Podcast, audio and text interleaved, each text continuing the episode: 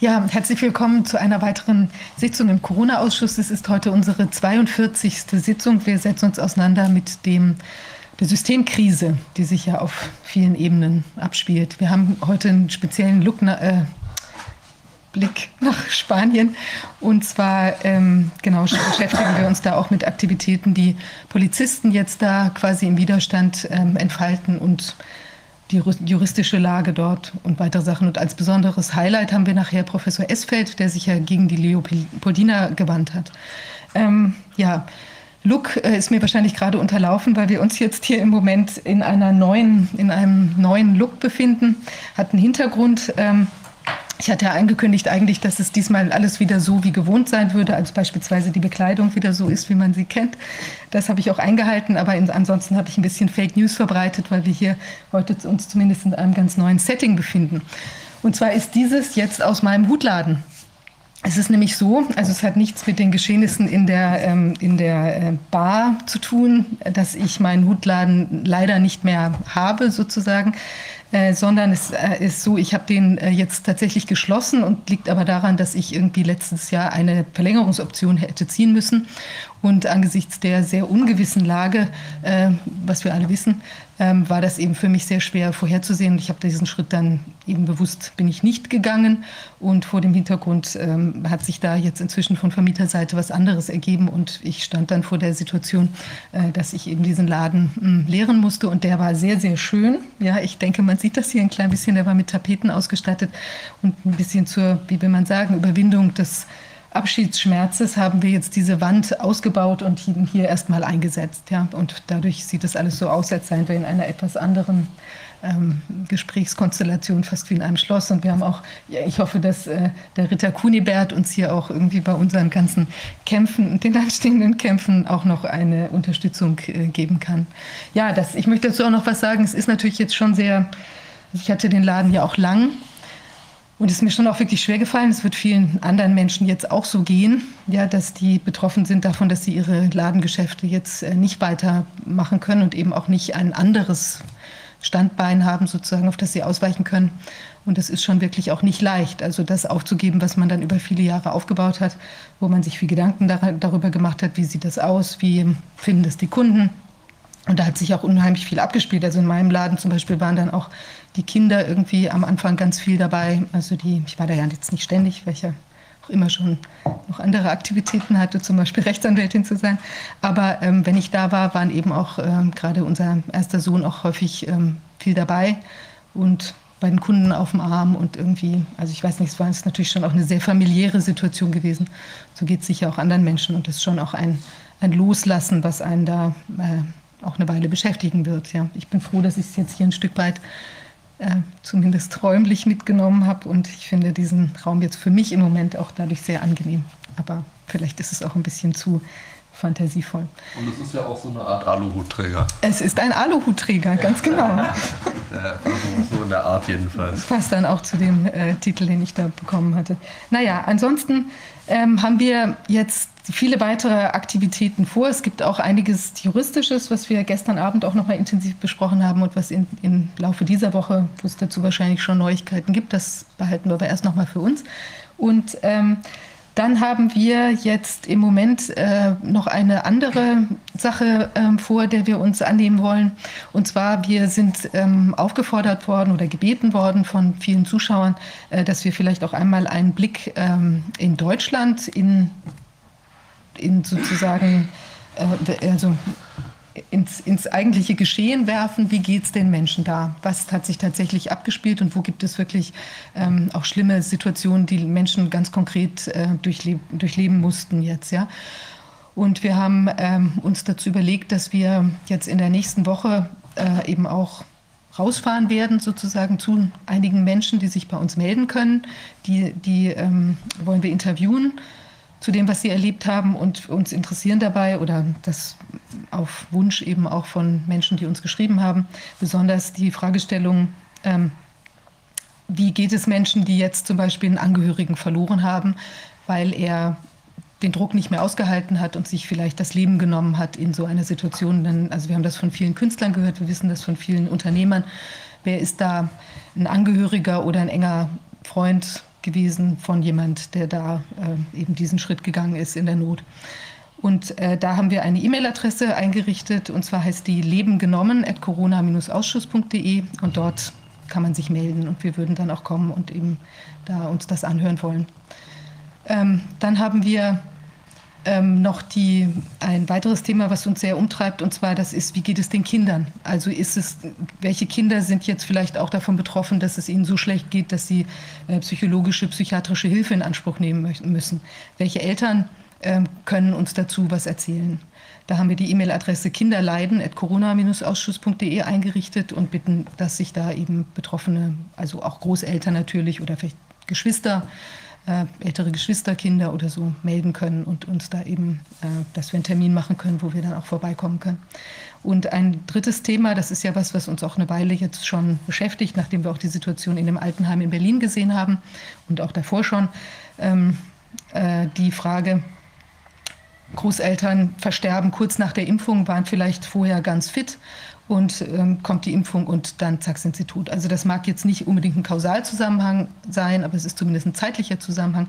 Und wie geht es den Menschen damit? Ist es auch so, dass man dann sich vielleicht auch Gedanken darüber gemacht, ähm, hätte ich jetzt diese Impfung nicht zugelassen oder der Opa sich dafür nicht entschieden, die Oma würde sie dann vielleicht noch leben. Also wie geht es einem in so einer Situation? Und äh, da haben wir die E-Mail-Adresse eingerichtet, Großeltern verloren, at corona-ausschuss.de. Und ja, wer sich da melden möchte und diese Erfahrung mit uns teilen würde, ich denke, es ist sehr wichtig, auch für die anderen Menschen davon zu hören. Jetzt haben wir bei uns den Herrn Reiser. Herr Reiser war schon mal in einer der ersten Sitzungen bei uns und hat uns berichtet von seiner wirtschaftlichen Lage. Er hat Consulting gemacht im Automobilbereich und es war damals schon so, dass das, also quasi im Sommer letzten Jahres, dass sich eben ganz klar abzeichnete, dass das wirklich äh, sich katastrophal entwickelt dort beruflich in, der, in dieser speziellen Branche auch. Und jetzt ist so, dass wir, ähm, genau, Herr Reiser ist auch, äh, wird uns unterstützen bei dem, bei den Themen jetzt, die wir da, die, was ich gerade, wozu ich gerade ähm, aufgerufen hatte, bei den Befragungen oder Interviews ähm, bei den Menschen. Und er hat sich auch näher angeschaut jetzt die Situation des ähm, die Sterbezahlen bei den über 80-Jährigen. Da ist nämlich einiges jetzt wird da deutlich. Also es wird ja, es ist ja immer, wird ja immer wieder gesagt, dieses ähm, dass da überhaupt gar keine Leute versterben und kein, keine Übersterblichkeit äh, äh, und allenfalls jetzt mehr Corona da ist sozusagen. Aber was man jetzt sieht, dass ein ganz unmittelbarer Zusammenhang besteht mit diesem dem, dem Impfen, also die, das Steigen der Todeszahlen bei den über 80-Jährigen unmittelbar nach, dem, nach den Impfungen. Ich übergebe mal an Herrn Reiser. Toll, ja, dass Sie das aufgearbeitet haben für uns. Ja, danke. Äh, habe mich versucht, eben mathematisch der Sache zu nähern ähm, und würde mal bitten, die Regie die zweite Folie gleich aufzumachen. Danke. Ähm, da sehen wir halt den Vergleich äh, 2020, die Gesamtzahl im Vergleich zum Januar 21 und 2020 insgesamt um das Corona-Jahr 2020 äh, mit der Sterblichkeit äh, und Übersterblichkeit äh, der über 80-Jährigen zu erfassen. Äh, wir haben also insgesamt im Jahr 2020 aus der Altersgruppe ähm, Ü80 laut Statistik ähm, 576.646 Menschen gehabt, die gestorben sind. Und ähm, die Status.de kann man entnehmen, dass im letzten Jahr eine Zunahme faktisch von 41.152 ähm, Todesfällen bei Ü80 zu 2019 stattgefunden hat. Wenn wir rechts die Balken sehen, drückt der Balken 2020 diese 41.152 aus.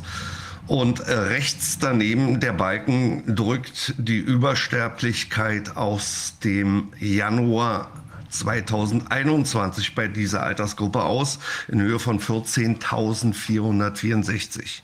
Insofern kann man dort an den Balken schon sehr schnell sehen, grob mathematisch betrachtet haben wir im Februar und im März eine ähnliche Sterblichkeit wie im Januar. Übersterblichkeit werden wir die Gesamtübersterblichkeit der über 80-Jährigen von 2020 schon im ersten Quartal erreicht oder überschritten haben. Ähm, dann hatte Vivian Fischer mir auch die Frage gestellt, dass wir mal ein Gefühl bekommen, wie viele Menschen in dieser Altersklasse haben wir überhaupt in unserer Bevölkerungsstruktur.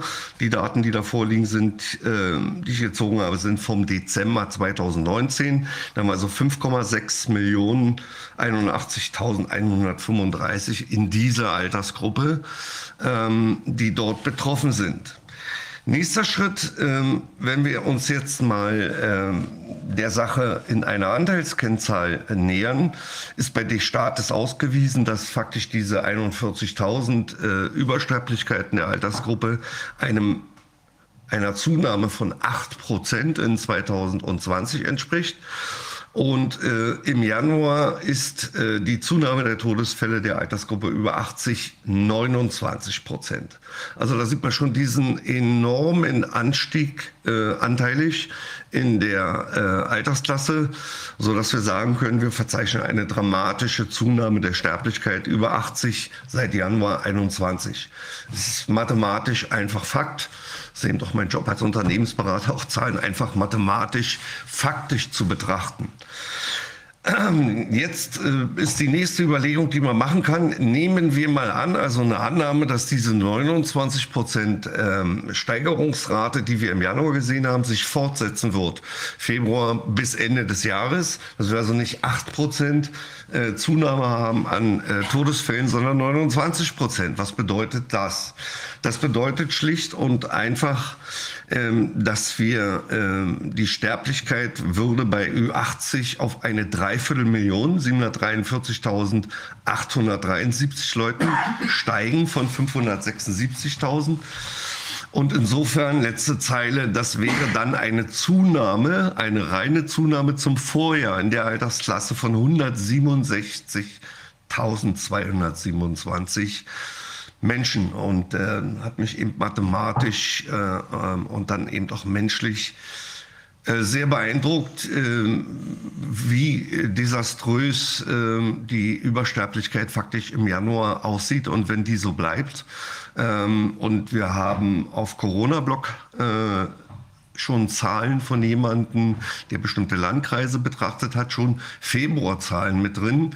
Ähm, ich würde vermuten, wenn wir die offiziellen Zahlen haben, die sollen wobei des Staates am 9. März hochgeladen werden, ähm, dass wir dann vermutlich äh, von den Landkreiszahlen, die ich bisher gesehen habe, vermutlich vielleicht noch mehr als die 29 Prozent steigen werden. Also äußerst äh, bedenkliche Situation für mich, äh, vom mathematischen Ansatz faktisch betrachtet ähm, zeichnet sich dort gerade ein sehr äh, dunkles Bild ab.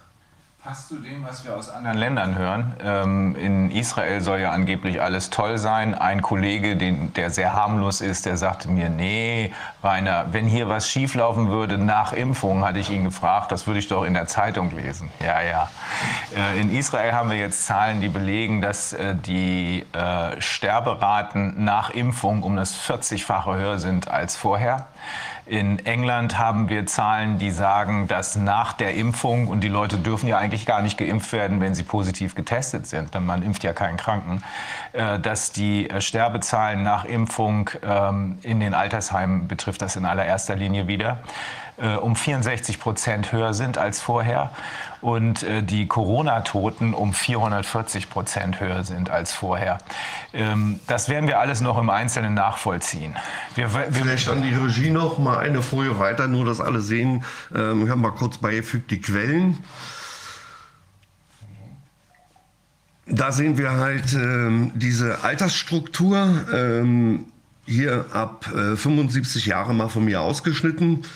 Und äh, wenn Sie die zusammen addieren, dann äh, kommen wir halt auf diese 5,6 Millionen. Nächste Folie bitte.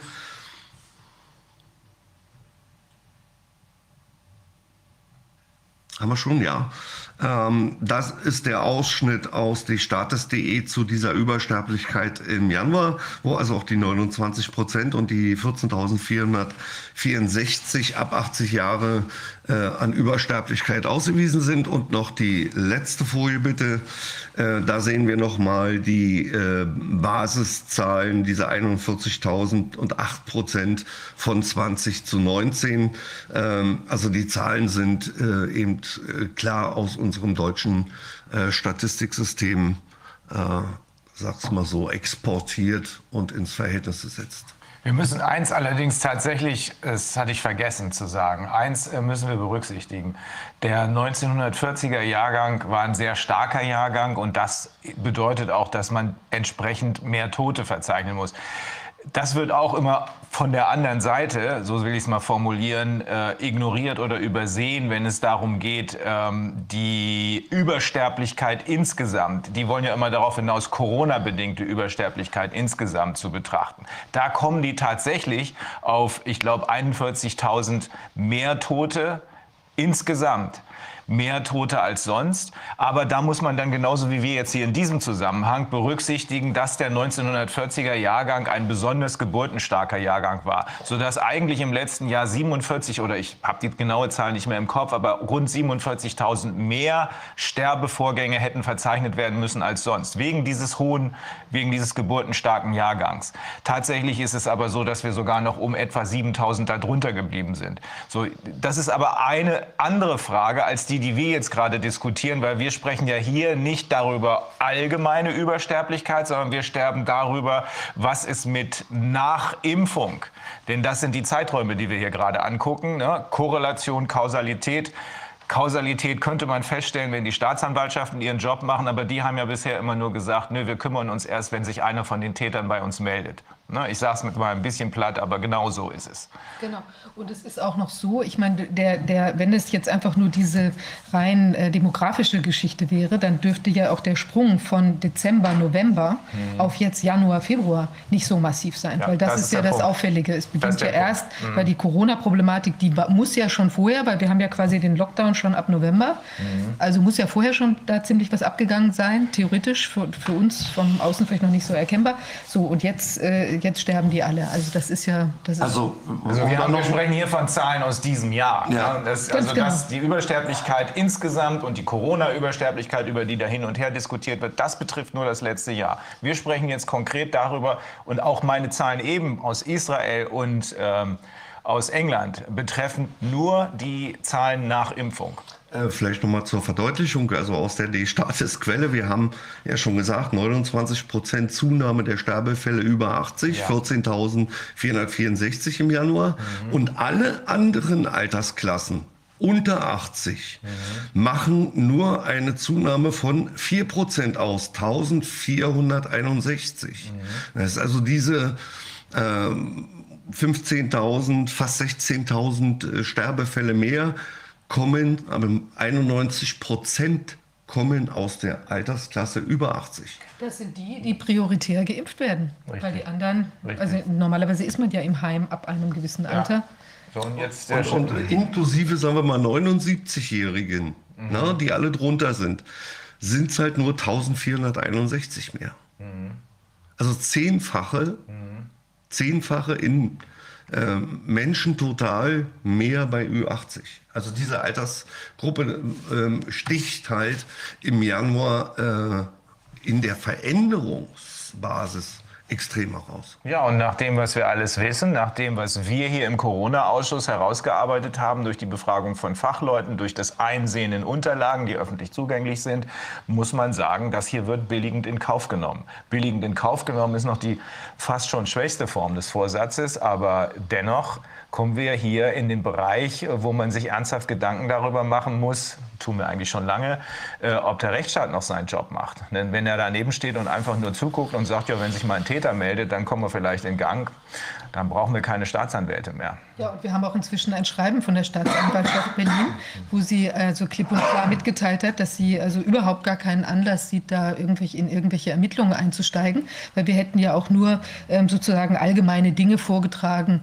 aus der sich überhaupt gar kein Anfangsverdacht er, ergeben hätte. Denn die Tatsache, also das dass, jemand, dass eine Gruppe von Menschen, 31, die bis dahin äh, negativ getestet waren und von denen einige sehr, sehr fit waren, unmittelbar nach der Impfung, drei Wochen oder so, innerhalb von drei Wochen nach der Impfung, von 31 Leuten acht gestorben sind und elf äh, mit schweren Nebenwirkungen zu kämpfen haben. Das reicht nicht. Also man muss wahrscheinlich die gesamte Anklageschrift und zwar mit gleich den Tätern in Ketten der Staatsanwaltschaft vorlegen. Aber wir haben inzwischen von so vielen Leuten, auch von anderen Staatsanwaltschaften, es gibt ja noch ein paar, die haben Ruf zu verlieren, und von anderen Juristen, von anderen Richtern gehört, dass hier in Berlin alles im Eimer ist, äh, was mit Rechtsstaat zu tun hat, dass uns diese Reaktion schon gar nicht mehr wundert. Meine der, diese Zahlen, das ist jetzt natürlich auch äh, mal wieder eine Prognose von mir, äh, beziehungsweise eine schlussfolgernde Prognose, warum uns diese äh, ich sag mal, die Virusmutante aus Marokko und wo sie alle herkommen, äh, jetzt so an, an, angepriesen wird. Oh, die kommen ja jetzt alle, um natürlich, das ist natürlich eine sehr willkommene Möglichkeit, diese zusätzlichen Toten, die in zeitlichem Zusammenhang nach Impfungen entstanden sind, zu erklären. Sagen, ja, seht ihr mal, wie gefährlich diese Virusmutante ist, dass die jetzt kurz nach der Impfung sich denkt, haha, jetzt ist meine Zeit gekommen, jetzt schlage ich mal zu. Ähm, und das ist, äh, das ist der Grund, denke ich, warum uns äh, das jetzt auch äh, immer wieder medial präsent gemacht wird. Was medial nicht so präsent gemacht wird, ist, dass der ein oder andere Impfstoffhersteller gerade, ich sage mal, mit Rückrufaktionen zu kämpfen hat. Das hat man ja inzwischen auch gehört. Und dass da die ein oder andere Aktie schon ein wenig am Bröseln ist.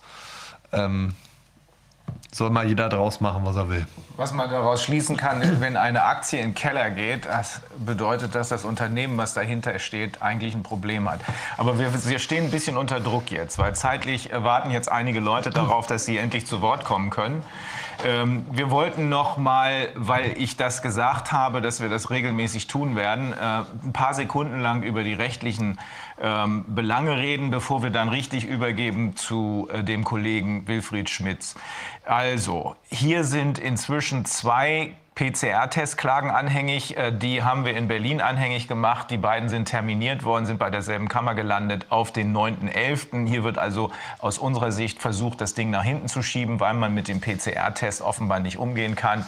Den kann keiner mehr gewinnen. Dafür ist einfach zu viel passiert weltweit. Da haben sich zu viele Wissenschaftler, insbesondere aber auch posthum quasi der Erfinder des PCR-Tests, Carrie Mullis, geäußert und damit dann ähm, Herrn Dr. Osten äh, sozusagen lächerlich gemacht. Ähm, dieselbe Entwicklung haben wir in New York, äh, wo eigentlich schon längst eine Entscheidung da sein müsste. Da hat der Staat New York auf die Klage der CHD, das sind unsere Freunde vom äh, Children's Health Defense um Robert Kennedy, da hat der Staat New York auf die Klage hin, äh, beziehungsweise auf die mündliche Verhandlung im Eilverfahren hin gesagt, oh mein Gott, wir geben jetzt sofort alles auf und ähm, Kinder brauchen jetzt doch nicht mehr geimpft zu werden, ähm, Entschuldigung, äh, getestet zu werden, bevor sie zur Schule kommen, äh, äh, gehen dürfen. Ähm, die Klage wird trotzdem weitergeführt, weil im Hintergrund wabert es schon hin und her, so wie hier auch, gibt es ständig widersprüchliche Meldungen, hat der Staat New York sich schon wieder gedreht. Ähm, das Ganze ist ein, eine, eine willkürliche Abfolge von Ereignissen, deswegen bleiben die Kollegen, die amerikanischen Kollegen stehen und werden hier ich habe Ray Flores vor drei Tagen gehört in San Diego. Ähm, werden hier, wird hier innerhalb jetzt von zehn Tagen eine PCR-Testentscheidung erwartet. Hier in Deutschland werden weitere Fälle kommen, auch solche Fälle, die eine schnelle Beweisaufnahme bedeuten werden, sodass dann eine aufgrund einer Beweisaufnahme ergangene PCR-Testentscheidung vorliegt. Das hat eine ganz andere Qualität als das, was wir bisher gesehen haben, auch wenn das tolle Entscheidungen waren aus Portugal äh, und das, was wir jetzt äh, vermutlich in New York bekommen, ebenfalls. So, ähm, der Kollege Michael Swinwood, die kanadische Class Action, auch eine PCR-Testklage. Der Kollege Michael Swinwood und seine Leute helfen uns gerade auch bei anderen Verfahren. Da geht es dann um Menschenrechte und so weiter. Wir werden eine, wie angekündigt, innerhalb der nächsten 14 Tage eine Session haben, wo wir uns nur mit dieser Class Action und deren Besonderheiten und Michael Swinwood unterhalten werden. Aber jetzt, äh, bevor wir hier völlig versacken, weil es gibt ein paar Dinge, die würden wir Ihnen super super gerne erzählen. Aber das können wir nicht machen. Tolle Sachen, die wir ähm, jetzt entwickelt haben, das können wir nicht machen, weil wir dem Feind ja nicht die Gelegenheit geben wollen, da reinzugrätschen. Aber da, das kann ich Ihnen sagen, da passieren richtig gute Sachen. Und jetzt gehen wir an den Mann, der jetzt schon seit fast einer Dreiviertelstunde wartet, nämlich den Kollegen Wilfried Schmitz. Moin, Herr Schmitz. Ich glaube, Sie sind gemutet. Jetzt können wir Sie hören. Okay, ja, guten Morgen zusammen. Hallo, Herr Kollege. Hallo, liebe Kollegen, liebe Kollegen. Fragen Sie. Äh, mach mal ein bisschen lauter, bitte. Mhm. So, ähm, erzählen, Sie was zu Ihrem, erzählen Sie was zu Ihrem Hintergrund, Herr Schmitz. Also ich bin Rechtsanwalt, ähm, habe meine Kanzlei hier äh, an der Grenze zu den Niederlanden, ähm, in der Nähe von Aachen im Kreis Heinsberg, also weit ähm, entfernt von ähm, Metropolen wie Berlin. Ähm, das heißt aber nicht, dass das Leben komplett an mir vorbeigeht. Ähm, das ist ja auch das Thema heute, Medienkritik. Ähm, ich habe mich also schon viele Jahre äh, mit äh, medienkritisch auseinandergesetzt Und ähm, das ist halt ein sehr wichtiges, zentrales Thema. Also für mich keinesfalls neu. Jeder hat so seine persönliche Betroffenheit, die ihn quasi in die Realität holt. Und bei mir war das schon vor 25 Jahren der Fall. Also da habe ich dann intensiv äh, Medien reflektiert und das immer wieder mal intensiviert. Man kann nicht ständig in diesem Thema hängen bleiben. Äh, wenn diese Corona-Krise in dicken Anführungszeichen ein Gutes hat, äh, dann, dass sie eben auch bei vielen Anwälten äh, quasi die Perspektive äh, ermöglicht hat, äh, einzugestehen, wahrzunehmen, dass die Realität vielleicht doch nicht so perfekt ist, wie man geglaubt hat. Das ist das einzig Positive, was ich sehe. Äh, weil wenn man die Realität verändern will, muss man sich ja erstmal so wahrnehmen, wie sie wirklich ist. Und es bringt auch nichts, sich immer einzureden, äh, die Welt äh, ist so oder sollte so sein. Wenn man aufhört, sich das einzureden, dann nimmt man die Welt äh, so wahr, äh, wie sie eben wirklich ist. Äh, dann nähert man sich der Realität. Das ist ja auch nicht von ungefähr quasi zentrales Anliegen aller Religionen, in der Meditation oder durch bestimmte Schulungen den Geist zur Ruhe zu bringen, äh, damit man eben äh, sich wirklich mit der Realität befassen kann und in der Realität äh, leben und nach Lösungen suchen kann. Äh, und ähm, der Geist kommt aber gerade im digitalen Zeitalter nicht zur Ruhe. Wir sind ständiger Einflussnahme, ähm, Beeinflussung ausgesetzt. Wir werden ständig in Unruhe versetzt und das ist eigentlich jetzt die, die Zeit, um das perfekt zu demonstrieren. Also diese Schockstrategie, die ja Autoren wie Naomi Klein in diesem sehr guten Buch äh, Schockstrategie schon vor Jahren beschrieben hat, äh, ist das, was eben ganz offiziell angewandt wird. Ich muss ja nicht dieses äh, Strategiepapier nochmal erwähnen, das war bestimmt schon häufig Gegenstand, auch hier im Ausschuss, mhm. wie wir Covid-19 unter Kontrolle bekommen. Das ist ja explizit formuliert. Das ist aber alles nichts Neues. Man könnte auch noch viel weiter zurückgehen. Das ist quasi eine Kriegsstrategie, da kommen Sie bis in die Antike zurück. Also die, die Römer waren schon Meister der Rhetorik und auch der Kriegsrhetorik, ähm, auch der, der psychologischen Beeinflussung der Massen. Im Grunde ist da äh, kaum noch was Neues ja, äh, hinzugekommen in den letzten 100 Jahren. Äh, es gab aber dann schon noch ein paar Vordenker, die im Grunde äh, diese Philosophien und Doktrinen an die Zeit angepasst haben. Und ähm, es gibt so unendlich viel, was ich jetzt dazu sagen könnte. Äh, ich bin halt dann als Anwalt hier reingesprungen durch die Klagen gegen Rundfunkgebührenbescheide. Das war mein Ansatz. Das, das, ist, das ist unser zentrales Thema auch schon die ganze Zeit gewesen. Äh, ja. Äh, nämlich die, ursprünglich hießen die Dinger ja GEZ.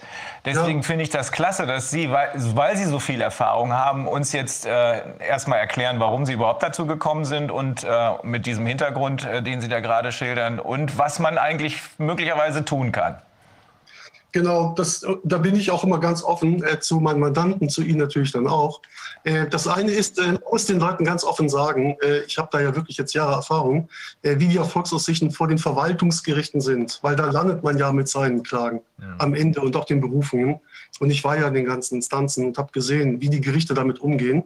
Ähm, meine zentralen Anhänger und auch ähm, all derer, die da eine Befreiung beantragen äh, und im Grunde dadurch ja nur ihren Protest zum Ausdruck bringen wollen, ihre Kritik, ihre fundamentale Kritik an dem Zustand der öffentlich-rechtlichen Medien, ist, dass eben äh, meine Mandanten und auch ich dann sage, äh, diese Propaganda zu finanzieren, finanzieren zu müssen durch diesen Zwang, der ja noch nicht so neu ist. Das ist ja erst oder Moment, 2013, glaube ich, hat man das eingeführt. Ich müsste jetzt nachsehen, aber es war 2013. Seitdem ist man verpflichtet, nur weil man den Haushalt hat, diese Propaganda, sage ich jetzt mal etwas provokativ auch, zu finanzieren. Und äh, das eben hat bei vielen Menschen Gewissenskonflikte erzeugt. Das ist nicht nur Rhetorik, ganz real. Einfach weil sie gesehen haben, was mit dem Geld gemacht wird. Ähm, mein persönlicher letzter Anlass war dann, also es gab viele Anlässe, aber mein letzter Anlass äh, war dann äh, die Berichterstattung über den Krieg in Syrien. Also da war für mich dann wirklich äh, jedes Maß gesprengt und ich war nicht in der Lage, äh, dazu weiter zu schweigen. Ich habe mich als Anwalt berufen gefühlt, äh, da mal in die Bresche zu springen. Ähm, es gab damals auch ähm, ein recht provokatives, aber äh, sehr professionell gemachtes äh, Portal äh, mit Namen die Propagandaschau, also Schau auf Deutsch geschrieben, nicht Show, sondern Schau äh, wo äh, von Machern, die sich nie geoutet haben, aber äh, hochprofessionell quasi äh, Berichte der Leitmedien, des Mainstreams, wenn Sie so wollen, äh, seziert worden sind. Man hat quasi alle Methoden der Propaganda aufgearbeitet, anhand der Berichte eben der öffentlich-rechtlichen Sender, der Nachrichtenformate, äh, auch der schreibenden Zunft. Und da ist ganz viel rausgekommen. Es ist sehr viel publiziert worden, was aber leider eben vielleicht der allgemeinen so in der Form nicht bekannt ist. Ähm, es gibt beispielsweise auch Dissertationen zu dem Thema. Äh, die war, hat auch schon mal äh, Fernsehmacher dazu inspiriert. Hier Uwe Krüger, Meinungsmacht, das ist eine Dissertation. Und äh, das war auch schon mal Gegenstand der Sendung Die Anstalt. Die haben also das aufgegriffen, weil die, der Autor der Frage nachgegangen ist, äh, warum gleichen sich die Nachrichten in Mainstream-Medien so? Also manchmal bis aufs Wort. Ist das wirklich eine Meinungsvielfalt, die wir haben, oder ist das nur eine Illusion? Und äh, da kommt man zu erstaunlichen Resultaten. Also er ist dem nachgegangen ähm, und hat dann festgestellt, das sind also transatlantische Netzwerke, die da einen großen Einfluss ausüben. Ähm, die Alpha-Journalisten sind allesamt quasi in mächtigen Netzwerken organisiert. Das heißt nicht, dass die also alle die Regie bekommen, äh, ja, ihre direkte Anweisung, das du so und so zu sagen und zu schreiben, aber die sind quasi in diesen Kreisen drin, wissen, wie man da denkt und das wird dann einfach äh, übernommen und vertreten. Ähm, oder sehr, sehr informativ, ich kann das auch jedem nur empfehlen. Ähm, also der perfekte Einstieg aus meiner Sicht in die Thematik ist, ist auch schon ein paar Jahre alt, aber immer noch hochaktuell, die Propagandamatrix. Äh, können Sie online abrufen. Eine Studie von Swiss Propaganda Research, das nennt sich mittlerweile Swiss Policy Research von September 2019. Und äh, die sind der Frage nachgegangen, wie sind die Medien eigentlich organisiert, also in der westlichen Welt? Gibt es da Strukturen? Gibt es da äh, Einflussnahmen? Und die gibt es. Das jetzt allein hier, das würde für zwei Sendungen reichen, wenn ich das zusammenfassen würde, was hier drin steht. Aber äh, man hat dann gesehen, ähm, und das ist keine Verschwörungstheorie, man, kann es ja belegen. Äh, wir verlassen den Bereich der Verschwörungstheorie, wenn wir eine Aussage belegen können. Ja. Und es gibt äh, bekanntermaßen in den USA diesen Council on Foreign Relations, der anerkanntermaßen sehr mächtig ist.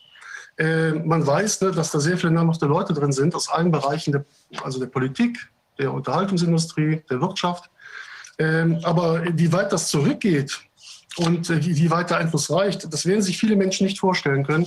Und da sollte jeder das mal im Detail äh, nachlesen, weil dann kommen Sie wirklich in die Realität. Wenn Sie das mal als Ausgangspunkt einfach zur Kenntnis nehmen und das eben dann auch immer weiter vertiefen. Das heißt, äh, dann erlebt man, dass NGOs regelmäßig durch dieses Netzwerk gesteuert sind. Ja, dass eben auch ähm, Denkfabriken und sogenannte Experten, das erleben wir zurzeit ja auch, oft auch da involviert und organisiert sind. Das Militär sowieso, Geheimdienste ohnehin, das sind alles eigene Kapitel. Äh, also es ist ziemlich heißer Stoff. Äh, Regierungen, äh, Hollywood, ja, also wer weiß zum Beispiel, äh, dass das Pentagon 27.000 ähm, Propagandisten beschäftigen soll, die also überall ja ihre Vorlagen hinschicken äh, und dann eben auch, ne, was ja teilweise offensichtlich ist, bei der Gestaltung von Hollywood-Drehbüchern oder Fernsehserien mitwirken. Äh, manchmal wird da sehr offen fürs Militär geworben, aber sehr oft auch subversiv, ja, subtil. Also die beherrschen das ganze Spektrum, das sind Profis. Äh, und äh, das ist eben das, was den meisten Menschen nicht äh, bewusst ist, dass sie ständig, also Nachrichtenagenturen natürlich auch, es gibt ja nur drei, die weltweit den äh, Ton angeben, die sind natürlich auch hier in diesem äh, Netzwerk drin. Und PR-Agenturen, das ist alles auch mit Beispielen belegt. Ähm, das ist, äh, ich sag mal, das ist so das, das Grundlagenwissen. Damit sollte man starten. Und das ist mein Ansatz eben, äh, wenn ich an die Gerichte schreibe, also eine Klage hebe oder eine Berufung äh, formuliere, dass ich ja den Richter nicht verstören will. Ich, ich versuche ja, ihn zu meinem Verbündeten zu machen, dass er mir auch Gehör schenkt. Deshalb kann ich nicht irgendetwas behaupten, äh, dass ich da nicht belege.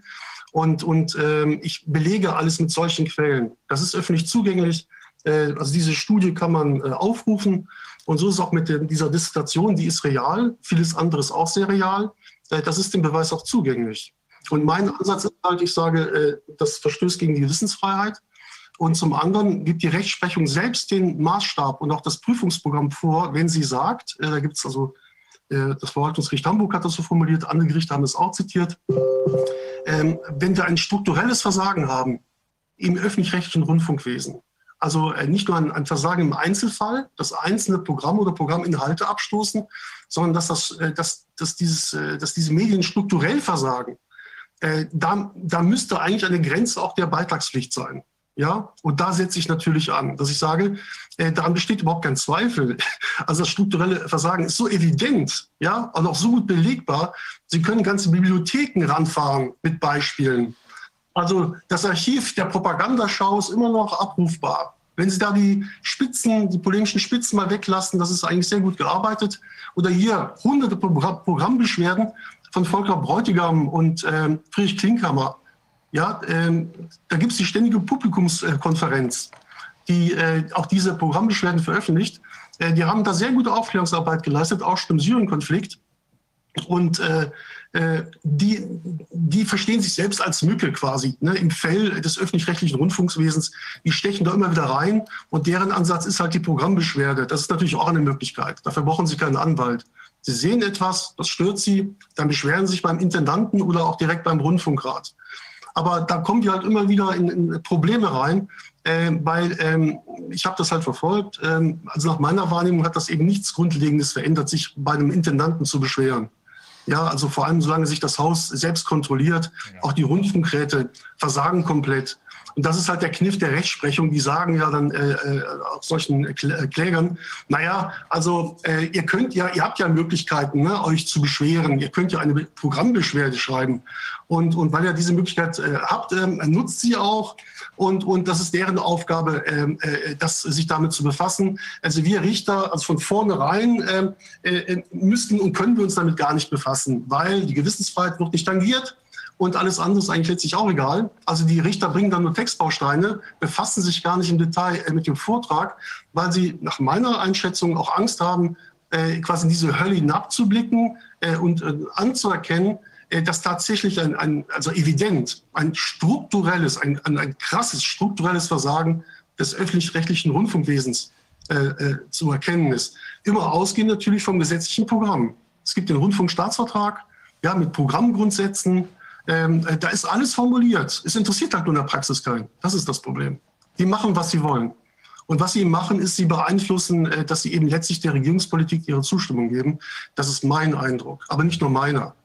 Ähm, es gibt ja schon längere Zeit Alternativmedien. Ähm, da ist im Grunde auch schon alles gesagt und aufgearbeitet.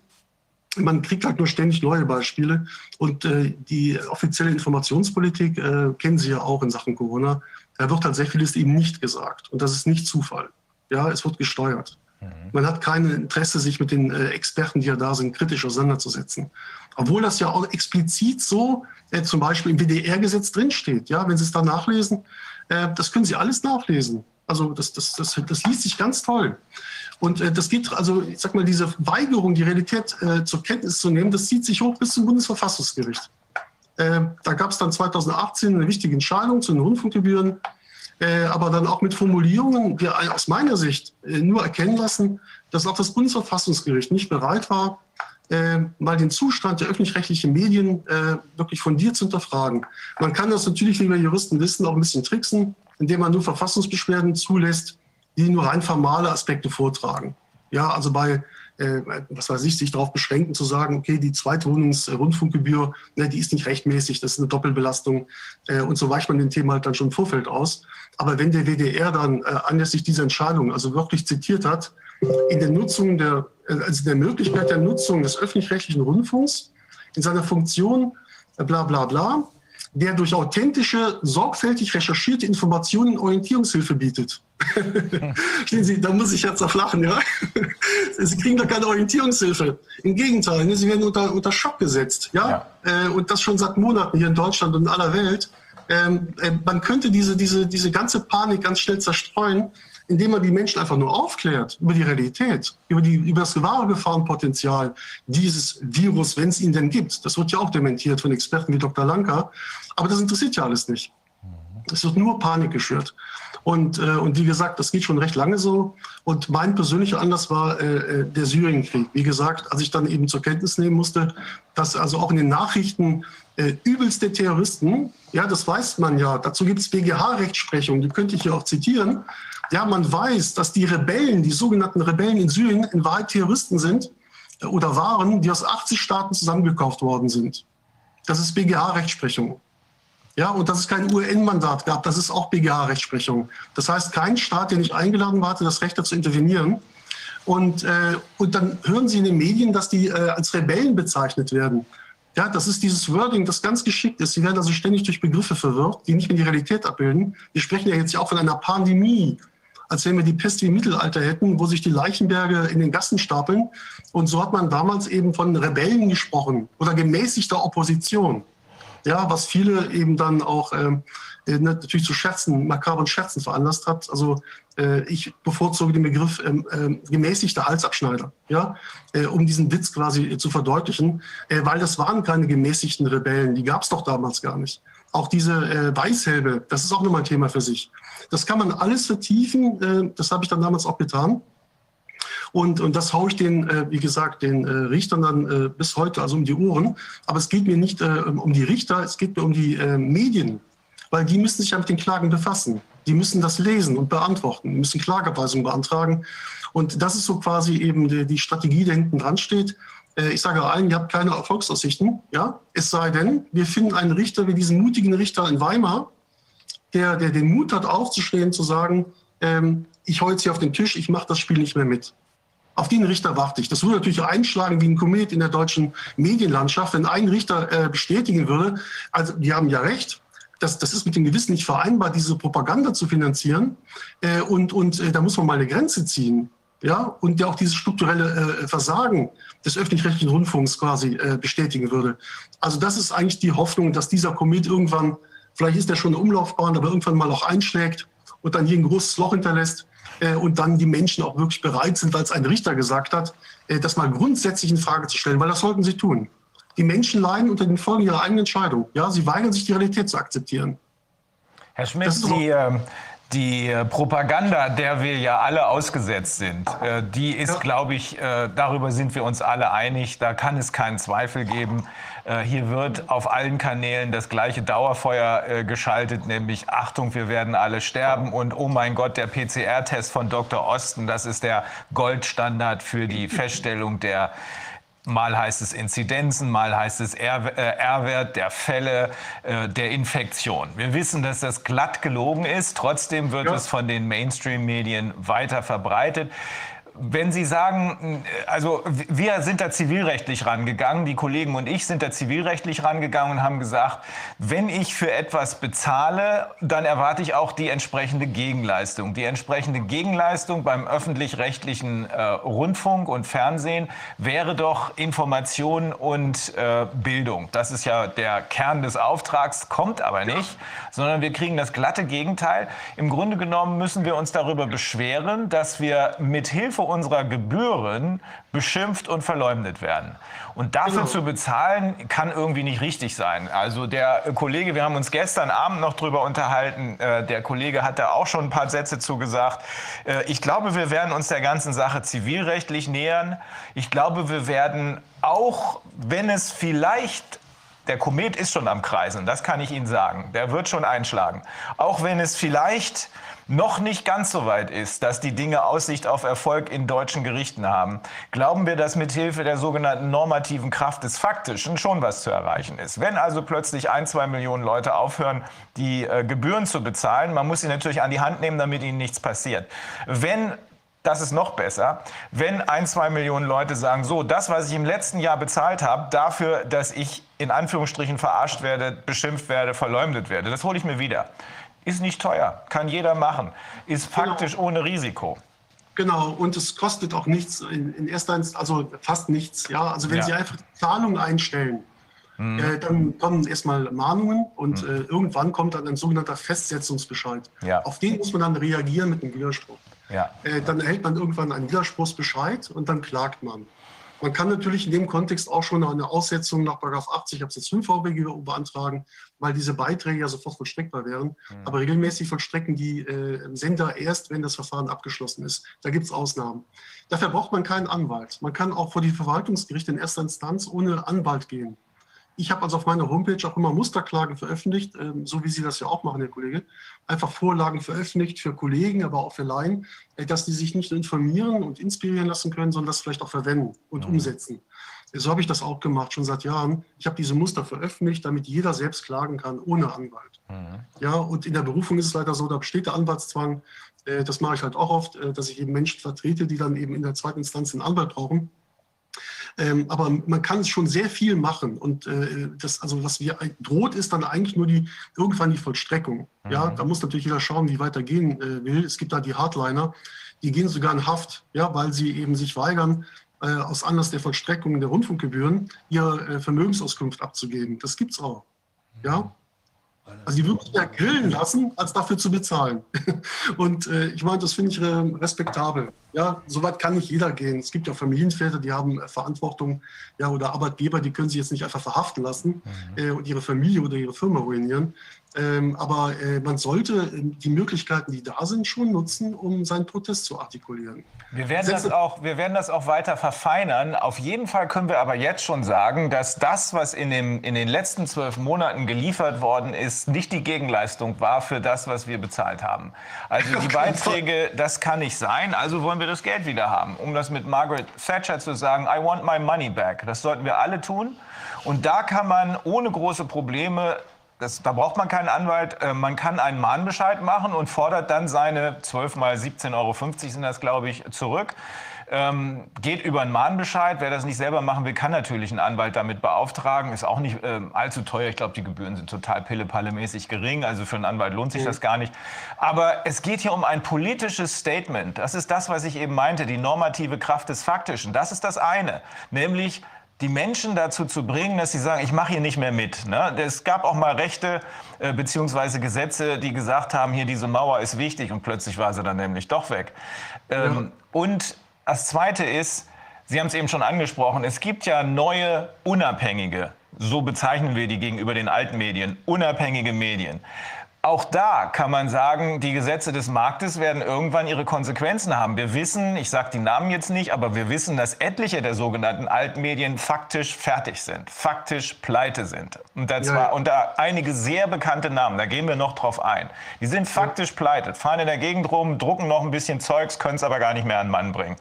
Ja. Ähm, und diese Medien haben nicht erst seit Corona, sondern schon länger das Problem, dass Menschen, die echte Informationen suchen und so wie Sie ja auch und wie wir jetzt erst auch im äh, Zuge der Corona-Zusammenhänge bin ich erst so richtig darüber gestolpert, dass manches dummes Zeug ist, was man so lesen muss, äh, sind diese Leute übergewechselt in den Bereich der so nennen wir die jetzt, unabhängigen Medien. Und wenn die sich ordentlich strukturieren, und es spricht sehr viel dafür, dass das gerade geschieht, dann glaube ich, wird auch das neben der Tatsache, I want my money back, ähm, eine sehr große Wirkung, zumindest faktische große Wirkung haben, gegen die am Ende kein Kraut mehr gewachsen sein wird. Weil ich kenne das sehr wohl, ich weiß das, ich kenne Ihre Erfahrungen aus anderen Zusammenhängen meiner gerichtlichen Tätigkeit, dass man ab und zu in, oder in solchen Zusammenhängen mit strukturellem Ungleichgewicht, dass man sehr häufig leider auf Richter trifft, die einfach auf Linie sind und nur noch äh, Systemrelevanz oder Arbeitsplätze oder sonst was sehen und sagen, der Rechtsstaat muss jetzt mal ein paar, ein paar Tage lang zur Seite gehen. Dass er dadurch kaputt gemacht wird und diese Leute damit ihren eigenen Job auch erledigen, das ist eine andere Geschichte. Aber faktisch kann man was machen. Fordern wir einfach unsere Gebühren zurück für die letzten zwölf Monate, entweder mit oder ohne anwaltliche Hilfe. Es kostet fast nichts, wenn Sie es ohne anwaltliche Hilfe machen, mithilfe eines Mahnbescheids. Und gehen wir einfach über auf die sich immer besser organisierenden unabhängigen Medien, wo man tatsächlich, kann man ja aussuchen, wo man tatsächlich noch vernünftige Informationen bekommen kann, anders als das im Moment jedenfalls in den Mainstreams der Fall ist, wo ich weiß, dass es gute Journalisten gibt, die allerdings äh, mehr oder weniger verängstigt unterm Tisch sitzen und sich nicht wagen, irgendwas zu sagen. Denen muss eine Alternative geboten werden. Und das ist der Grund, warum wir glauben, dass die Organisation der unabhängigen Medien auch da helfen wird, die Altjournalisten unterm Tisch rauszuholen. Natürlich muss man aufpassen. Also die Menschen, die aufgewacht sind, sage ich mal, etwas pauschal jetzt, ähm, äh, sind natürlich jetzt sehr skeptisch und sehr misstrauisch. Mhm. Ähm, und und äh, sie kennen das, ja. Also weil, weil natürlich äh, jetzt die Menschen sehr, sehr genau hinsehen. Äh, und und äh, bei den alternativen Medien muss man natürlich auch hinschauen. Ja. Also gerade Beispiel NGOs, Mhm. Äh, es gibt sehr bekannte NGOs, die einfach nur unterwandert sind und fremdgeführt sind.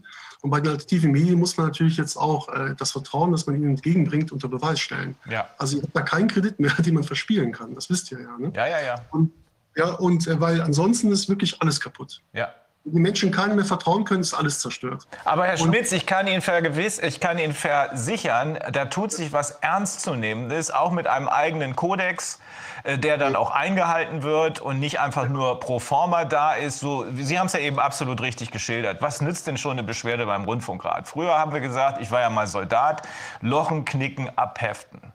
Genau. Vollkommen bedeutungsloser Quatsch. Hier wird eine Formalie ja. eingehalten. Die Gerichte erzählen dir dann, yo, kannst dich ja beschweren. Ja, lochen, knicken, abheften. Das ist das Einzige, was dabei rauskommt. Wir müssen das Heft in die Hand nehmen. Wir dürfen nicht reagieren, wir müssen agieren. Und dazu gehört, I want my money back. Und dazu gehört, schaffen wir uns doch eine eigene Medienlandschaft. Es gibt und die Zahlung einstellen. Also wenn wirklich Millionen einfach die Zahlung einstellen. Genau und dann auch Widerspruch einlegen würden. Das kostet also alles noch gar nichts. Ne? Und das auch begründen.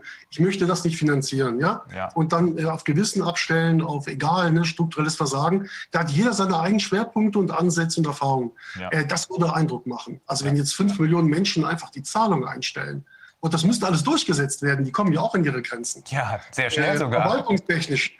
Und äh, das ist etwas, worauf ich eigentlich hoffe. Das ist längst überfällig. Mhm. Äh, das gilt natürlich auch hier, also es tut mir wirklich leid, ich habe ja nichts gegen spezielle Zeitschriften, aus, aus, aus, die wollen ja auch ihre Arbeit irgendwie erhalten, aber wenn ich zum Beispiel auch lese, wie hier in der Region über äh, Demo-Anmelder gewettert wird, ja, also es gibt ja auch einen Landrat, das war der, der ganz schnell eben in die Öffentlichkeit kam, Landrat Busch, ähm, weil hier, äh, wo ich wohne, das ist der Kreis Heinsberg, hier war ja der erste Hotspot mit Gangelt. Hier mhm. ging ja alles los, also in meiner Nachbargemeinde. Hier brach die Seuche los.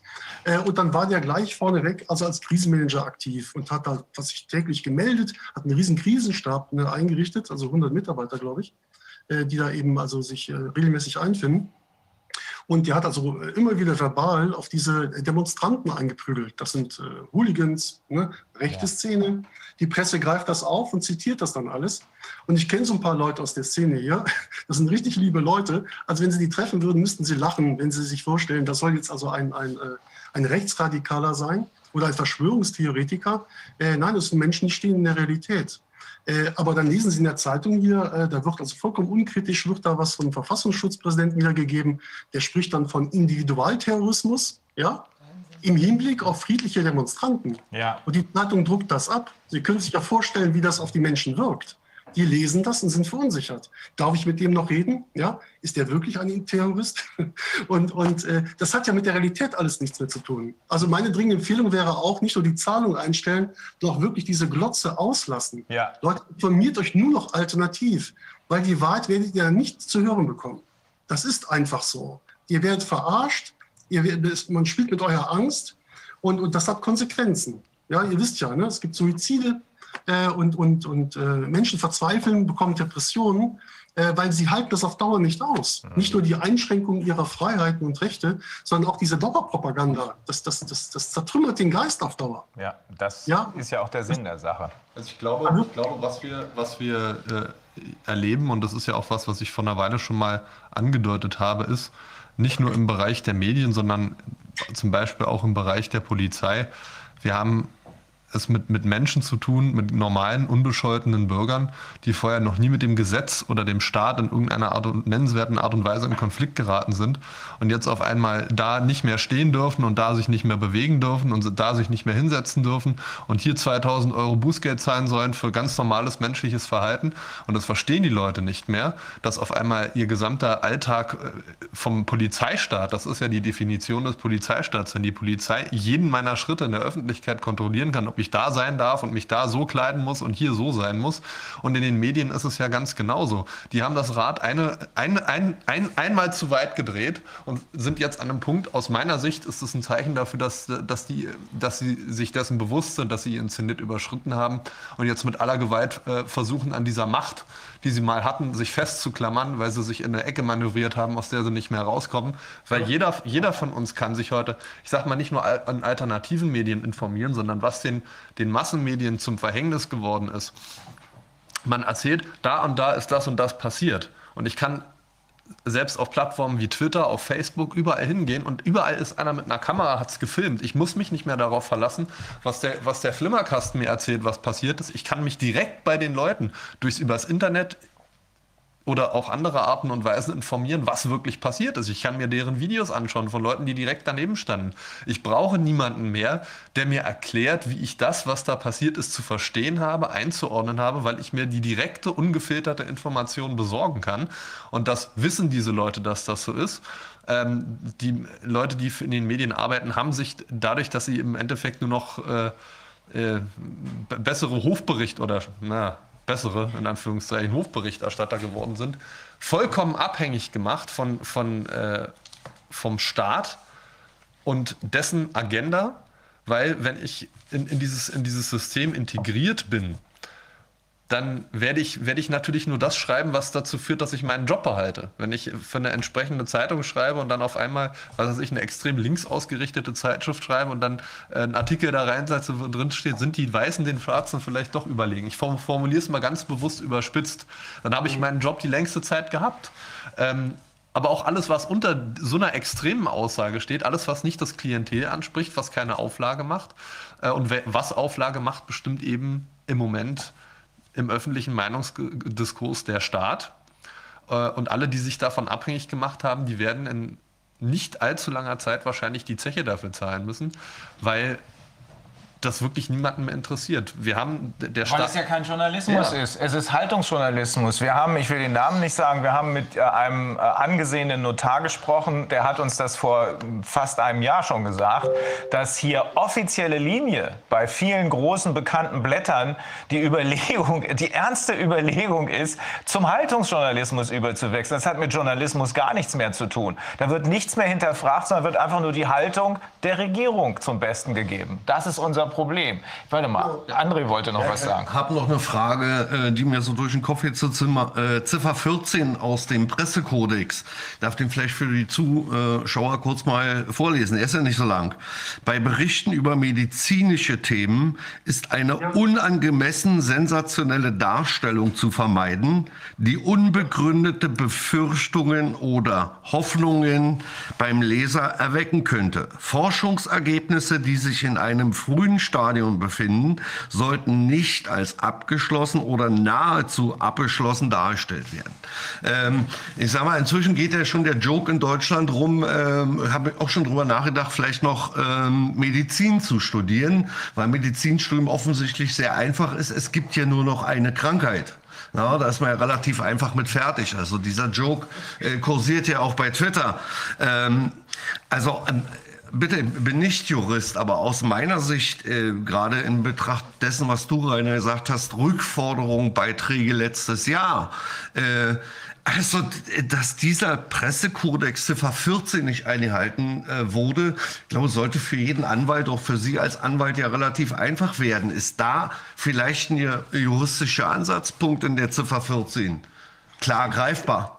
Also ganz ehrlich, ohne Übertreibung, es wäre problemlos möglich, Sie werden, ne, Kollegen, äh, Sie werden das Problem kennen, äh, Sie könnten zum Beispiel diese Klage gegen die Rundfunkgebühren, äh, Bescheide, locker mit 200, 300, 400 Seiten füllen. Es gibt wirklich, Sie können ganze Bibliotheken da reinschreiben. So viele Beispiele gibt es. Ja. Natürlich ist das auch ein sehr gutes Beispiel. Ich kenne auch diesen, diesen Abschnitt da. Äh, das ist mir auch aufgefallen. Natürlich. Ja, ne, das ist ja nur, also präziser geht es ja, nicht. Medizinische ja, Bericht. Es ist auch alles so eindeutig. Ähm, also man hat keine Probleme, äh, äh, etwas schlüssig darzulegen. Das Problem ist, äh, die Praxis besteht eben darin, dass die Richter sich weigern, ja. wirklich sich im, Detail mit den Argumenten auseinanderzusetzen.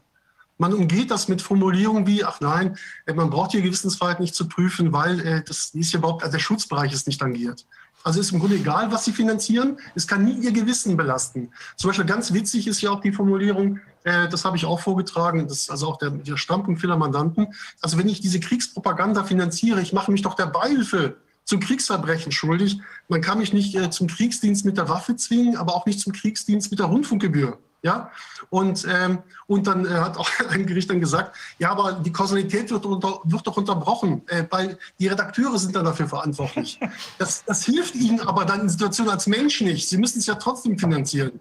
Das war und, ungefähr das Argument, äh, was in den USA, als es eine, eine Weile jedenfalls gegen die Waffenhersteller ging, die Waffenhersteller benutzt haben. Wir sind es doch gar nicht, jemand anders drückt doch ab. Ja, super Argument. Aber Tatsache ist, wenn man dem, äh, wenn man diesem sehr einfachen, äh, dieser sehr einfachen Richtlinie folgt und sich dann anguckt, was hier in den Medien, aber auch auf den Straßen passiert, wie hier offensivste Werbung für ein, für ein Medikament, für einen Impfstoff, der keiner ist und der schon gar nicht ausgetestet ist, gemacht wird. Wie heißt das? Krempeln wir die Ärmel hoch oder sowas? Das hängt ja überall in Berlin rum. Da müssten wir doch genauso gut ähm, Plakate aufhängen können, äh, die sich quasi reimen. Impfen wir die Alten tot. Ist doch ungefähr genauso sinnvoll, oder? Genau, ich habe erst heute habe ich eine Vorlage gestrickt für eine ähm, Programmbeschwerde, hm. äh, wo ich halt so die Menschen dazu inspirieren möchte, dass sie in ihren jeweiligen Ländern den Intendanten anschreiben und genau zu diesem Thema ansprechen. Hm. Ja, weil im Zuge der Durchsetzung dieser Rundfunkgebühren verweisen sie ja stolz darauf, dass sie Behörde sind. Ja. Sie sind eine Behörde. Also gilt der staatliche Schutzauftrag auch für sie. Was der staatliche Schutzauftrag ist, das ist definiert. Das steht nicht im Grundgesetz, dazu gibt es Rechtsprechung im Bundesverfassungsgericht. Und, äh, ne, und diese Schutzpflicht, die ist immer wieder kontextabhängig definiert worden, äh, dass also, ähm, je nachdem, worum es geht, ne, also das ist ein Dauerbrenner, auch bei 5G übrigens, äh, muss der Staat dann nicht vorher Dinge abklären. Äh, ja, ist die EMF-Belastung, ist die gefährlich? Äh, Vorsorgeprinzip, das ist ja quasi staatliche Schutzpflicht. Und hier auch, stellen Sie sich vor, der WDR würde groß verkünden, Leute, diese mRNA-Impfungen sind, also zunächst mal keine Impfungen, ja, das, der Begriff äh, stimmt schon nicht, und äh, sie sind hochgefährlich. Also die Alten sterben wie die Fliegen. Äh, was meinen Sie, was hier passieren würde? Ja. Die Impfkampagne wäre tot, mit Natürlich. einem Schlag. Ja. Und diese Vorlage hat nur den Zweck, den Intendanten und auch den Rundfunkrat zu fragen, schaut mal hier, das ist das, was der Professor Hockertz dazu gesagt hat, das ist das, was der Clemens äh, Aveda aus, der, äh, aus Österreich gesagt hat. Die waren schon seit vielen Monaten noch sehr fundiert. Hier sind erste Berichte aus Deutschland und aller Welt. Äh, so viele Menschen versterben, ja, das können Sie ja nicht ganz unterdrücken. Äh, das wäre doch ein Thema, was, äh, ne, was, was ihr aufgreifen müsstet. Warum berichtet ihr darüber nicht? Mhm. Und wenn man es auf die Spitze treibt, machen die sich mitschuldig. Mhm. Durch Schweigen. Ja, vielleicht nicht im juristischen Sinne, aber menschlich auf jeden Fall. Ja, und, wenn Boris Reitschuster das in der Pressekonferenz, in der Bundespressekonferenz anspricht, kriegt er entweder gar keine Antwort oder wird einfach nur dumm angequatscht von einigen Volldeppen, die da vorne auf der Bühne sitzen und glauben, sie könnten sich's leisten. Das sind unsere Leute, das sind unsere Angestellten. Ich glaube, denen muss man beibringen, dass Angestellte gefeuert werden können. Genau, das ist einfach die Arroganz der Macht. Ja. Und äh, das sagen auch viele, also sie brauchen nicht Philosophie studiert zu haben oder Jurist zu sein, um erkennen zu können, dass da was grundsätzlich nicht mehr stimmt. Ja. Also Sie können da Rousseau benennen, Gesellschaftsvertrag zitieren. Äh, Im Grunde ist das ja eine Art Gesellschaftsvertrag. Ja. Ich zahle etwas und bekomme etwas dafür. Ich gebe dem Staat auch Geld für eine gute Polizei und nicht dafür, dass die mich anlasslos niederknüppelt. Mhm. Ähm, und eben auch zahle Rundfunkgebühren. Äh, das war ja früher keine Pflicht, ja. Äh, äh, damit ich authentisch informiert werde. Wird dieser Vertrag verletzt? Äh, wieso muss ich dann einfach weiterzahlen? Mhm. Und das ist eben, äh, da kommen Sie, darum habe ich das auch eingearbeitet, meine äh, Klagen. Also jeder kann das kostenlos nachlesen. Da habe ich mal ein paar Propagandisten auch benannt, auch was die formuliert haben.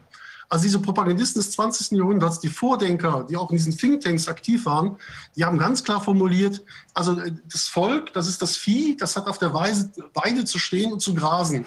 Ja? Und das zu denken und zu glauben, was wir ihm eingeben. Mhm. Damit wir bei der Gestaltung der Politik, das ist eine Sache der Eliten, nicht, nichts fürs profane Volk, ja, nicht gestört werden. Mhm. Und das ist auch das Gute, was auch der Professor Maus hält. Also ich kann auch jedem nur empfehlen, ähm, die Angst der Eliten vor dem Volk, mhm. ja. Äh, und äh, da gibt es YouTube-Videos, es gibt auch dieses tolle Buch dazu. Der hat es historisch aufgearbeitet und hat ja auch klar gemacht, das weiß ja auch nicht jeder, äh, dass diese, dieses Modell der repräsentativen äh, Demokratie in der gesamten westlichen Welt von allem Anfang an eigentlich ein Betrug war, sagt er. Aber er belegt es auch, weil er weiß, wie die da intern auch in den USA damals kommuniziert haben. Das ist natürlich ein heißes Thema, ich weiß. Ne? Aber man sollte das reflektieren. Mhm. Äh, ob wir in diesem Demokratiemodell, und das ist ja gerade, diese Frage ist ja existenziell, wo wir kaum etwas mitzubestimmen haben, wo wir nur alle vier Jahre den, den Zettel unter, äh, also ankreuzen dürfen, ob das wirklich ausreicht, ob das noch zeitgemäß ist. Ja? Mhm. Wir werden doch faktisch entmündigt. Wo ist unsere Mitsprache? Mhm. Ich würde gern mitsprechen, wenn es jetzt um diese Frage geht, ist ein Lockdown gerechtfertigt oder nicht. Aber um diese Fragen geht es ja nicht, sondern es geht, das haben wir insbesondere von den beiden ehemaligen Mitarbeiterinnen der WHO, Dr. Behrendt und Dr. Stuckelberger, gehört.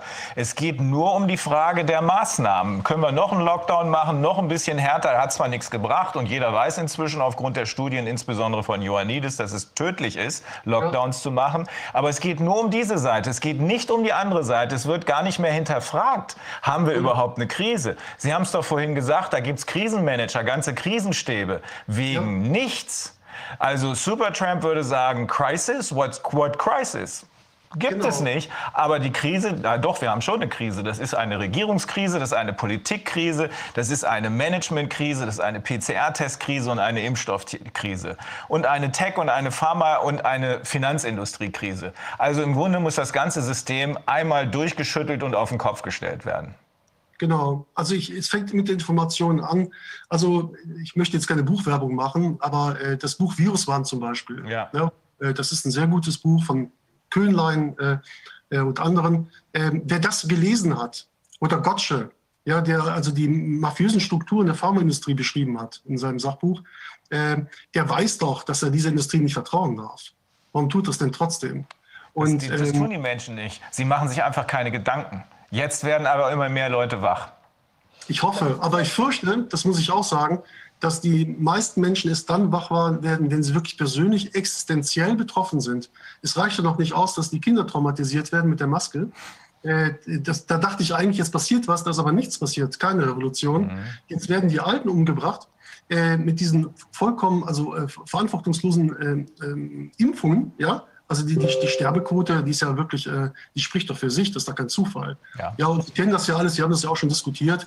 Bei der äh, Covid-Statistik hat es nie eine Rolle gespielt, ob man an oder mit einem Virus stirbt. Und jetzt bei der Impfung sind es aber immer die Vorerkrankungen, die die mhm. Ursache waren für das Ableben. Mhm. Ähm, und das ist eben so pervers, wie nur sein kann. Ja. Äh, wer darüber nachdenkt, ähm, der muss erkennen, da stimmt fundamental was nicht.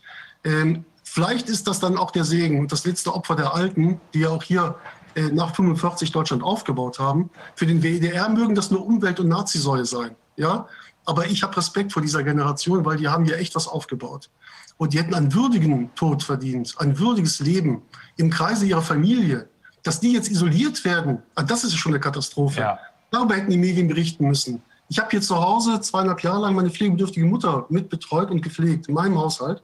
Und wenn die zwei, drei Wochen von ihren Angehörigen getrennt worden wäre, ja, das ist das einzige Glück, das ein Mensch in diesem Stadium seines Lebens hat. Das hätte die nicht überlebt. Die wären schwere Depressionen gefallen, hätte aufgehört zu essen und wäre gestorben. Und das ist hunderttausendfach schon passiert. Also was muss denn jetzt noch in Deutschland passieren, dass die Menschen sagen, es reicht? Ja? Ich weiß es nicht. Also vielleicht ist es noch nicht existenziell genug. Vielleicht muss wirklich dann bei jedem die, die Firma zerstört sein, äh, die, die Frau Suizid begangen haben, ne? das Kind voll bekloppt sein. Ich weiß es ja nicht. Wo ist die Grenze? Wo ist die Grenze?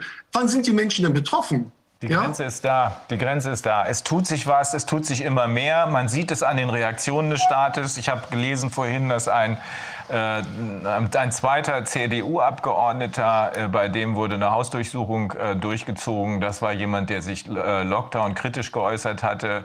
Einem anderen wurde die Immunität entzogen, angeblich wegen Schmiergeldgeschichten. Es wird immer genauer, aber auch auf der anderen Seite, von der Seite der unabhängigen Medien da reingeguckt. Reitschuster hat darüber berichtet. Also es tut sich was. Das zeigt eigentlich, dass da jemand auf einer heißen Herdplatte am Tanzen ist auf der anderen Seite. Ja, so wie früher in den Western, bum, bum, bum, tanz mal ein bisschen. Das machen die jetzt gerade. Und zwar, weil wir uns bewegen. Das darf man nicht vergessen. Das ist nicht einfach so, weil wir uns bewegen. Herr Schmidt, Sie wollten noch was zu äh, einem anderen Thema sagen. Wir werden, also äh, können, können Sie noch mal sagen, wo kann man das alles nachlesen? Wenn Sie sagen, mal bei mir auf der Website äh, können Sie die Schriftsätze nachlesen. Sind da auch Handlungsanweisungen für den Einzelnen, sonst machen wir das hier im Ausschuss, äh, wie man mit ja, ja. Mahnbescheid seine, sein Geld wieder zurückverlangen kann? Das habe ich jetzt nicht drin, ich kann das aber gerne reinschreiben. Aber ich habe eine ja. konkrete Anleitung dazu, auch was Leute erwarten können, was sie tun können. Mhm. Also man kann die auf vielfältige Weise ärgern, dass man denen Bargeld schickt, ja, für die mhm. Rundfunkgebühren. Also irgendwie so Centbeträge. Äh, oder vielleicht sagt mal einer die Wahrheit, dann schickt man mal äh, Euro hin und, und lobt den, ne? hier kauft ihr ein IC. Also dass man die vielleicht auch mal aufzieht das muss ja nicht alles humorlos sein. Also Humor im Recht ist ja auch wichtig. Äh, einfach das ganze Spektrum der Fantasie mal spielen lassen. Mhm. Ähm, ich nehme das aber gerne mit dem Mahnbescheid noch auf. Ja, denn das, glaube ich, kann man sehr gut begründen jetzt. Und dann darf man nicht vergessen, wenn die normative Kraft des Faktischen dazukommt, wenn also immer mehr Leute den öffentlich-rechtlichen Medien den Rücken kehren, gar nicht mehr gucken und auch gar nicht mehr bezahlen, beziehungsweise, das ist ja nun wirklich leicht, ein Mahnbescheid über 12 mal 17,50 Euro, keine Ahnung, 220 Euro oder irgendwie sowas wird das sein. Was kostet das schon? Ähm, und dann überwechseln zu den neuen unabhängigen Medien. Dann hat die Kombination aus beiden, das habe ich immer wieder gesagt, die reine rechtliche Arbeit reicht nicht. Jedenfalls nicht bei der Justiz, mit der wir es hier zu tun haben. Da muss erst mal viel passieren.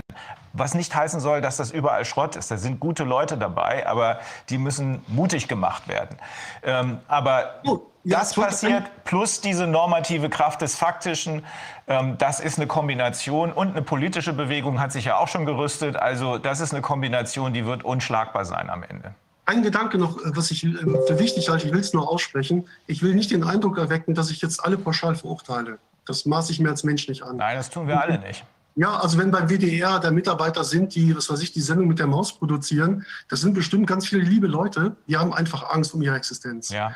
Weil es gibt da diese Beispiele, ne, und jeder kennt die, wie Frieda Wagner, die hat jahrzehntelang für die öffentlich-rechtlichen Medien gearbeitet.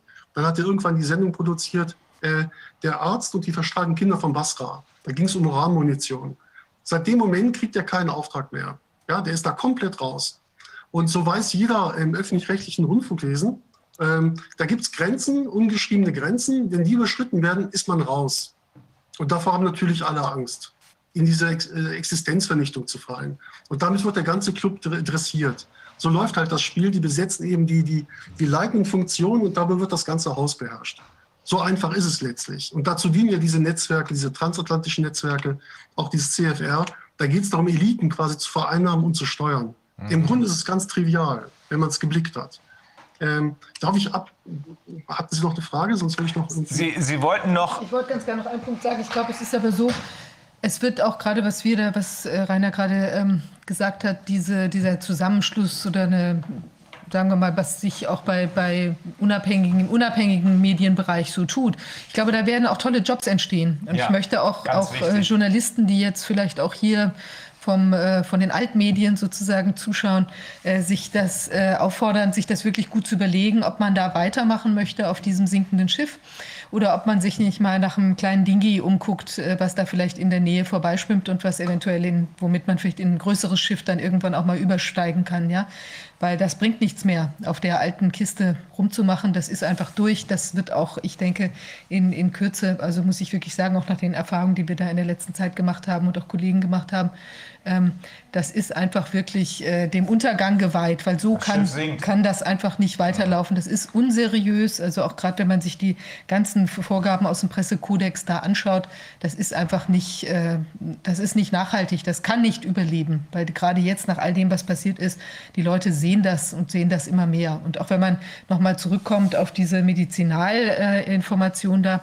wenn man sich anschaut, dieses Heilmittelwerbegesetz, was wir ja auch schon mal thematisiert hatten, da ist ja klipp und klar sogar strafbewehrt geregelt, dass man nicht einfach für irgendein Produkt Werbung machen darf. Und wenn ich hier jetzt eine ganz kleine Produktpalette habe, die alle toxisch sind, unter vielfältigen Aspekten und nicht richtig durchgetestet, wie ja auch da drin stand. Also auch für Sachen, die nicht äh, richtig durchgetestet sind, darf man auch nicht Werbung machen, als seien sie durchgetestet.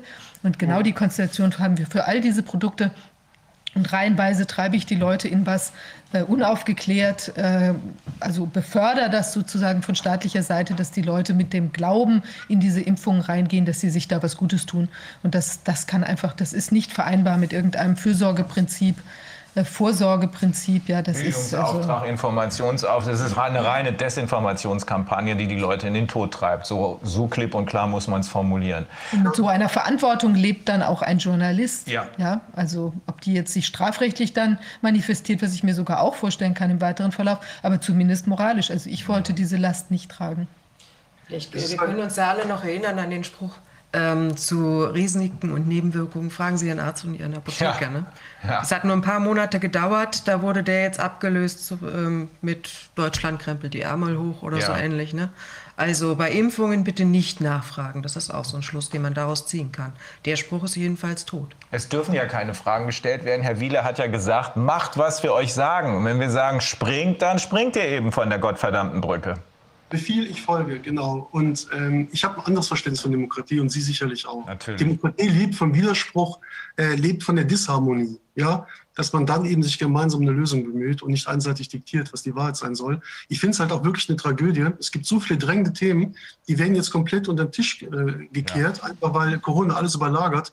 Ähm, es gibt so viele wichtige Themen, äh, beispielsweise, ähm, äh, was also viele Mandanten beschäftigt ist, also das Geschäft mit den Kindern. Äh, es werden jährlich mehr als 80.000 Kindern aus den Familien gerissen. Äh, die, diese Jugendhilfeindustrie setzt jährlich in Deutschland mehr als 40 Milliarden um. Und äh, es gibt Experten, die sagen, also viele Familien werden nur deshalb zerstört, damit die Kinder untergebracht werden können, weil es Bundesländer gibt, die für jedes Kind pro Jahr für die Unterbringung 160.000 Euro zahlen. Da kann man richtig viel Geld machen. Das sind Dinge, die sind auch vielen Anwälten nicht bekannt. Ich wollte es nur mal erwähnt haben. Äh, ich, würde, ich würde mir also wünschen, dass es auch einmal einen Ausschuss gibt, ja, einen Untersuchungsausschuss allein zum Thema Jugendhilfe. Mhm. Weil da gibt es so grobe Verwerfungen, das ist so pervers, wie es nur sein kann, dass, wenn Sie da ins Web schauen, ich habe dazu auf meiner Homepage auch ein bisschen was, äh, es gibt so viele Schicksale, ja, die sich da mitteilen wollen, über YouTube oder sonst wie. Das ist eine Riesenkatastrophe. Mhm. Und diese drängenden Themen, die fallen alle komplett unter den Tisch. Ja. ja. Das ist auch so bequem, damit auch alle politischen Probleme zu übertünchen. Ja. ja? Weil wir, wir müssen erstmal alle überleben. Wir sind ja, vom, wir sind ja bedroht, wir sterben. Ne? Ja. Ähm, und ähm, Sie sicherlich auch, aber ich habe irgendwann erkannt, also recht frühzeitig glaube ich, ähm, also ähm, es ist nicht das höchste Glück, ständig in der Angst zu leben. Ich habe mich dagegen entschieden. Ähm, ich weiß, ich bin ein Mensch, ich, ähm, ich werde irgendwann sterben, das kommt sowieso. Am Ende bringt uns der Tod alle um. Ähm, ich bin mir sicher, ich werde nicht an diesem Virus sterben, unterstellt es gäbe eins. Äh, und in dieser Erkenntnis kann man doch eigentlich ganz gelassen sein. Also äh, ich weiß nicht, wovor die Menschen eigentlich Angst haben. Sie können doch am Ende so so nichts mitnehmen. Da hilft die Esoterik halt doch ein bisschen weiter, ne?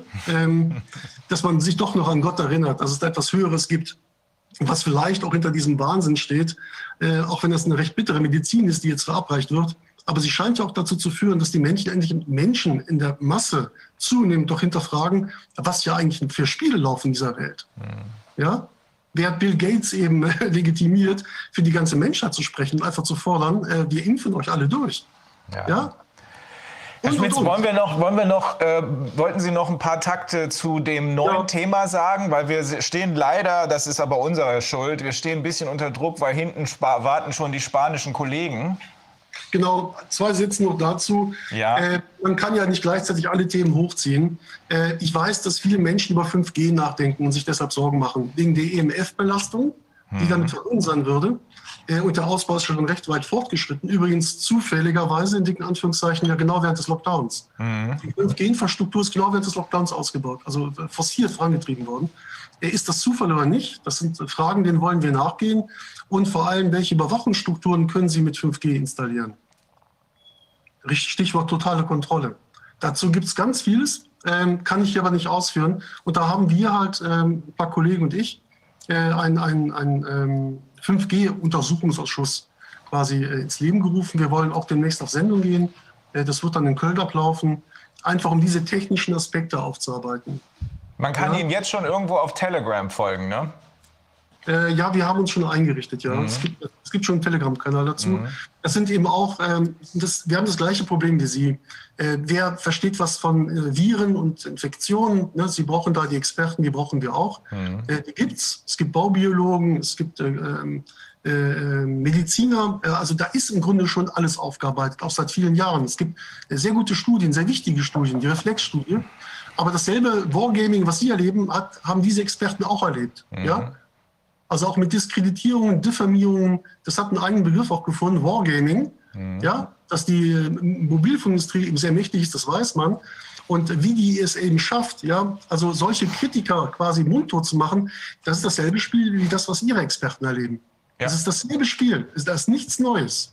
Ja, und deshalb wollen wir uns mal mit diesen Themen befassen, die auch letztlich untergehen. Es berichtet niemand darüber. Gute Idee. Ja.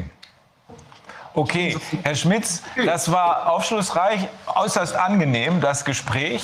Ne, man hat ja, viele haben auch Sie ja schon als jemanden dargestellt, der völlig wahnsinnige Thesen von sich gibt mit Schaum vorm Mund. Irgendwie wirken Sie ganz anders, merkwürdigerweise. Also, also wenn ich Freunde hätte, würden die bestätigen, dass ich ein total netter Mensch bin. Ne? das ist nee, also ich habe gute Freunde, keine Sorge. Mhm. Ähm, es ist halt so, was die können, das kann ich ja auch. Ja, mhm. das heißt, wenn die äh, natürlich mit ganz anderen, äh, anderen Ressourcen eine Schockstrategie übers Volk fahren, kann ich ja auch mal eine Anzeige formulieren, die vielleicht auch Menschen mal erstmal äh, irritiert mhm. und nachdenklich macht. Also auch mal, verstehen Sie, Sie können nicht jeden freundlich ansprechen und sagen, du, wir haben da ein Problem, da stimmt was nicht.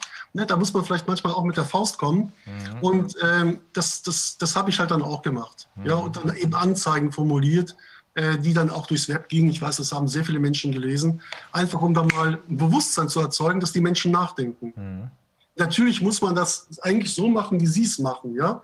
Äh, man muss das äh, Schritt für Schritt strukturiert und so aufbauen und entwickeln, dass die Menschen mitkommen. Ich habe halt nur Anfang des Jahres gesehen, es geht um Menschenleben und habe mich dann eben äh, zu einer ganz drastischen Maßnahme entschieden und habe dann meine Anzeige rausgehauen, wegen der Folgen des Lockdowns, weil ich mhm. gesehen habe, Menschen sterben. Mhm. Da müsste man sofort Menschen aufwecken. Aber Sie sehen ja, es, äh, es hat jetzt fundamental nichts geändert. Vielleicht hat es ein paar Anwälte erreicht. Und dann hat's ja es hat Leute erreicht. Es hat ja. was bewegt. Alles bewegt was. Es gibt doch diese Theorie, wenn da draußen irgendwo ein Schmetterling mit den Flügeln schlägt, dann merkt man das auf der anderen Seite. Alles, alles bewegt was. Genau, wir dürfen nicht am Erfolg festhalten, das tue ich auch nicht. Sie machen etwas und äh, wie das wirkt in der Welt, das können Sie nicht überblicken, das ja. weiß nur Gott. Aber wenn man nichts tut, ja, das ist eben keine Lösung. Man muss halt irgendwas machen. Ja. Und die Wahrheit ist immer noch ein sehr mächtiges Schwert in dieser Welt. Äh, man muss sie halt aussprechen. Das ja. ist unsere Aufgabe. Ja. Okay, vielen Dank auch für die Einladung. Danke, Herr Schmidt. Wir bleiben ja in Kontakt. Bis dann. Ich hoffe. Alles Gute Ihnen. Danke. Tschüss, tschüss. Tschüss. Herr Biermann, ich hoffe, Sie haben noch nicht die Nerven verloren. Nein, nein, ich bin, ich bin da und werde ganz kurz den Kollegen äh, Luis de Miguel Ortega per WhatsApp informieren, dass wir jetzt äh, live gehen können. Ja. Ja. Können Sie ihn auch kurz, ähm, kurz vorstellen? Ähm, ja, selbstverständlich. Ähm, ich warte jetzt noch gerade, dass er live geht. Er hat es noch nicht gesehen. Gut, dann werde ich jetzt so lange ihn kurz, äh, kurz vorstellen. Ähm, der Kollege ähm, Rechtsanwalt Luis de Miguel Ortega äh, hat seinen Kanzleisitz in Burgos im Norden Spaniens. Er äh, ist eigentlich oder war ursprünglich Krankenpfleger, hat dort Missstände gesehen und hat dann gesagt, ähm, da lohnt es sich Jura zu studieren, um Missstände zu, zu beseitigen. Ähm, seine wahrscheinlich bekannteste historische Tat, zumindest in Spanien, äh, ist, dass er ähm, im Jahr, äh, es war, ich weiß nicht, ob das in Deutschland bekannt ist, im Jahr 2004 gab es in Madrid äh, ein paar, äh, zehn, glaube ich, Anschläge in den U-Bahn-Stationen. Äh, die bekannteste davon ist Antocha. Und äh, zuerst hat es der ASNA ähm, den, ähm, ähm, den Etaristas in die Schuhe geschoben danach sind es offiziell ähm, ähm, Islamisten gewesen. Und eine Richterin hat sich tatsächlich getraut, mal diese ganze offizielle, äh, das offizielle Narrativ zu hinterfragen ähm, und ähm, hat ähm, eine Untersuchung veranlasst und um die, die spanischen Richter, die gleichzeitig auch Untersuchungscharakter haben, die sind sehr eigenständig. Die können nicht einfach unterbrochen werden, nicht wie bei uns in Deutschland bei den Staatsanwälten. Mhm. Äh, und die hat sich erlaubt, eine Untersuchung zu veranlassen und um sie wegzukriegen, wurde sie in die Klapse gesperrt, also in die psychiatrische Behandlung. Und er hat sie daraufhin ähm, verteidigt. Das ist so der Fall, wo er aus der Vergangenheit sehr bekannt ist.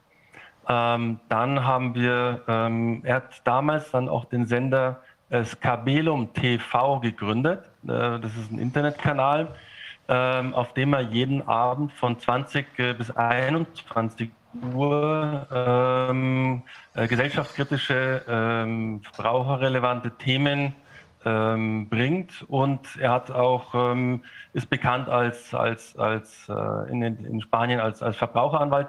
Ähm, hat sofort durchschaut, dass es hier bei dieser Corona-Krise um was ganz anderes geht hat Strukturen aufgebaut, um eben ähm, spanischen ähm, Mitbürgern, die wegen alles Mögliche eine Strafe bekommen haben, eine Multe, eine, eine, eine Strafzettel bekommen haben, weil sie halt ähm, mit dem Hund zu weit äh, von zu Hause entfernt Gasse gegangen sind, ähm, weil sie sich erlaubt haben, äh, zu einem etwas weiter entfernten Supermarkt zu fahren als zum allernächsten, äh, hat er Strukturen aufgebaut, um genau diesen ähm, ähm, Leuten umsonst zu helfen. Ja, also eine Mitarbeiterin ist nur darauf abgestellt, ähm, den Leuten die Schriftsätze zu liefern, die sie aber selber einreichen müssen.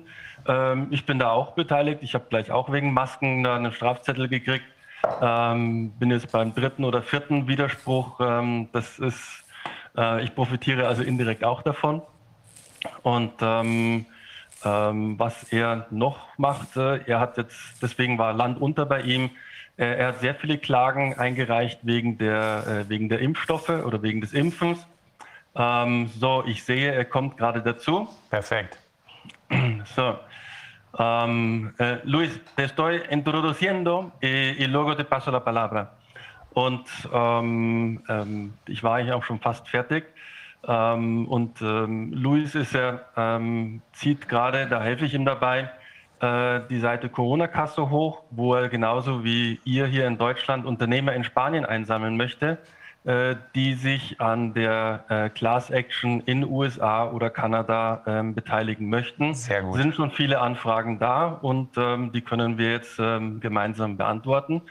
Und äh, rein logistisch würde ich jetzt folgendermaßen vorschlagen. Ähm, ähm, ähm, wenn Fragen zu stellen sind, äh, dann würde ich äh, bitten, die auf Englisch zu stellen, denn mhm. ähm, der Luis versteht sehr gut Englisch, er hat eine englische Lebensgefährtin mhm. oder Frau, ähm, ähm, wird aber auf Spanisch antworten und ich werde es dann in Deutsch äh, kurz, kurz zusammenfassen. Mhm. Luis, ahora te toca a ti. Luis, now it's your turn. Uh, I presented you. Um, and um, or um, Mr. Filmich has uh, questions to you, or you want to start right away with a topic uh, which is the most interesting for you right now. How should we do it? Okay, thank you very much. Um, good morning, everyone. Good morning. Thank you. Thank you a lot. Um, let me explain everything in Spanish because my English is not so good. Um, actually, my wife is from London, but my English is not not enough for explain everything. Fine. Okay. Uh, Jens, uh, sí, sí, mm. sí. No, buenos días a todos. Gracias por, por invitarme. Es un placer para mí estar aquí con todos ustedes. Y, y bueno, mm, estoy a su disposición para cualquier pregunta. Mi trabajo es como abogado y defensor de, de derechos humanos y de los derechos de los consumidores. Llevamos trabajando desde el año 2004 y, y ese es nuestro trabajo, única y exclusivamente derechos de los consumidores y pacientes. Ähm, okay, wie ich eben gerade in der Einführung schon gesagt habe, er freut sich sehr hier zu sein und seit 2004 ist er eben Verbraucheranwalt äh, und äh, Patientenanwalt. Mhm. ¿Sigue? No, no, no, si tienen alguna pregunta o qué, qué, qué crees que tengo que, que explicarles. Uh -huh. La historia de todo lo que hemos hecho en España. Um, sí, sería un, un resumen, um, un resumen de lo que pasó desde oh. principio uh, hasta hoy. Esto sería muy conveniente. Also okay. ich habe ihn gebeten, eine kurze Zusammenfassung zu machen vom Ausbruch der Krise bis heute, wie er das aus äh, rechtlich-medizinischer Sicht sieht. Ok, fantástico. Eh, nosotros empezamos a luchar, a trabajar contra esta pandemia y esta crisis política a principios de marzo del 2020. El 9 de marzo del 2020 teníamos una reunión en la sede de Naciones Unidas en Ginebra para hablar sobre el abuso médico en España. Ähm, also Sie befassen sich äh, seit genau dem 9. März ähm, mit diesem Thema, äh, denn da hatten Sie eine, ähm, eine Sitzung äh, zum Thema ähm, ähm, Abuso Medico, äh, medizinischer Missbrauch in, in Spanien. ¿Y dónde fue esto? In Ginebra. Äh, in, in Genf, genau. Also da gab es in Genf bei den Vereinten Nationen eine Sitzung zum Missbrauch, medizinischen Missbrauch in Spanien. El 2 de marzo del 2020, desde Naciones Unidas nos dicen que se van a suspender todo tipo de actividad política y pública en toda Europa por el coronavirus. Es decir, nos anticipan ya un cierre de fronteras y un cierre de actividad. Okay. Äh, bereits am 2. März 2020 äh, haben Sie dann von den Vereinten Nationen schon erfahren, äh, dass sich sämtliche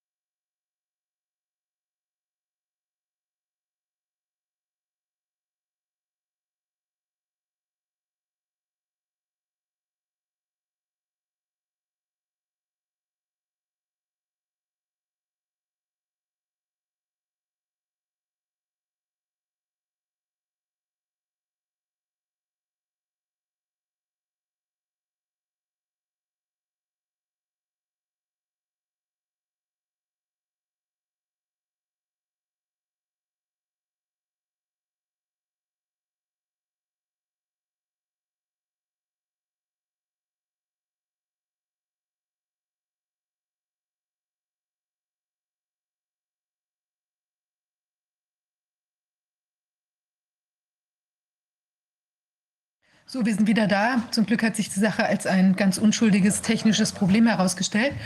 Und jetzt, äh, genau, setzen wir die Befragung fort. Wir waren an dem Punkt angekommen, ähm, wie die Lage sich kurz vor dem Lockdown dargestellt hat in Spanien. Okay, ähm, ähm, Luis, ähm, ja genau.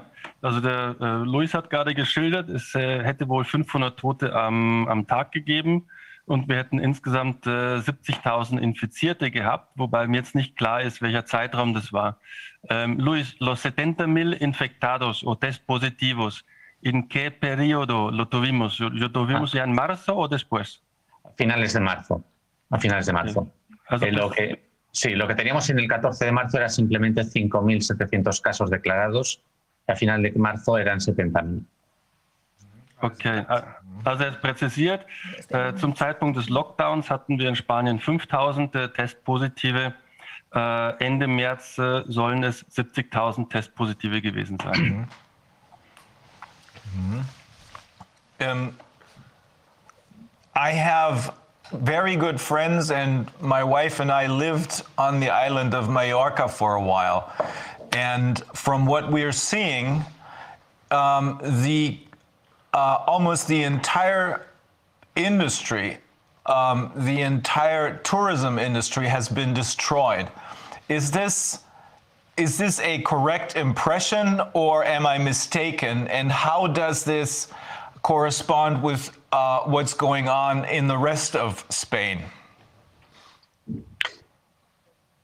El, es correcto.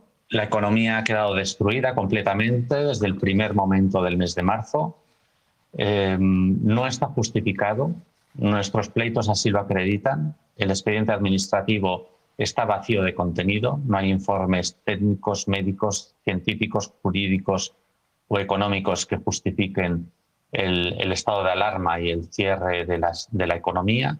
Igual que tampoco hay ningún informe ni ningún escrito que justifique el automático endeudamiento de España con 200.000 millones de euros. Okay. Was er gerade gesagt hat, ist äh, tatsächlich die äh, Wirtschaft, äh, nicht, nicht nur touristische, sondern allgemeine Wirtschaft ist weitgehend ja tatsächlich am Boden ähm, zerstört. Und was er herausgefunden hat in seinen Pleitos, in seinen Verfahren, äh, ist, dass es keine wirklich ausgearbeiteten Gründe dafür gibt, äh, weder politische, gesundheitliche, gesellschaftliche, äh, noch irgendwelche tatsächlich ähm, ähm, erfahrbaren ähm, Fakten, die dieses begründet hätten. Das, entonces fue más o menos una decisión política, pero no basada en hechos, ¿no? Exactamente. Es sei also auch tatsächlich eine rein politische Entscheidung gewesen, die sich nicht auf eine Faktenbasis äh, hätte stützen können. In other words, uh, just like here in this country, nobody's even talking about is there any evidence for this pandemic situation, but the only parts of the discussion that people focus on is do we need more lockdowns? Do we need more anti corona measures? Is that a correct impression that I have here? Yes, absolutely. Because the thing is, um, in our last session a week ago, we talked to two former to two people who used to work for the WHO, let me put it this way, two women. And they both pointed to the, I think it's called Weltgesundheitsregeln, World Health Regulations, which is a kind of constitution of the WHO. And uh, one of them in particular, Dr. Behrendt, and we're gonna we're gonna be working with her uh, very closely.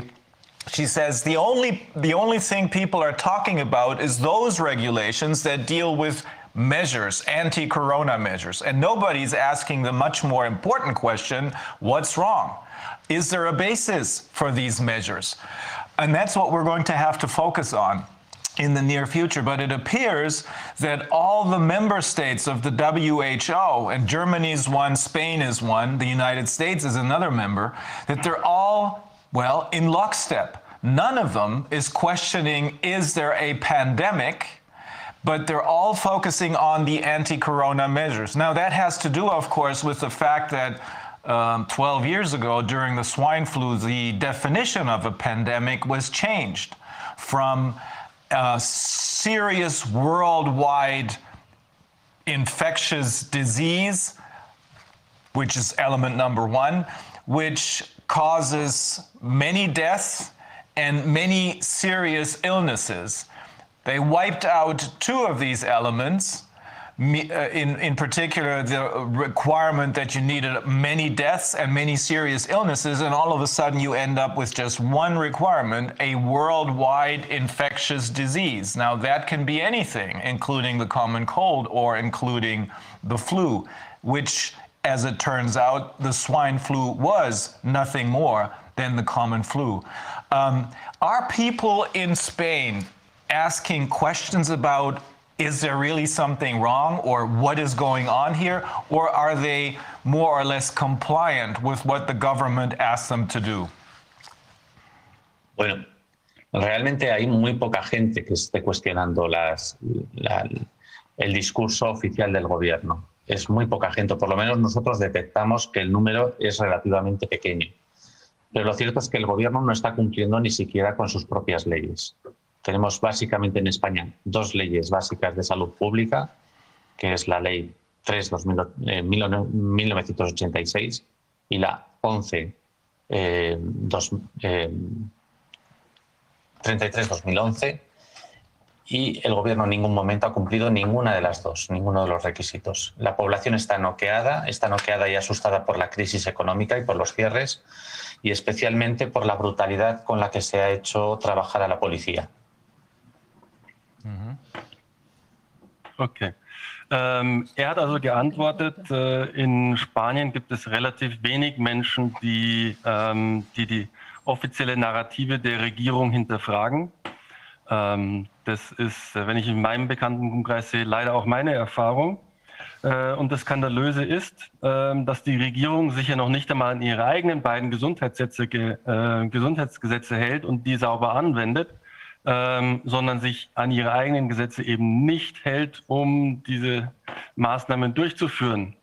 Äh, und äh, die Leute, die jetzt ohnehin schon ähm, äh, ja, la gente noqueada. Äh, die Leute sind gewissermaßen ausgenockt, äh, wie beim K.O.-Schlag bei, bei, bei einem Boxkampf. Äh, und da rührt sich relativ wenig und ähm, sie sind auch entsetzt äh, beziehungsweise sehr ähm, äh, betrübt über die Polizeigewalt, die angewandt worden ist gegen, ähm, gegen ganz normale Leute. Und ähm, ja, das heißt also, die spanische Bevölkerung ja, ausgenockt ist wohl der richtige kurze Satz dazu. Also ich will es kurz übersetzen. Ich hatte gefragt, ähm, im Hinblick auf die Informationen, die wir in der letzten Sitzung am vergangenen Freitag von Dr. Stückelberger und Dr. Behrendt bekommen haben, zwei ehemaligen WHO-Mitarbeitern, dass es ja eine Verfassung gibt, auf der die WHO sich organisiert hat. Die gilt für alle Mitgliedstaaten. Und in dieser Verfassung, das sind diese Weltgesundheitsregeln, ist, äh, darauf hat Dr. Behrendt insbesondere hingewiesen, ist ja nicht nur geregelt, dass man über irgendwelche Maßnahmen reden sollte und die prüfen sollte, sondern vor allem auch, dass man erstmal prüfen sollte, brauchen wir überhaupt Maßnahmen? Gibt es überhaupt eine Grundlage für gewisse Aktivitäten? Und meine Frage war an den Kollegen Ortega, äh, ist, gibt es diese Fragen auch in Spanien? Gibt es da Menschen, die äh, nicht mit der Regierungslinie übereinstimmen und Fragen stellen?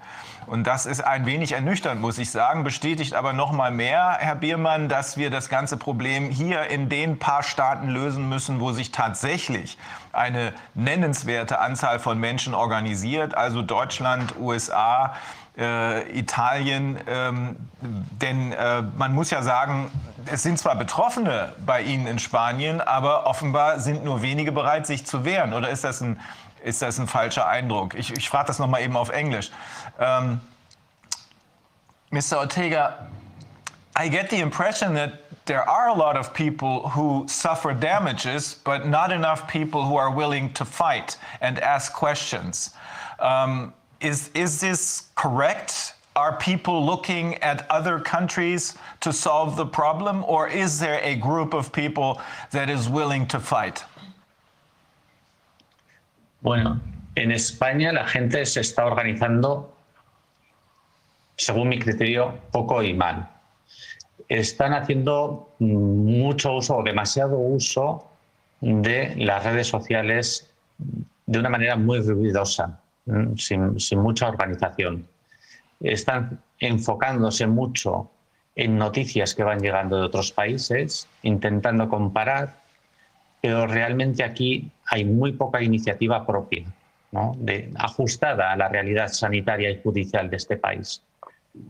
Mm, mi opinión es que además nosotros estamos ya de facto en una dictadura en la que coinciden todos los partidos políticos del país y la sociedad en conjunto está muy lejos de asumir que estamos en una dictadura real.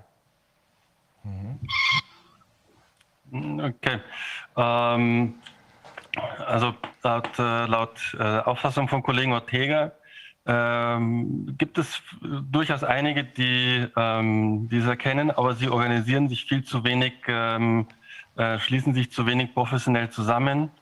Ähm, sie lassen ihre Wut gerne in Social Media raus, ohne aber, dass das zu einem konkreten Ergebnis führen würde. Ähm, es fehlt ihnen auch de facto die, oder die, es fehlt ihnen wohl auch die Erkenntnis, dass laut Ortega äh, man in Spanien de facto eigentlich schon in einer Diktatur lebt, wo so gut wie alle Parteien äh, sich äh, zusammengeschlossen haben und im Lockstep ähm, marschieren. Und diese Erkenntnis fehlt den meisten Spaniern noch. And I, I assume the vaccination program is going at full speed.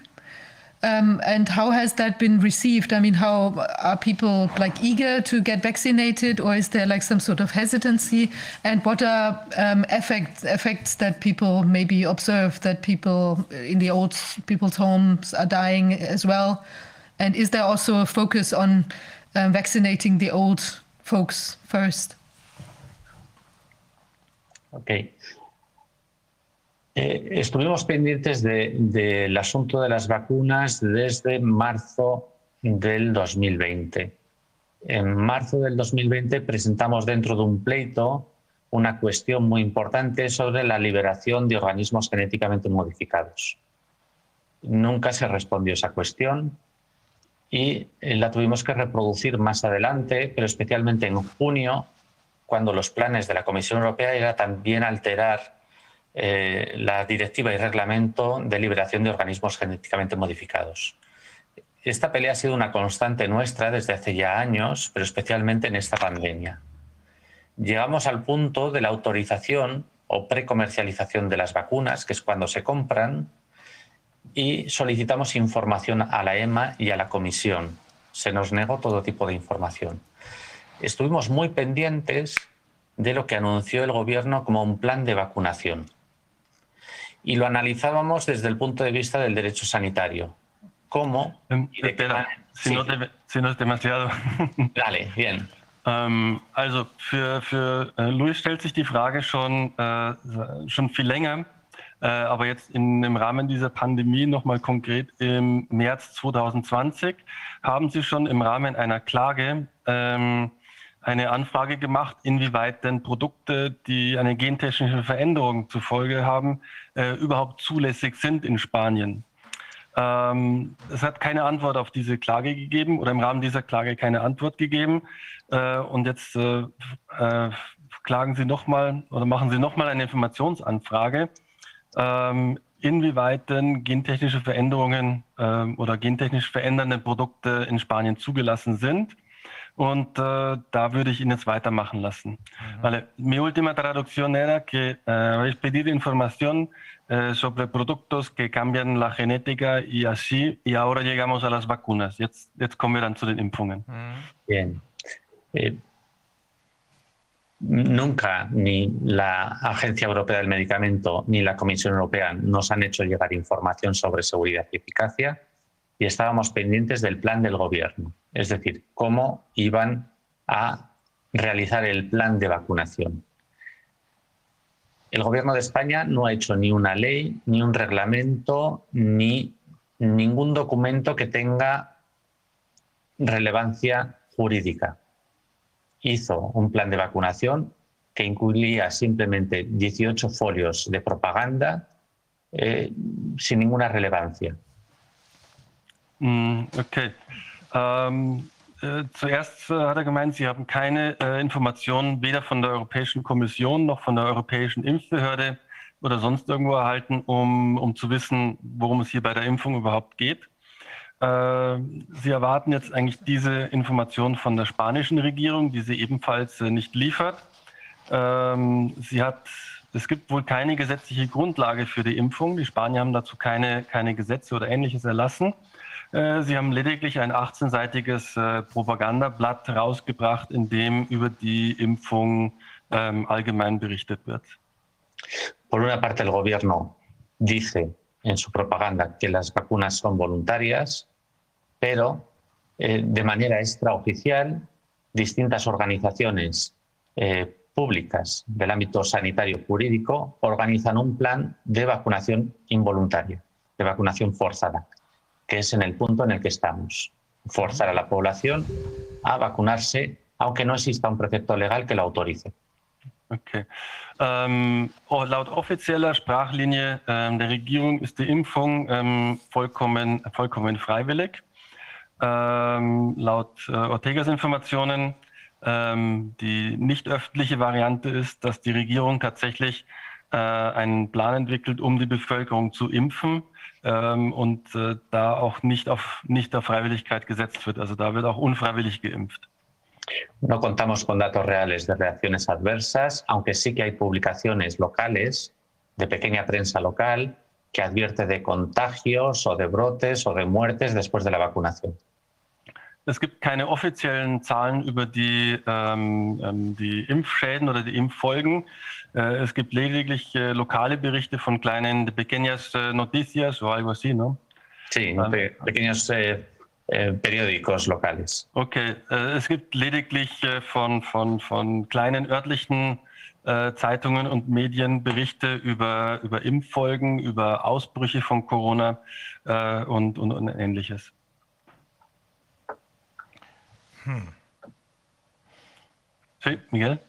Sí, nada, nada más. Creo que yo creo que está es suficiente. But aren't people uh, is, is no one asking questions about whether or not the vaccines are effective? Is no one asking questions about whether or not there may be risks associated with the vaccinations? Are people just compliant? Or, or in other words, uh, is there a difference between what the mainstream media are reporting? Because over here in this country and in many other countries, there is such a difference. The mainstream media are trying to make the population believe that everybody wants to get, get vaccinated, but we know if we talk to people in, even in hospitals, that hardly anyone wants to get vaccinated. Is that different in Spain, or are people ready to get vaccinated because they think that's the only way to get back to their own lives? La, la resistencia que vemos es muy pequeña. La, la, gente, aunque no está cómoda con la vacunación, eh, eh, entra en, el, en, la dinámica del gobierno de dejarse vacunar. Nos hemos ofrecido a defender gratuitamente a todas las personas que no quieran vacunarse y hasta la fecha hemos recibido 10 casos en los que hemos intervenido y que hemos conseguido paralizar la vacunación involuntaria eh, de, de, gente que ya tenía una resolución judicial o administrativa para ser vacunados. En todos los casos hemos paralizado esas vacunaciones, pero la mayor parte de la gente está eh, dejándose vacunar a pesar de que es evidente de que esos documentos oficiales o judiciales son fraudulentos. Okay, sagt also, Ähm, der Widerstand äh, gegen die Impfung in Spanien ist ähm, relativ klein. Mhm. Er meint, auch wenn viele Menschen ein ungutes Gefühl haben äh, bei dieser Impfung, lassen sie es doch äh, weitgehend äh, mit sich geschehen. Ähm, und äh, er hat noch gesprochen, er hat jetzt selber zehn Fälle am Laufen, wo er eine gerichtliche Anordnung zur Impfung äh, noch hat stoppen können. Ähm, Sí, 10 casos donde has podido parar la, la vacunación después de un orden judicial, ¿no? Sí, en los 10 casos que hemos atendido, en los 10 hemos paralizado. Okay, also in den 10 Fällen, die zu ihm gebracht worden sind, äh, konnte er in allen 10 Fällen konnte er tatsächlich also die, äh, den, die gerichtliche Anordnung zur Impfung aussetzen. Mhm. Da hätte ich jetzt noch eine kleine Frage. Ja, ähm, um, before we said uh, it's uh, voluntarily uh, the vaccination, how come that there's a legal order by a judge um, to do vaccination in some cases, in those 10 cases? ¿Cómo puede ser que haya un juez que ordena una vacunación en 10 casos si antes hemos dicho que todo es eh, voluntario? Sí, es lo que había explicado antes. Eh, el plan del gobierno es voluntario aparentemente, pero en la sombra las consejerías de sanidad y las fiscalías han urdido un plan para vacunar involuntariamente a la gente a través de procedimientos de jurisdicción voluntaria que llamamos, que son procedimientos para proteger a personas eh, vulnerables. Entonces se está obligando a vacunar a las personas vulnerables por su propia protección. Ah, okay. Das heißt also, ich habe ihn gerade gefragt, wie das ist, freiwillig. Wie kann es sein, dass es gerichtliche Anordnungen zur Impfung gibt, äh, obwohl das Ganze doch freiwillig ist? Und er, gemeint, er hatte vorhin schon gesagt, im Hintergrund wird eben ein Plan ausgearbeitet, um, um Impfzwang auszuführen. Äh, und es gibt ein Gesetz zum Schutz von ähm, besonders schutzbedürftigen Leuten. Und dieses Gesetz wird gerade umgedreht oder pervertiert und gesagt, ihr seid besonders schutzbedürftig, deswegen müsst ihr geimpft werden. Und das haben Richter tatsächlich angeordnet. Und da ist er eben in allen zehn Fällen, die zu ihm gekommen sind, erfolgreich gewesen, diese gerichtliche Anordnung auszusetzen. Sehr gut. Mhm. Aber es ist schon, also ich muss schon sagen, das finde das ziemlich bedrückend, dass da so wenig Widerstand. You know, the impression is as follows. Spain seems to be one of those countries that are the actual playing grounds for the other side. The other side seems to believe that they can get through because most countries will behave like Spain. Now, many countries don't. In particular, in Italy, there's a very strong resistance. Here in this country, there's a very strong resistance. In Austria, there's a very strong resistance. Aren't people, do they not get this information in Spain that there that there are other things going on in other countries and that people in other countries are highly motivated not to let this done to them, let this be done to them. Eh, yo no es por ser negativo y, y, y ni, ni, ni, dar muy malas noticias, pero en España, eh, la situación de España no es similar a la de ningún otro país, en ningún aspecto. En España, el 14 de marzo, con el estado de alarma, se suspende toda actividad administrativa, toda garantía administrativa y todo funcionamiento judicial. El, Mhm. Sí, sí. Luego hago otra, sí. Ähm, er meint, er will ja nicht der Überbringer negativer Nachrichten sein, aber äh, Spanien sei schon ein, ein besonderer Fall, denn mit dem 14. März sei einfach ähm, alles ausgesetzt worden, ähm, administrativ, äh, jeder äh, rechtliche Schutz, ähm, ähm, das ganze Land ist einfach ähm, flachgelegt worden. Hm. Por otra parte, todos los partidos políticos aceptan este hecho de la dictadura y aceptan este endeudamiento masivo del país. Ningún partido político se opone al endeudamiento masivo del país. Estamos hablando de 200.000 millones de, de, euros programados y esto mm, también dificulta que la población tenga información eh, distinta de la oficial. Um, ¿De cuánta, de, cuánta deuda hablamos? De 200.000 millones de euros se comprometió el gobierno eh, a inyectar. Al principio de la pandemia. Okay, Milliarden. Ähm, er sagt halt auch, das Problem ist hier, dass alle Parteien durch die Bank ähm, diese Maßnahmen so, ähm, so akzeptieren, dass es keine nennenswerte Option gibt. Äh, und dass die Parteien auch akzeptiert hätten, dass Spanien sich neu verschuldet mit 200 Milliarden äh, Euro. Ich musste nochmal nachfragen, ob ich die Zahl richtig verstanden habe, aber 200 mil millones sind 200 Milliarden Euro Neuverschuldung. Äh, alle Parteien quer durch die Bank haben das so akzeptiert. Por otra parte, la prensa española lleva una tradición muy larga de corrupción y en los últimos años han recibido unas grandes inyecciones de dinero que controlan tanto la publicidad institucional como subvenciones. Esto unido a una muy débil estructura social de la sociedad civil, pues hace que haya muy poquita resistencia en España, muy difícil la resistencia. Ähm, er meinte, die spanische Presse hat eine lange, lange Tradition von, ähm, von Korruption, mhm. äh, hat in letzter Zeit auch sehr viel Geld von Regierungen bekommen. Das in Zusammenhang mit einer sowieso relativ ähm, schwachen sozialen Struktur, was äh, Regierungskritik oder Aufklärung, das füge ich mal hinzu, äh, anbelangt, äh, ähm, mit, mit, einer relativ schwachen Struktur, was dieses anbelangt, kombiniert, äh, ist Spanien in dem Zustand, äh, wo, es, äh, wo es heute ist. Sprich wenig aktiver Widerstand, wenig Kritik. And uh, what has this amount of money been used uh, for? Are there do the, the people do they need, get any economic help, or is this just for the for the health system, or is it gone to like corrupt press, or I don't know? No, no he oído bien. ¿Podrías traducirme? Pues no, no he entendido. Sí, sí claro. Uh, la colega pregunta a, a qué, cómo, hemos, o cómo el Estado de España ha usado los 200 mil millones de euros. Uh, ¿Cómo lo han usado? ¿Lo han dado a la gente para el sistema sanitario o cómo lo han usado? No, es un compromiso de deuda. Es decir, todavía no ha llegado todo ese dinero, pero lo que está en el plan del gobierno es endeudar este país eh, de una manera masiva y progresivamente. Lo que sí que sabemos es que dentro de la supresión de garantías constitucionales que ha habido, una de ellas es, son las garantías de los contratos públicos. ¿no? Se ha perdido toda transparencia, no sabemos en qué están gastando el dinero y no hay ningún control. Los contratos son eh, sin, sin supervisión. Okay. Meint, äh, es ist also die 200 äh, Milliarden Euro, die seien jetzt nicht konkret ausgegeben worden, sondern äh, über, diese, über diesen Betrag hätte man jetzt primär erstmal eine Neuverschuldung gemacht.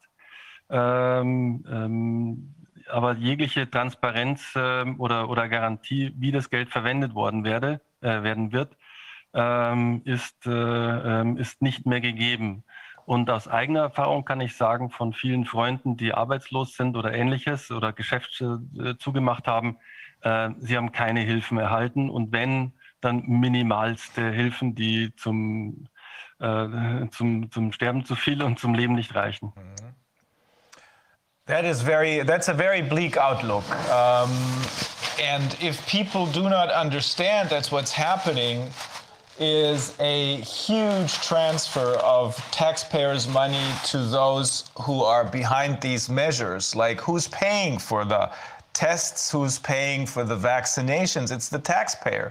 And who's receiving these monies? It's the pharmaceutical and the tech industry. If people do not understand this, and they just sit there and wait, nothing's going to change. Um, and I'm I'm surprised that um, on the other hand, I'm not really surprised because Spain is a country which was under authoritarian rule up until the early 1970s. But like, uh, unlike uh, Portugal, I think people I'm, I'm surprised because I didn't expect this. I, I spoke to a colleague, a law professor from Portugal, when we talked about this PCR test decision of an appellate court in Portugal. And he says this is one of those countries that still remembers what it's like to be under authoritarian fascist rule. And that's why we have some judges here who will not comply with what's going on. But it seems completely different in Spain.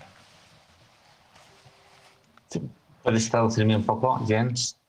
Um, sí, um, colega Fulmich dice que um, está muy sorprendido que en España hay tan poca resistencia, sobre todo si han salido de una dictadura de Franco solamente iniciales de los años 70 y que Portugal ya en lugar de... En, eh, contrariamente a España, en Portugal se acuerdan de la dictadura y por eso muchos jueces, muchos magistrados eh, han dicho nunca más. En España parece inverso, que eh, no, no, lo tienen tan negativo eh, la memoria a la, a la dictadura. Realmente es patético, pero nosotros llevamos trabajando desde el principio como asociación en esto, advirtiendo a la población desde hace ya 20 años que íbamos en una dinámica política y judicial muy peligrosa.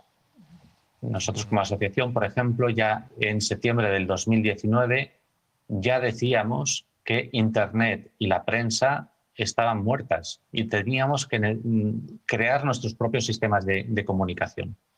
Por eso nace Escabelum TV en 2020, porque eh, en España ya no existe información, es propaganda.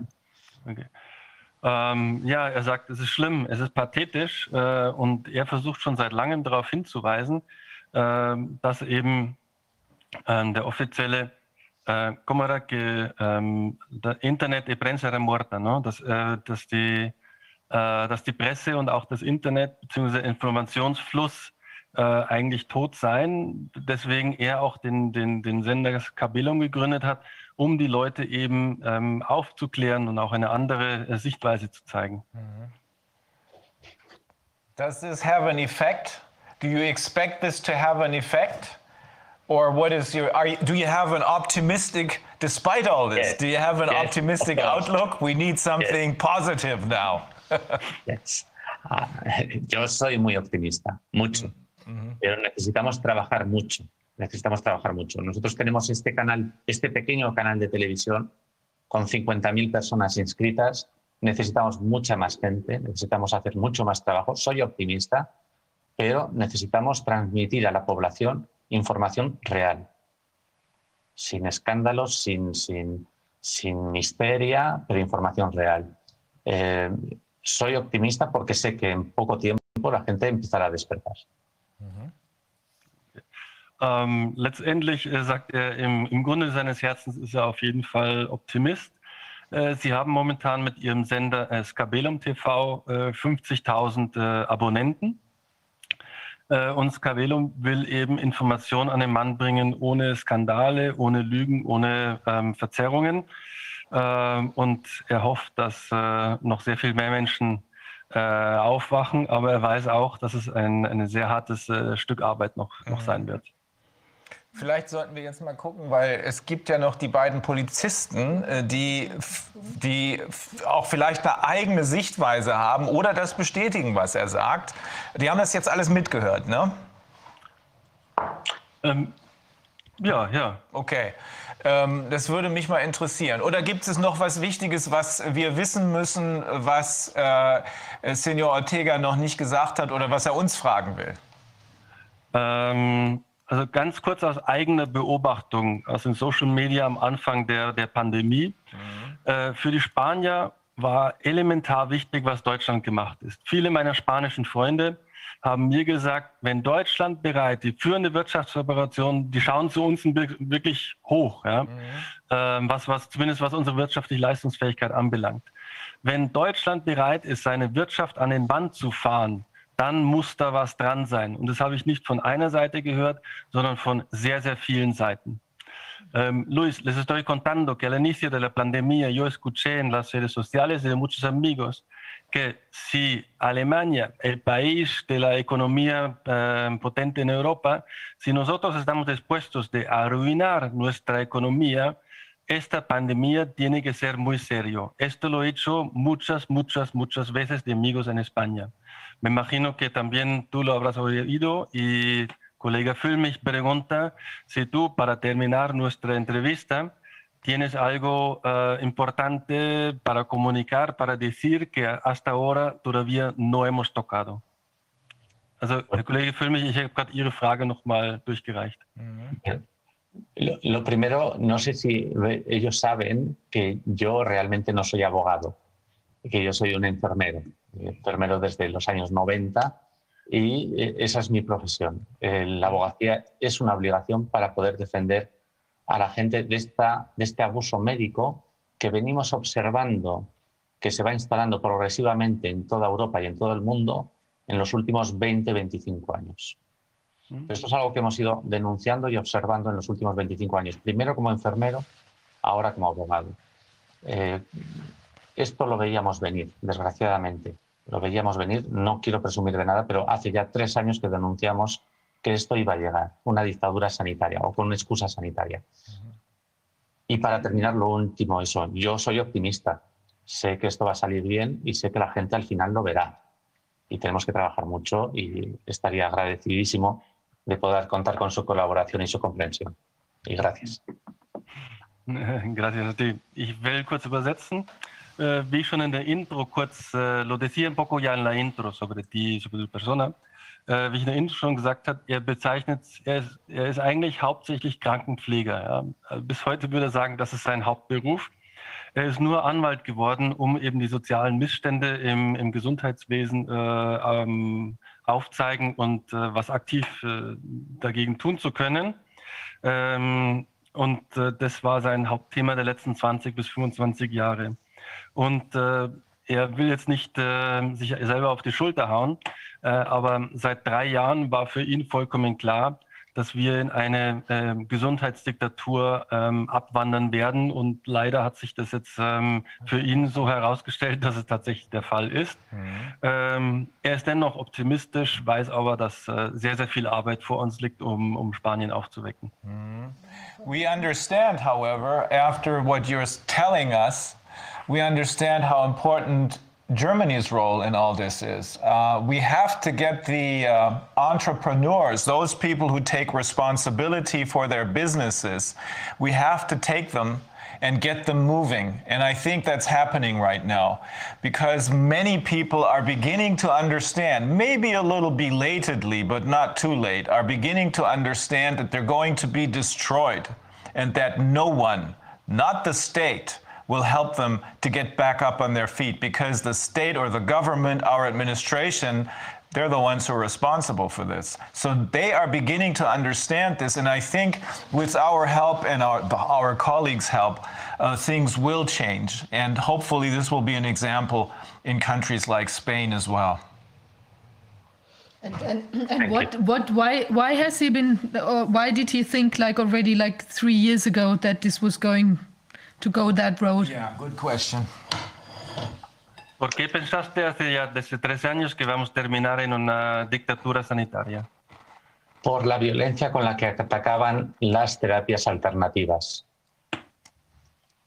Era evidente, o a mí me resultaba evidente, que no había una razón científica, ni técnica, ni jurídica para atacar las eh, terapias alternativas. Eso junto con la falta de transparencia de la Agencia Europea del Medicamento nos llevaba a pensar una intención política de crear un Estado totalitario sanitario.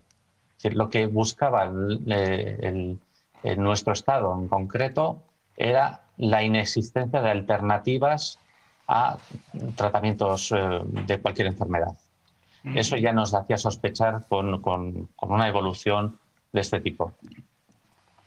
Ähm, er hat gemeint, äh, für ihn äh, sei es seit drei Jahren klar, dass wir eine, eine Gesundheitsdiktatur abrutschen würden, ähm, weil seit drei Jahren oder vor drei Jahren begonnen wurde, äh, sämtliche alternativen Heilmethoden brutalst äh, zu, zu bekämpfen und zu unterdrücken.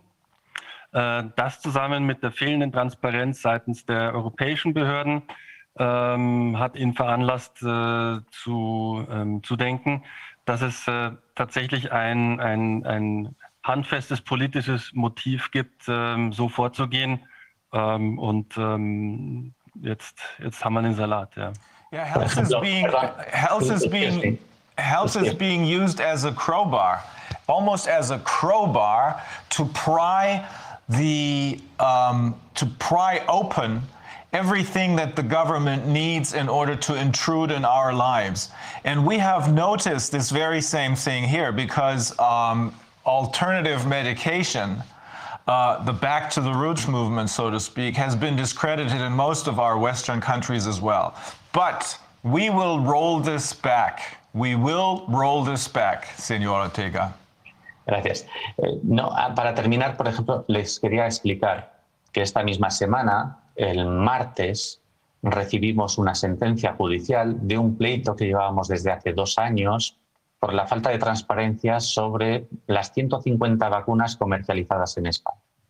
Llevamos dos años eh, de pleitos porque pedíamos información sobre seguridad y eficacia de esas 150 vacunas. La Audiencia Nacional resuelve condenándonos en costas porque no podemos pedir al Ministerio una información que no existe. Oh, oh. Okay, das Tobak. Ähm, diese Woche, am Dienstag, haben Sie ein Urteil, ein, ein klageabweisendes Urteil erhalten äh, zu einer Klage, die Sie vor zwei Jahren äh, angefangen haben. Denn Sie haben äh, vor zwei Jahren ähm, einen Informationsantrag gestellt, äh, um die äh, Informationen zu den 200 verschiedenen Impfungen, die in Spanien äh, ähm, so, so, zu haben sind, weil sie darüber Informationen haben wollten und äh, auch zur, zur Sicherheitsbeurteilung haben wollten und hat gesagt, diese Woche haben sie ein klageabweisendes Urteil erhalten und er ist auch zum Tragen der Kosten für diese Klage ver äh, verurteilt worden. Mhm. No information.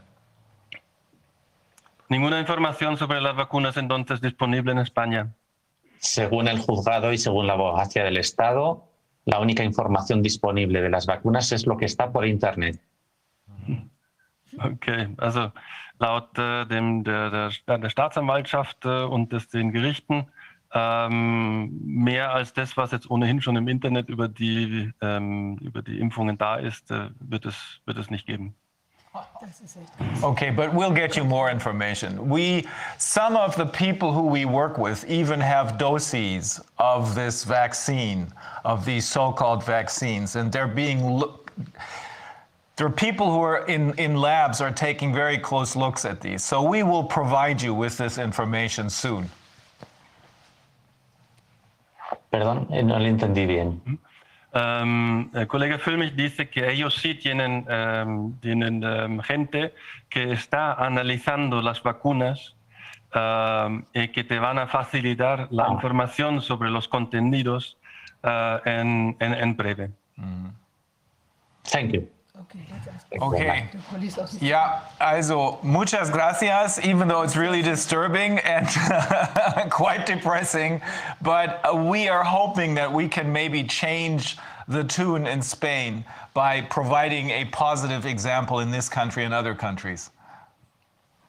Muchísimas gracias. Thank Muchísimas you for your work, Senor Ortega. Mm-hmm. Okay. Äh, Herr Biermann, wie, wir müssen jetzt mit ähm, einem der beiden Polizeibeamten sprechen. Äh, wie machen wir das auf Spanisch oder auf Englisch oder auf Deutsch?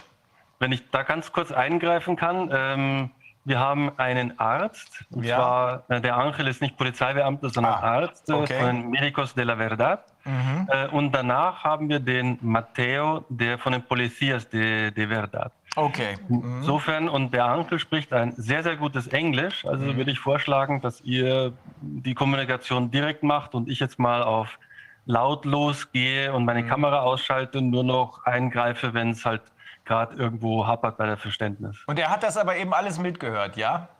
Ja, ja, der ist schon die ganze Zeit hier mitten okay. im Raum. Ja, ja. Okay. Andre, can you hear us?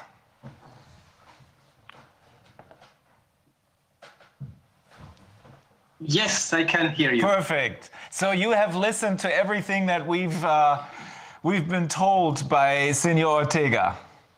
Yes, I've been listening everything. What is your so, picture of the situation? Oh, unfortunately, uh, my picture is very similar oh, than God. that one that offered Luis de Miguel Ortega. Mm-hmm. Um, just like an example, today here where I live in Ibiza Island, today there is a public demonstration by car, people mm-hmm. rolling around the city. And the two first points they ask about is very fast and for everybody vaccine. Oh, and please to do a PCR test to everybody getting into the island or getting into the Balearic Islands, uh, even if you are local or if you are foreign or if you are from the main island from Spain. So uh, this is the really bad um, consciousness about the really big problem we have. Really bad. I'm trying to con- connect with uh, this um, because this this public demonstration is uh, convoked by uh, the employers and um, people from the restaurants, people, working people here in the island. So they think for the survival, for the to to to get uh, to the, the economic situation survive, mm-hmm. they need everybody's vaccinated and mm-hmm. everybody doing PCR tests. So they didn't understand what is really happening, mm-hmm. in my opinion.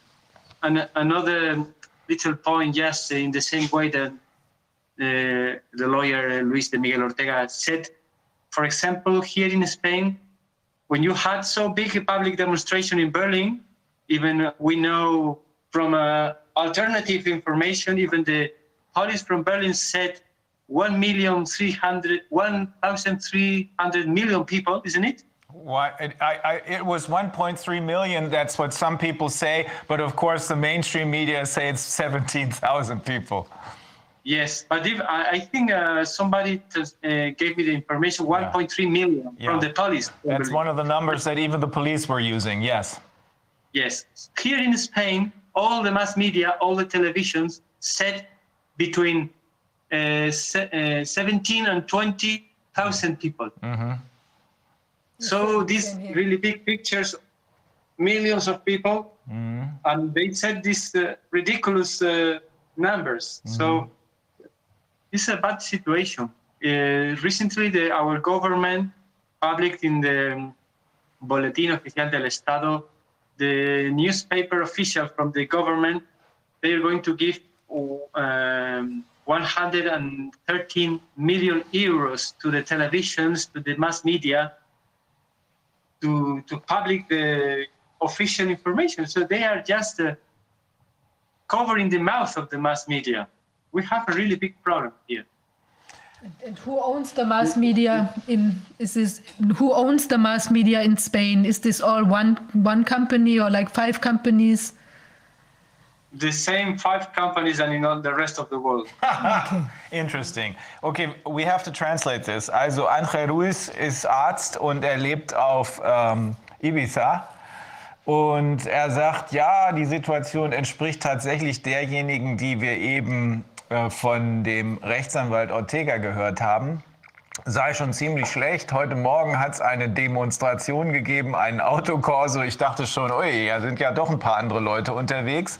Aber nein, die demonstrieren dafür, dass so schnell wie möglich alle Leute geimpft werden und so schnell wie möglich ganz viele Tests durchgeführt werden, auch für Leute, die besuchen. Das dürfte dann ja wohl den Tourismus endgültig erledigen. Aren't they worried about if, if they make everybody, if they force everyone who wants to come to the island to first get a test? Aren't they worried that that's going to kill tourism? They think this is the way to preserve tourism. Aha.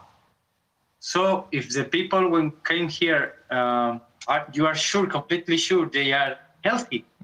If you are not healthy, you are kept in a hospital or in the hotel or at home. So this is the way they think uh, for the tourism to survive. Incredible.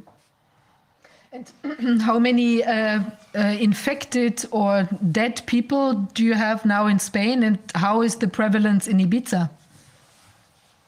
Um, I'm not very good with the numbers, but even in the worst moment, when uh, when the lockdown of all Spain was uh, uh, imposed here in Ibiza, very very few cases. In any cases, no no reason for lockdown. Even in Formentera, I was working in the Formentera hospital until I was punished just for talking about this situation.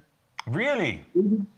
Yes, yes. I'm my, I am suspended or punished since the June the 23rd. Just about talking, they open a procedure to stop me in my job. I'm not working officially in this moment since uh, June the 20th, uh, first, 23rd. So in this moment, we have one or two people. Even I knew the woman, a very old woman with a quarter of lung with uh, lung fibrosis. So one lung nothing, another little bit. So even a blow could kill that this poor woman. So one or two people dead. Uh, they they posed the lockdown in all Spain. So you don't, you again, you don't have cases. You may have some people who tested positive, but there's nothing that tells you that they're real cases. Uh, in that moment, you mean in the beginning of the lockdown? Yeah, or in general. In uh, what, what what about the situation on the island of Ibiza? Oh, I think the, the information is so crazy that uh, I saw very long line lines of people waiting to do PCR. So healthy people waiting. Oh yeah. So this was the perfect situation. There is a, a I don't know how do you say brote, uh, accumulated cases to justify to, to make reason for the lockdown for the restrictions. You Okay. cannot go to the other little city from Ibiza. These uh, partial lockdowns, uh, very common here. Okay, I'll, I'll translate. Also ich habe ihn gefragt, ob die Leute sich keine Gedanken darüber machen, ob äh, wenn man jeden, der auf die Insel kommen will, erst einem PCR-Test unterzieht, ob das nicht dazu führt, dass dann gar keiner mehr kommt, weil das habe ich jetzt nicht gefragt, aber es gibt ja eine Menge Leute, die hier aus Deutschland und aber auch aus anderen Ländern inzwischen Urlaub machen in Sansibar oder Tansania, weil da nämlich äh, die Krise längst erledigt ist.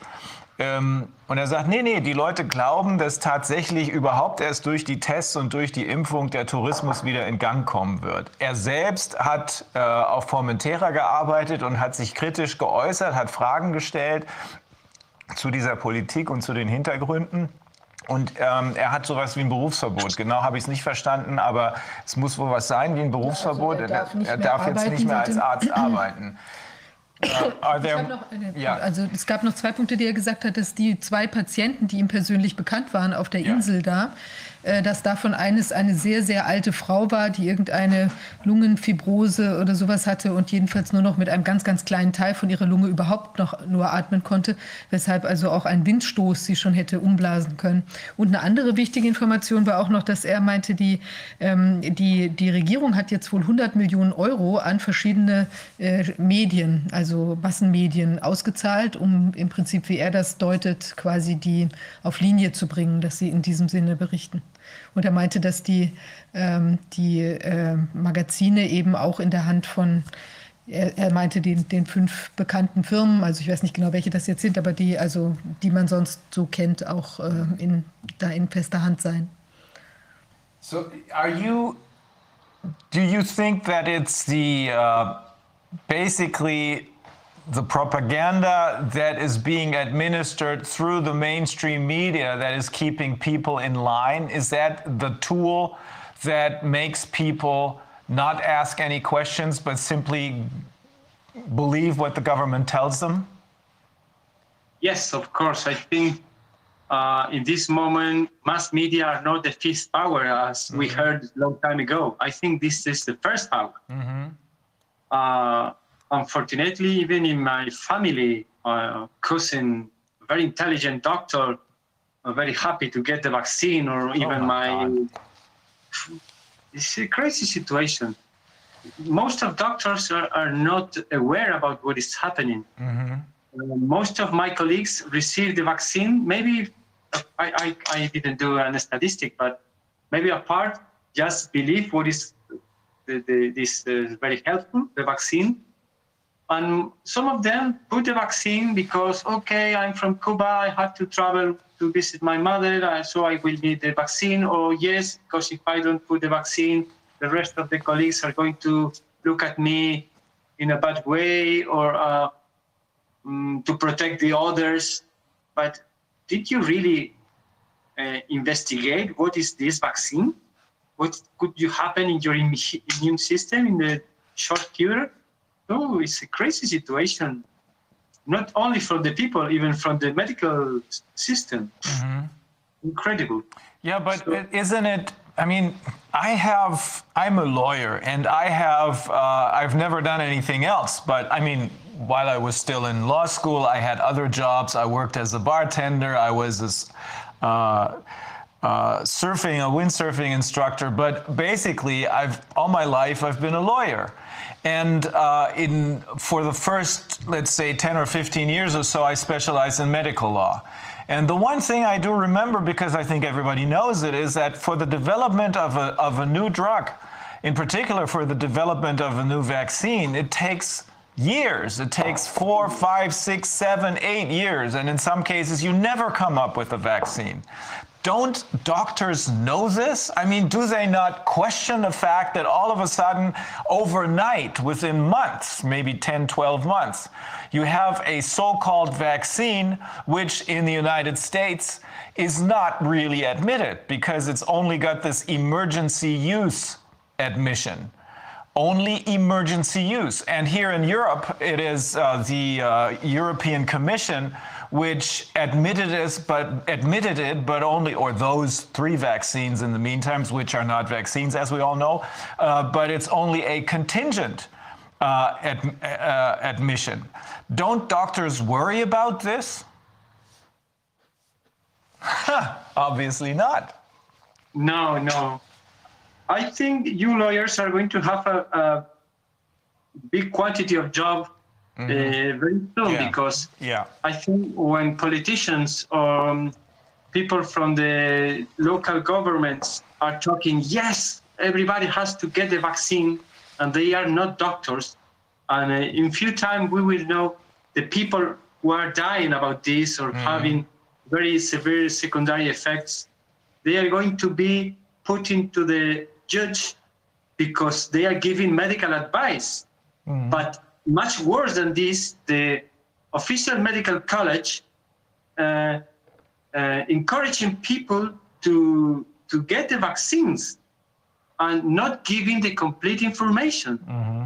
That is uh, exactly what you said. This is an emergency license. This is not a completely tested and approved vaccine. Yeah, this is so, this is this is emergency approval, emergency approval in the United States, and conditional approval in Europe. Yes. But apparently, even doctors don't, in Spain at least, don't really care. I mean, in, in many parts of this, of, of the world, in fact, not just in Germany, in the United States, in Canada, and other countries as well, Italy, for example, in many uh, countries, people really do worry. Doctors, in many cases, don't. That is, uh, I, I shouldn't. I shouldn't be so surprised because we have a lot of doctors. We have many doctors who apparently, during their uh, education have not learned to ask questions because all they have to do is learn by heart fill in multiple choice tests. So maybe that explains some part part of the story. But uh, there are still enough doctors who uh, are ringing the alarm bells and ex explaining to us, law, um, professors of medicine and all kinds of sciences, uh, scientists who are trying to explain to us how, how dangerous it is to work with these so-called vaccines when they're not even vaccines. They're only made into vaccines because they're being injected. If they weren't injected, this would be considered under European law, this would be considered a genetic experiment. But people do not seem to worry about that in Spain. Is that only because of the mainstream media's uh, uh, propaganda? I think this is the main reason, but uh, the, the, society is uh, I think this is happening in, uh, all around the world. It's like divided in two groups. Mm-hmm. People believing the official um, the point of view, mm-hmm. and another very, at least in, in Spain, small group of people that were, yes, we are being aware about what is happening. Mm-hmm. And uh, this small, is part small of group of people. What do you think? How much is that? Is that one percent, two percent of the population, or even less? No, I think it's a little more. It's uh-huh. very difficult to know. Very difficult because, um, as I told you, um, the government is paying this the biggest uh, mm-hmm. social media, and um, as well they they did a new minister called mm-hmm. I don't know the official name, but uh, locally we call Ministerio de la Verdad, Truth mm-hmm. Minister. Yeah. So they are in charge to select the bad information and to put it into the law, and they pay for a neutral and uh, maldita different uh, platforms, internet platforms, just to explain this is not true. They they are telling the vaccine is dangerous. This is not true. They did so. They are doing a really good job to mm-hmm. to stop the the truth. Da ist das Hauptproblem. That seems to be the major problem. And let me explain this in German. Also, ich habe ihn gefragt, ob nicht äh, wenigstens die Ärzte und dann fiel mir ein, dass die Ärzte ja eigentlich die unkritischsten sind, obwohl wir hier inzwischen schon einige haben, die äh, das etwas anders sehen. Aber und zwar wegen ihrer Ausbildung, weil sie eben nicht lernen, kritisch zu hinterfragen, sondern nur auswendig lernen, Multiple-Choice-Tests und so. Ob nicht wenigstens die Ärzte auf die Barrikaden sehen und äh, gehen und Fragen stellen, weil wir ja wissen, dass diese, äh, diese Vaccines, die keine sind, aus dem Boden gestampft wurden und üblicherweise dauert das Jahre. Wie kann das sein, dass etwas, was normalerweise im Schnitt sechs, sieben, acht Jahre dauert, innerhalb von zehn, zwölf Monaten über die Bühne geht und das dann auch noch nur, nur, nur mit einer Notfallzulassung, Emergency Use Authorization, EUA heißt das in den USA oder bei uns in Europa eine bedingte Zulassung, Conditional Authorization. Wie kann das sein? Er sagt, nee, das sind die Mainstream-Medien, die überwiegend dafür sorgen, dass die Leute auf Linie bleiben. Es würde sich weltweit eine gespaltene Gesellschaft entwickeln, aber in Spanien sei diese Spaltung so, dass eben nur sehr wenige, wie viel weiß er auch nicht, ich habe gefragt, sind es 1%, 2% oder weniger, aber er sagt, es sind schon mehr. Aber es ist äh, eine gespaltene Gesellschaft, die in Spanien äh, eine Spaltung hat, die wohl vielleicht, maybe it's 4 or 5%, uh, but probably not anymore, right, in Spain, of, of people who are, who are critical of what's going on. Sorry, could you repeat the question? Um, the question is, um, I asked you, is it one or two percent of the population that is asking questions that is critical of the measures, or is it is it less? You said it's probably a little more, but it's hard to tell. It's very difficult, mm. but I think it's little more. In this moment, I what I really would like most is uh, to get to the associations of uh, employers or autonomous, we call the people owner of the restaurants and so on, trying to explain if we don't do uh, something, they are going to lose everything. Exactly. This is one thing.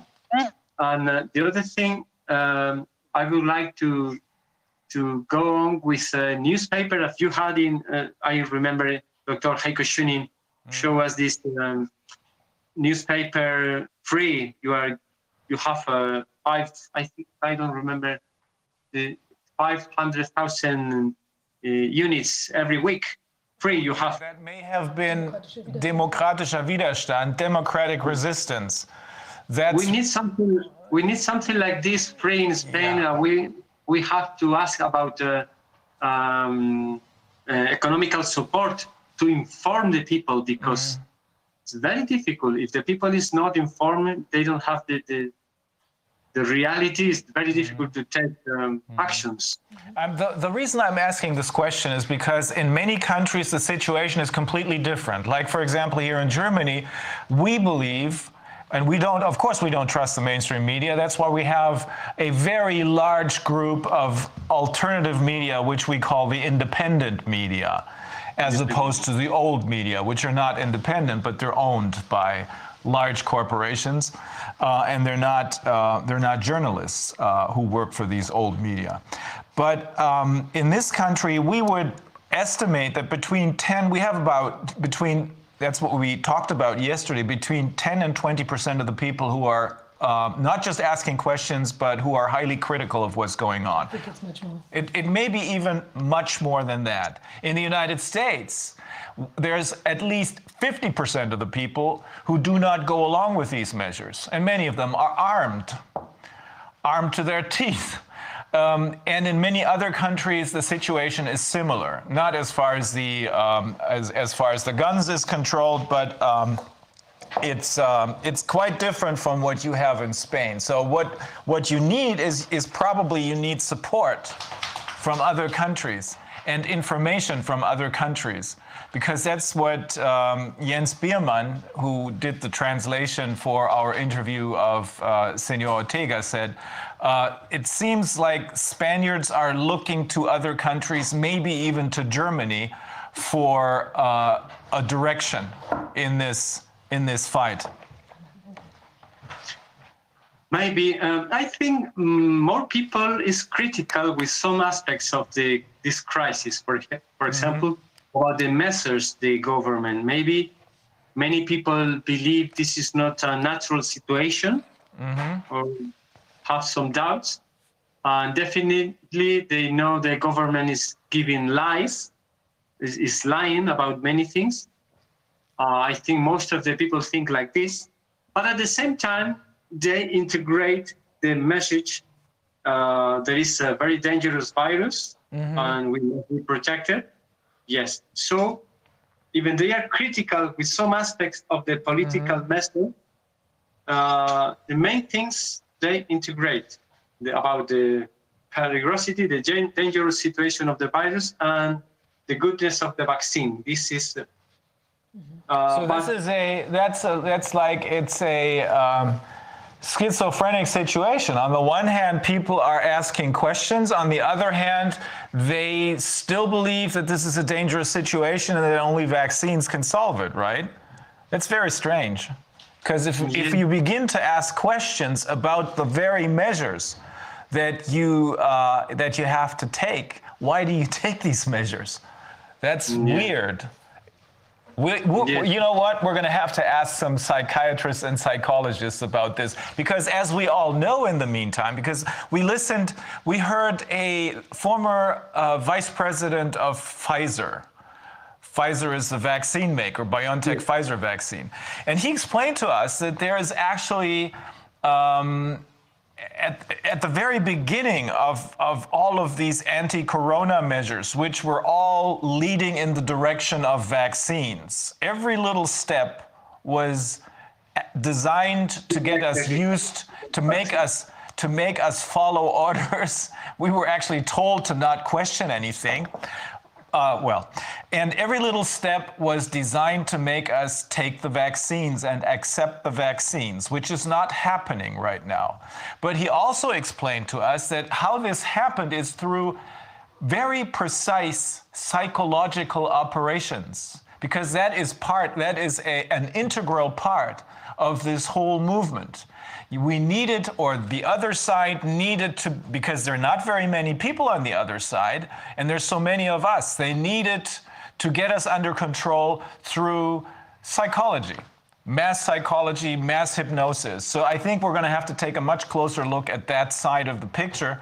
But I'm very glad that even in Spain, there's people like you who do not bend their knee and who not uh, who do not uh, simply go along. So I just hope you're gonna you're gonna continue your work.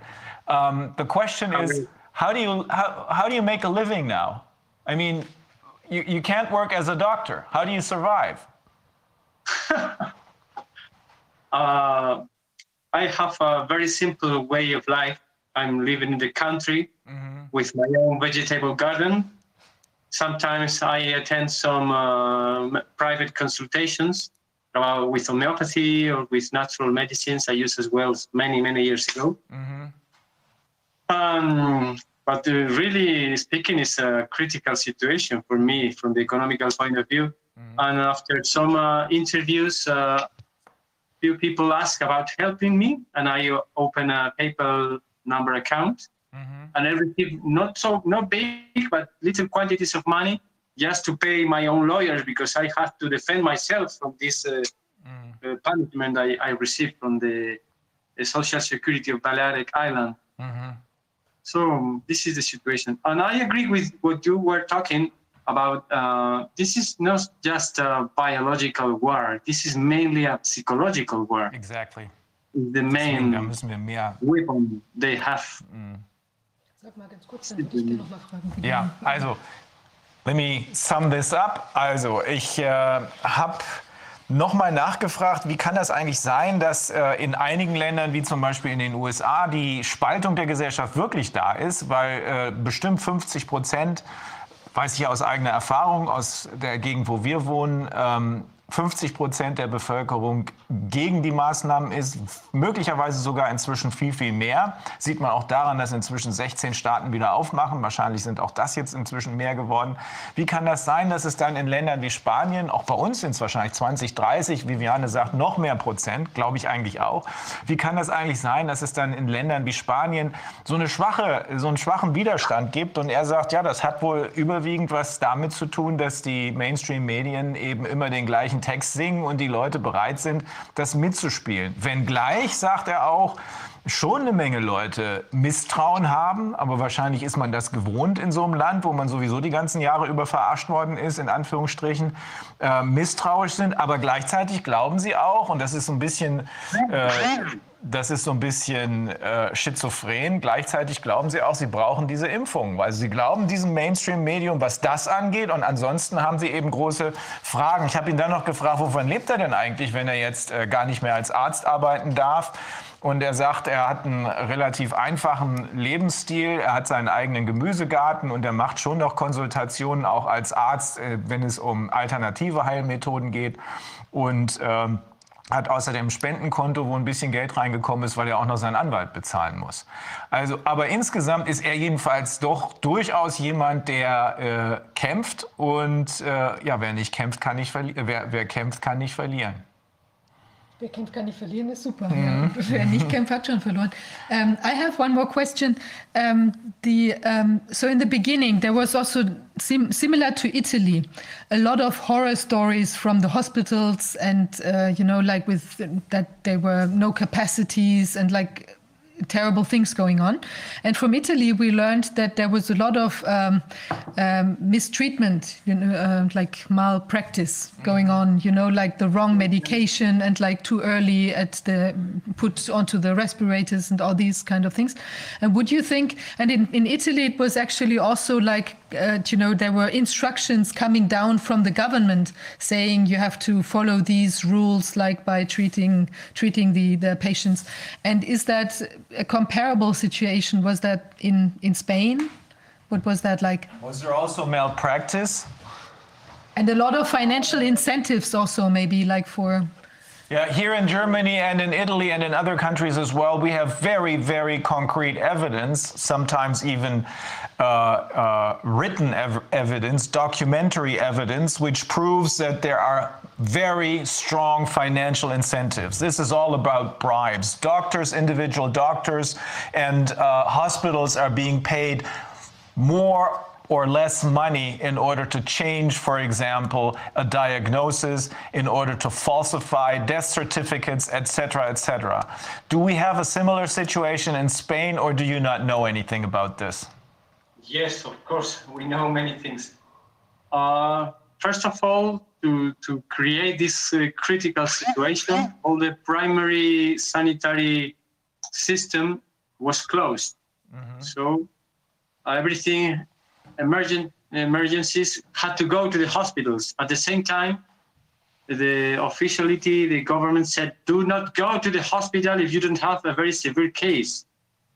So uh, it was like a very narrow way to go to the hospital. So the hospitals were uh, even uh, it happens every every year with flu, with normal flu. Mm-hmm. We have uh, many many documents from previous years with flu um, station, and uh, all the hospitals are completely full. This is one thing, and the economical question as well. Uh, they incentivize, they pay about every test made, about every positive test, about every uh, hospitalization, and about even 43,000 euros uh, for every people in the uh, intensive care units. Mm-hmm. So it's very easy, the corruption. Mm-hmm. If I had, a, for example, a, a, a private hospital and I'm attending a people with an infarction, mm-hmm. and maybe these people die. Okay, I am not damaging these people, but if I did a PCR test and I put positive, 43,000 euros is very easy. We, uh, we have to be very, very, very honest to do not falsificate. Uh, I, I, cannot say these people do that. I only uh, uh say that it was incentivized with more money mm-hmm. and it's very easy to be corrupted about this mm-hmm. so Okay. Um, the funny thing is that those people who are getting bribed probably do not understand that very soon the people who are bribing them will take away their money by in- instituting a brand new monetary system of. Uh, of uh, digital money, but that's another story. Um, also er sagte, die ähm, auch da gibt es große finanzielle Incentives. Also ich kann es nicht so ganz glauben, aber 43.000 äh, 43 für jeden in der Intensivstation. Ja, für Corona, jeden in der Inten der auch wegen Corona in, auf die Intensivstation kommt. Andererseits, wir haben ähnliche Zahlen gehört aus den USA, wissen wir, dass die Leute, die normal in Anführungsstrichen behandelt werden, 13.000 Dollar einbringen. Und wenn man dann jemanden intubieren lässt, also beatmen lässt, dann ist man bei 39.000 Dollar. Hat zwar auch gleichzeitig in der Hälfte der Fälle den Mann dann auf dem Gewissen oder die Frau, aber das scheint ja keine große Rolle zu spielen, wenn es um Geld geht. Ähm, also auch hier nach Einschätzung von Angel Ruiz ist es so, dass hier Bribery eine große Rolle spielt ähm, und damit natürlich auch die Fallzahlen ähm, ja, ver, verdreht werden. Ja. Hat, was hat er jetzt noch gesagt am Anfang zu dem, dass die Ach so, er hatte gesagt, dass es auch so sei, dass in, in, ähm, in Spanien sowieso in der Grippesaison ja, so immer die Krankenhäuser ziemlich voll sind, also ähnlich wie in, was wir aus Italien wissen. Und, und, und auch von uns her wissen. Ne? Und auch von uns wissen, wobei mhm. es, glaube ich, nie zu so einem Engpass gekommen ist, jetzt in Vorjahren. Also, nee, aber es gibt die Berichte.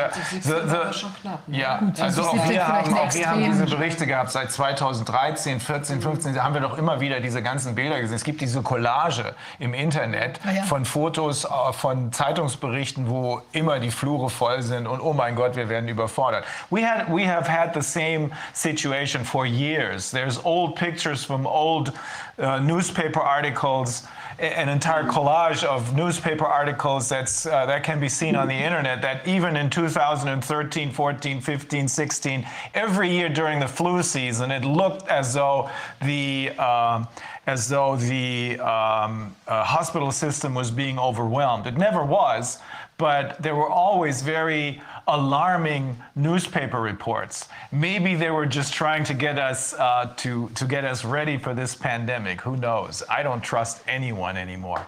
But so basically, you are trying to get people to ask critical questions and to get better information.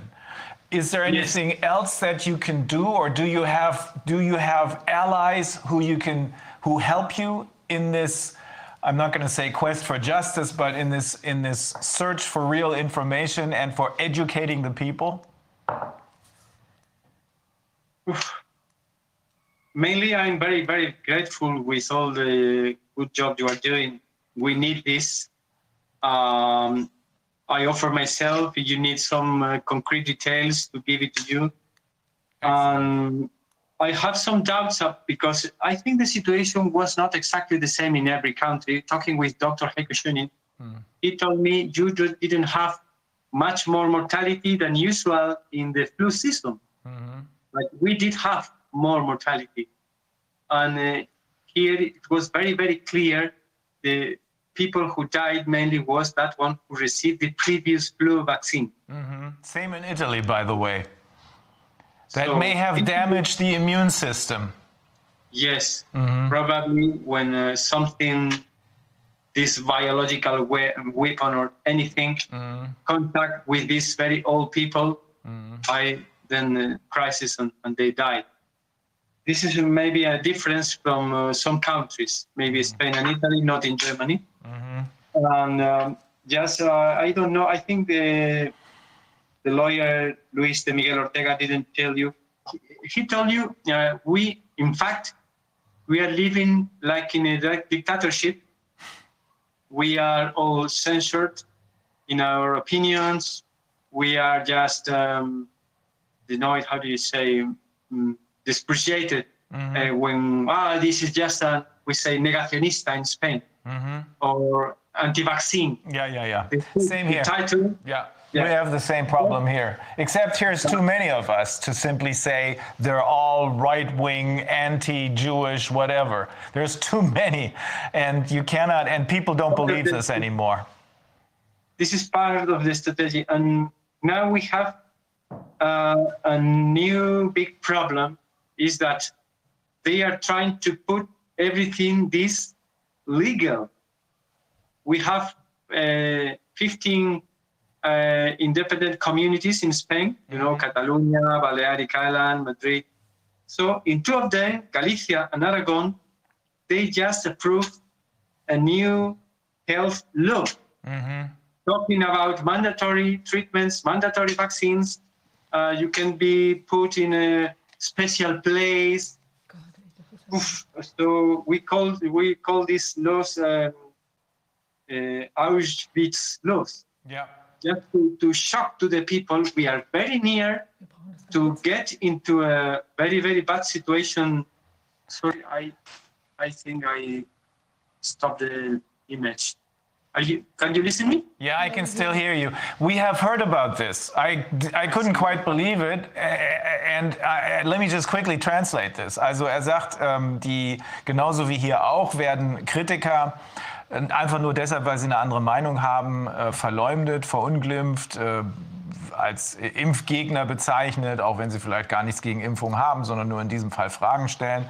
Ähm, es ist wohl auch so, sagt er gerade, in zwei der, äh, wir würden das als Länder bezeichnen, in Galizien und irgendein anderes war das. Aragon, genau. Da gibt es wohl langsam Gesetze zur Impfpflicht, was ja äußerst schwierig ist.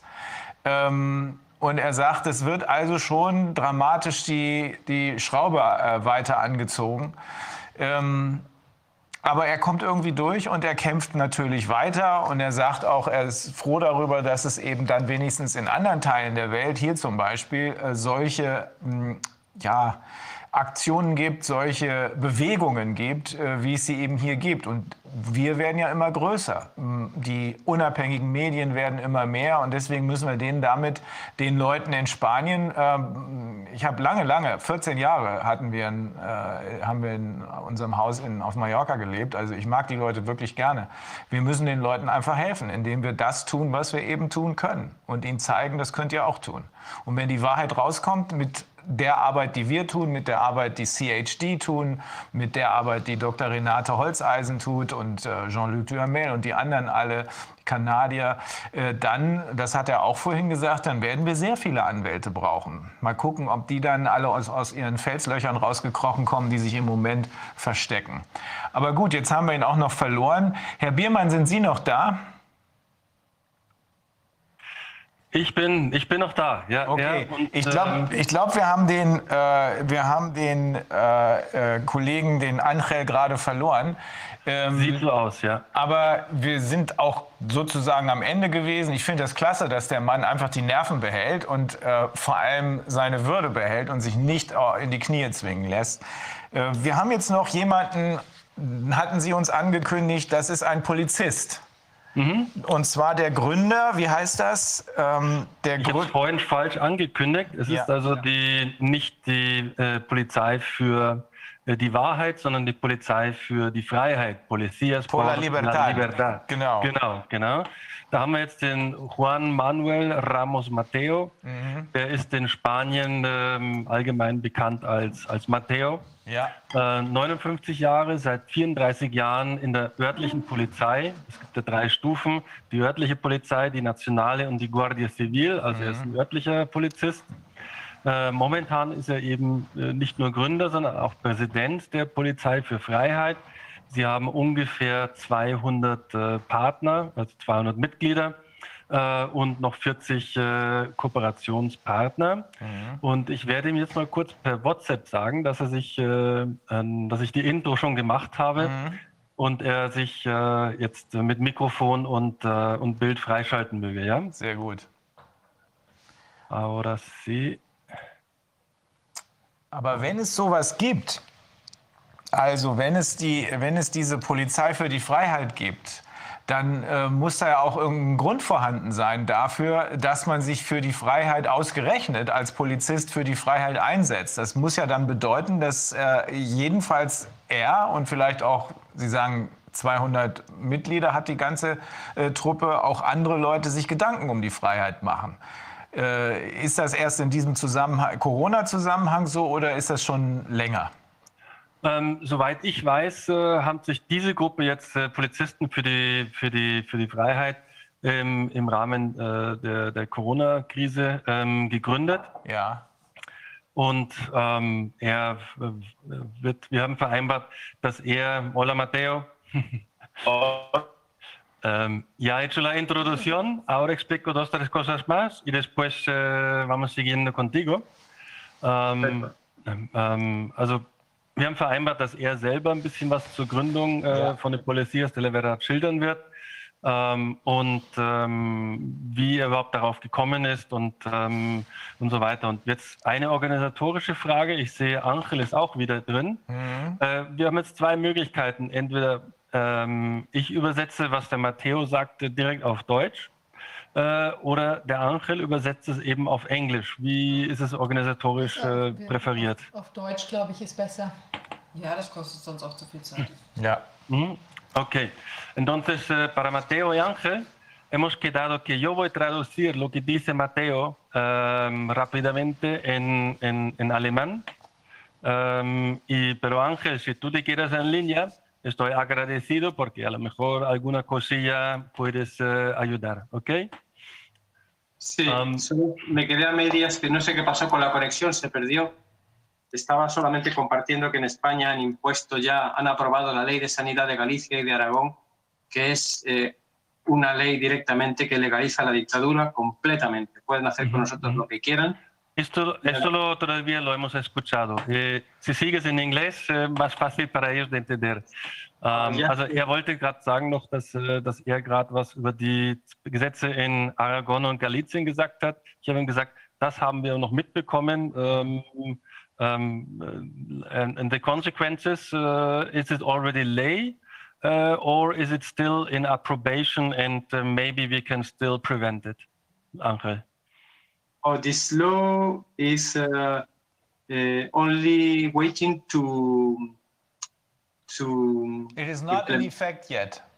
It is not in effect yet. It's a draft and it's a proposal, right?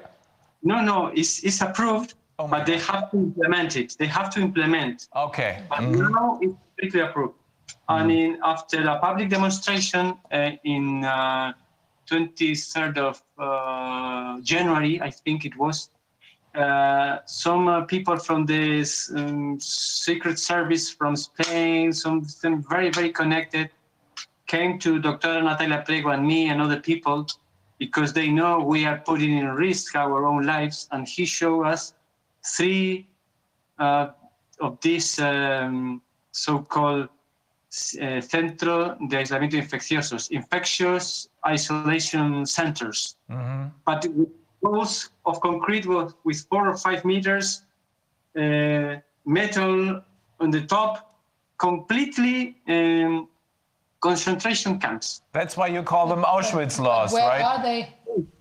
And uh, in one of the pictures, we saw um, a cartel, uh, a title called Anti-Globalistas. Mm-hmm.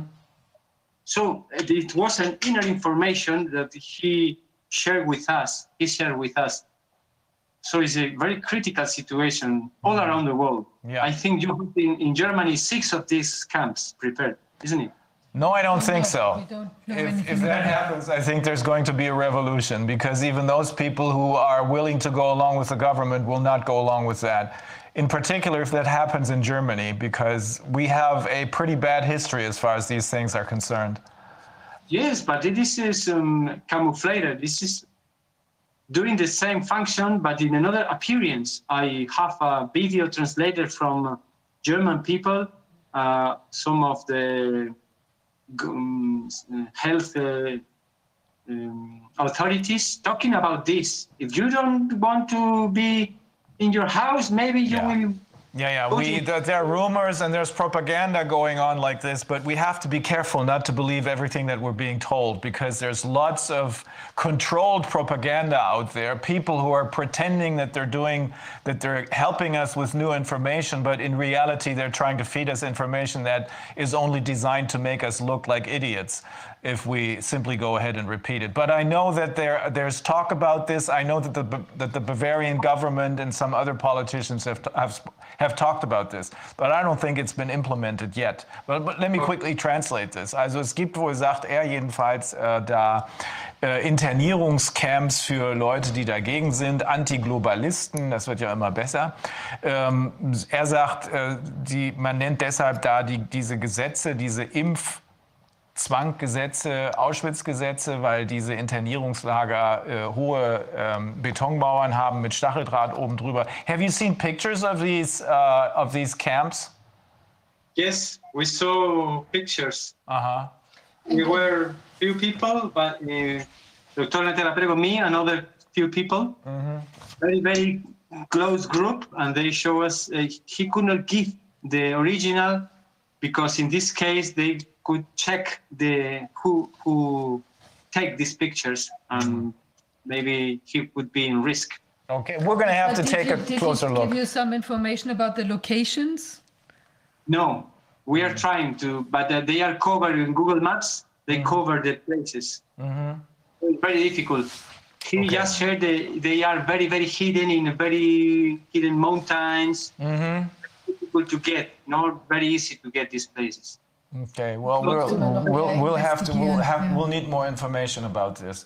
Let, let us, uh, Andre, let us switch to uh, our police uh, officer okay, who. Thank you so much for your, your good work. Well, thank you very so much, much, for being with us. and just, just to share an optimistic point, uh, talking with uh, the couple of the Tornatella Prego, he shared with me uh, a study, who I think a sociologist um, did it, only with 3.5 of the people doing a Pacific resistance.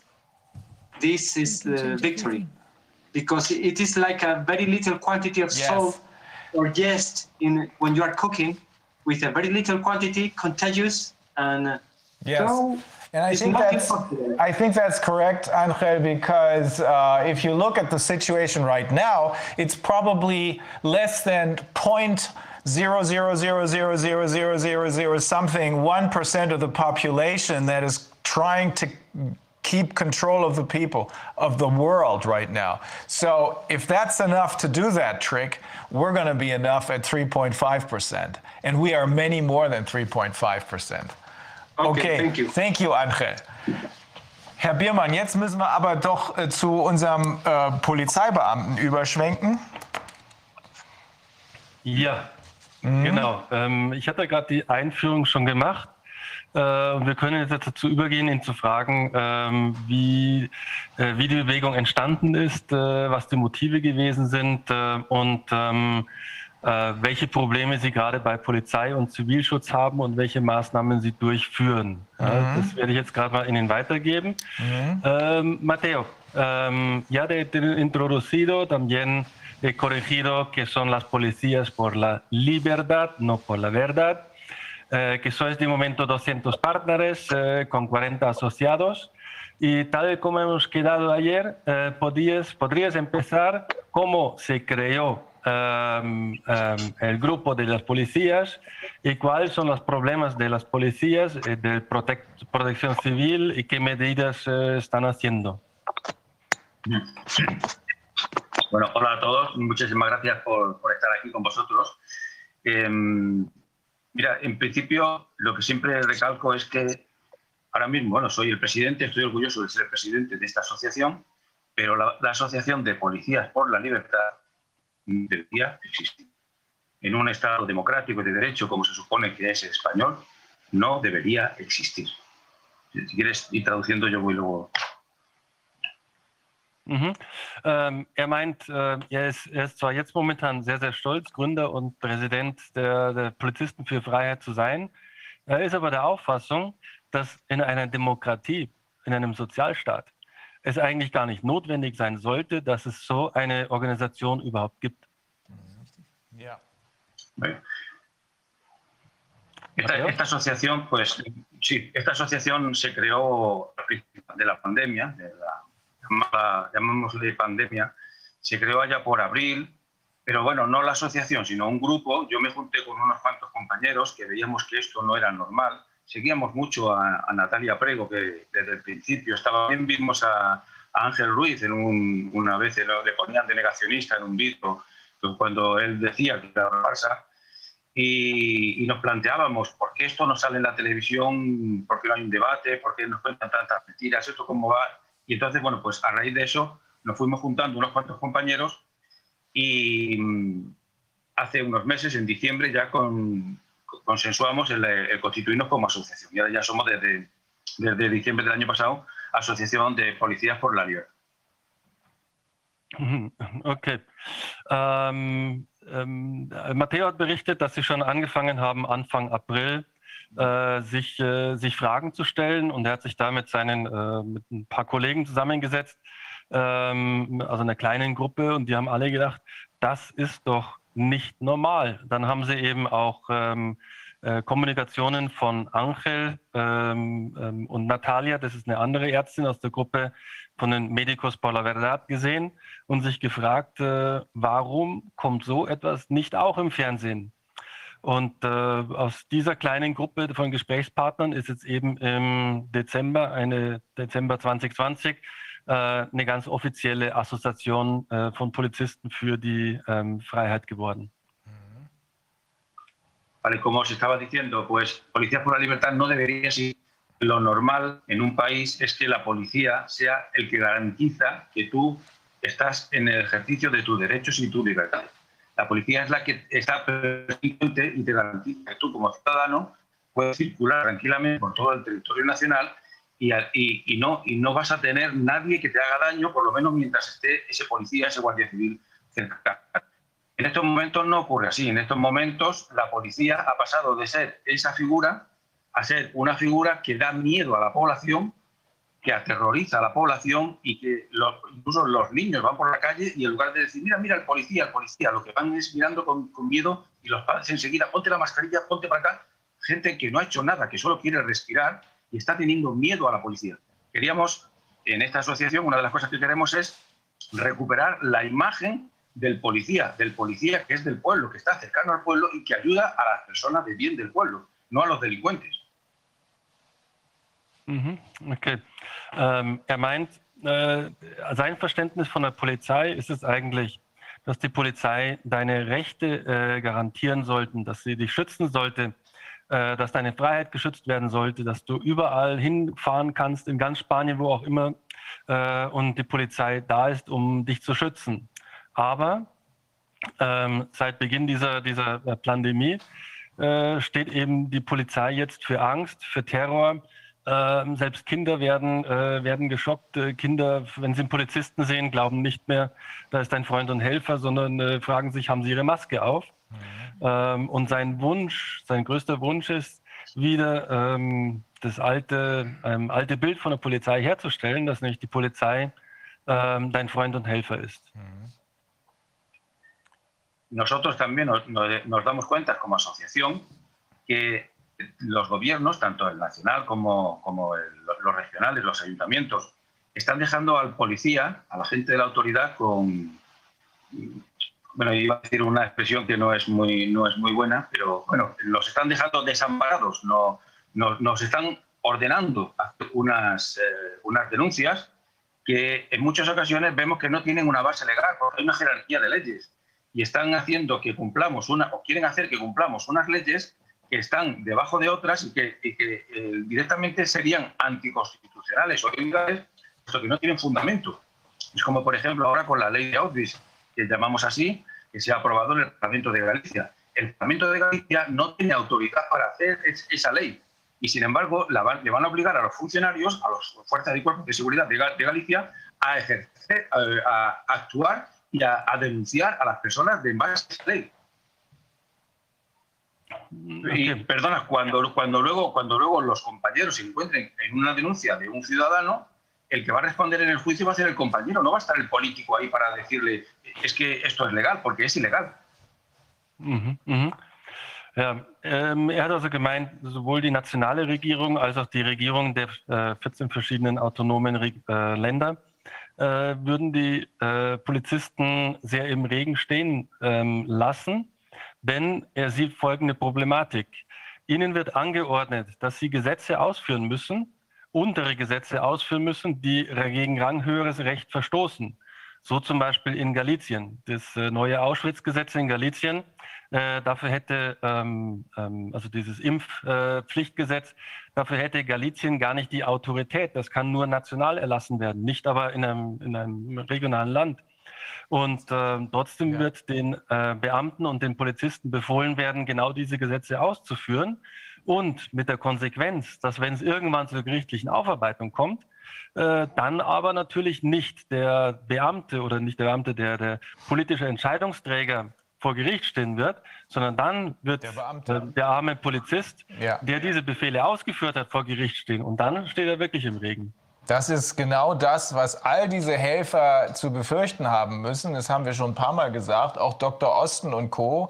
werden dann unter den, Buff, unter den Bus geworfen werden. Denn die Leute, die ihre Fäden, ihre Strings in der Hand halten, die werden sich nicht zur Verantwortung ziehen lassen wollen. Also wirft man diese Leute unter den Bus. Aber es ist klug, dass äh, Matteo das so erkennt. Ähm, äh, wenn er die wenn er die äh, juristische Situation so einschätzt, dann würde das ja bedeuten, dass nach seiner Meinung die Polizei jetzt gezwungen ist, verfassungswidrige Gesetze umzusetzen.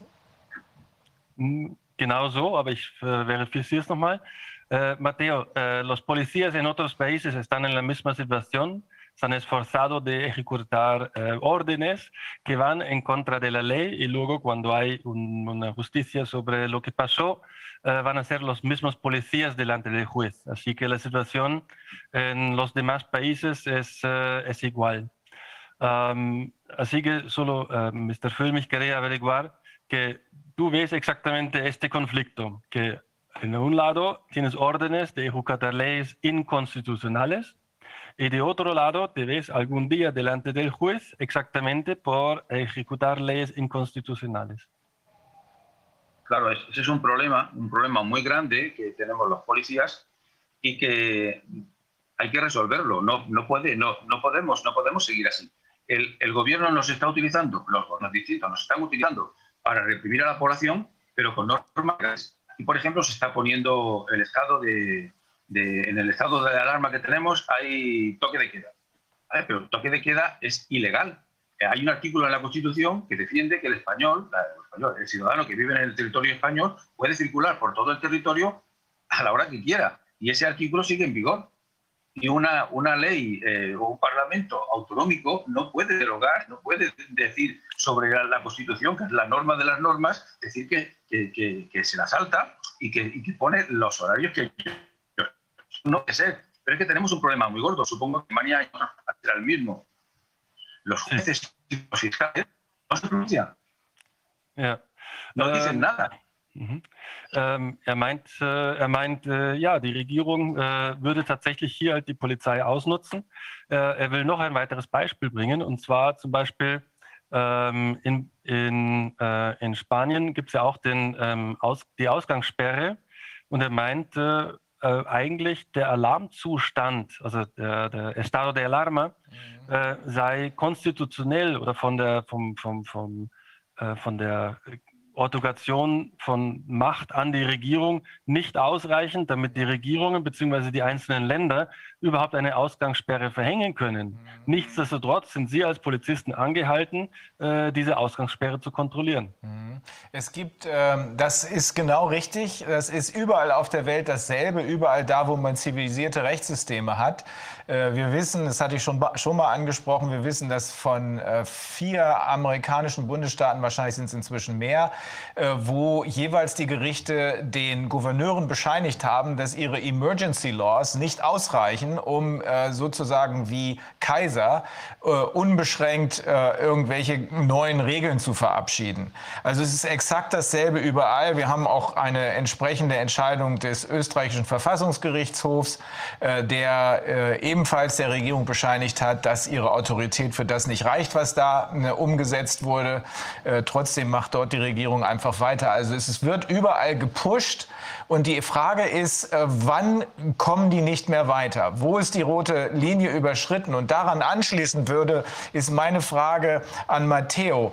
Ähm, Gibt es aus seiner Sicht inzwischen in Spanien eine nennenswerte Gruppe von Menschen in der Bevölkerung, die sich bereit sind, zu, die bereit sind, sich zu wehren oder jedenfalls die Fragen stellen.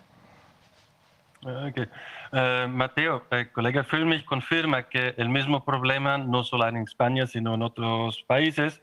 Por ejemplo, en Estados Unidos, cuatro uh, jueces han testificado a los gobernadores que hacen exceso de su poder, que no tienen el poder que están ejerciendo. Lo mismo pasó en Austria. Y la pregunta del colega Füllmich es, uh, ¿dónde está la línea roja? Uh, la pregunta a ti específicamente es si tú impresiones que en España, poco a poco, con el tiempo, hay un grupo lo bastante grande de ciudadanos que o se ponen en resistencia o por lo menos hacen las preguntas uh, necesarias para aclarar o todavía es muy, muy pequeño. Bueno, el grupo aún es pequeño, ¿no? Yo tengo confianza, en, bueno, supongo que habéis oído hablar del centésimo mono, yo tengo confianza en que llegará esta masa crítica que hará que cambie todo el resto. Tengo muchísima confianza. Poco a poco vamos, vamos creciendo, vamos siendo cada vez más.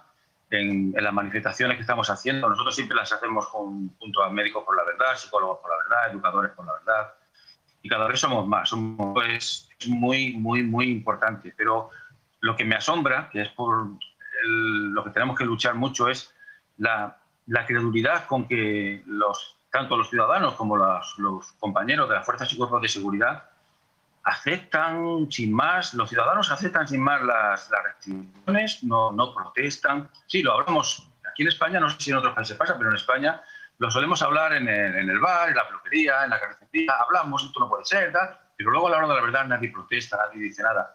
Y me, me asombra cómo incluso los compañeros aceptan todas estas normas sin planteárselo siquiera. Es decir, eh, no se plantean que el día de mañana puedan estar ante un juez y el juez les va a decir, pues estás condenado porque has hecho esto y era ilegal, era inconstitucional.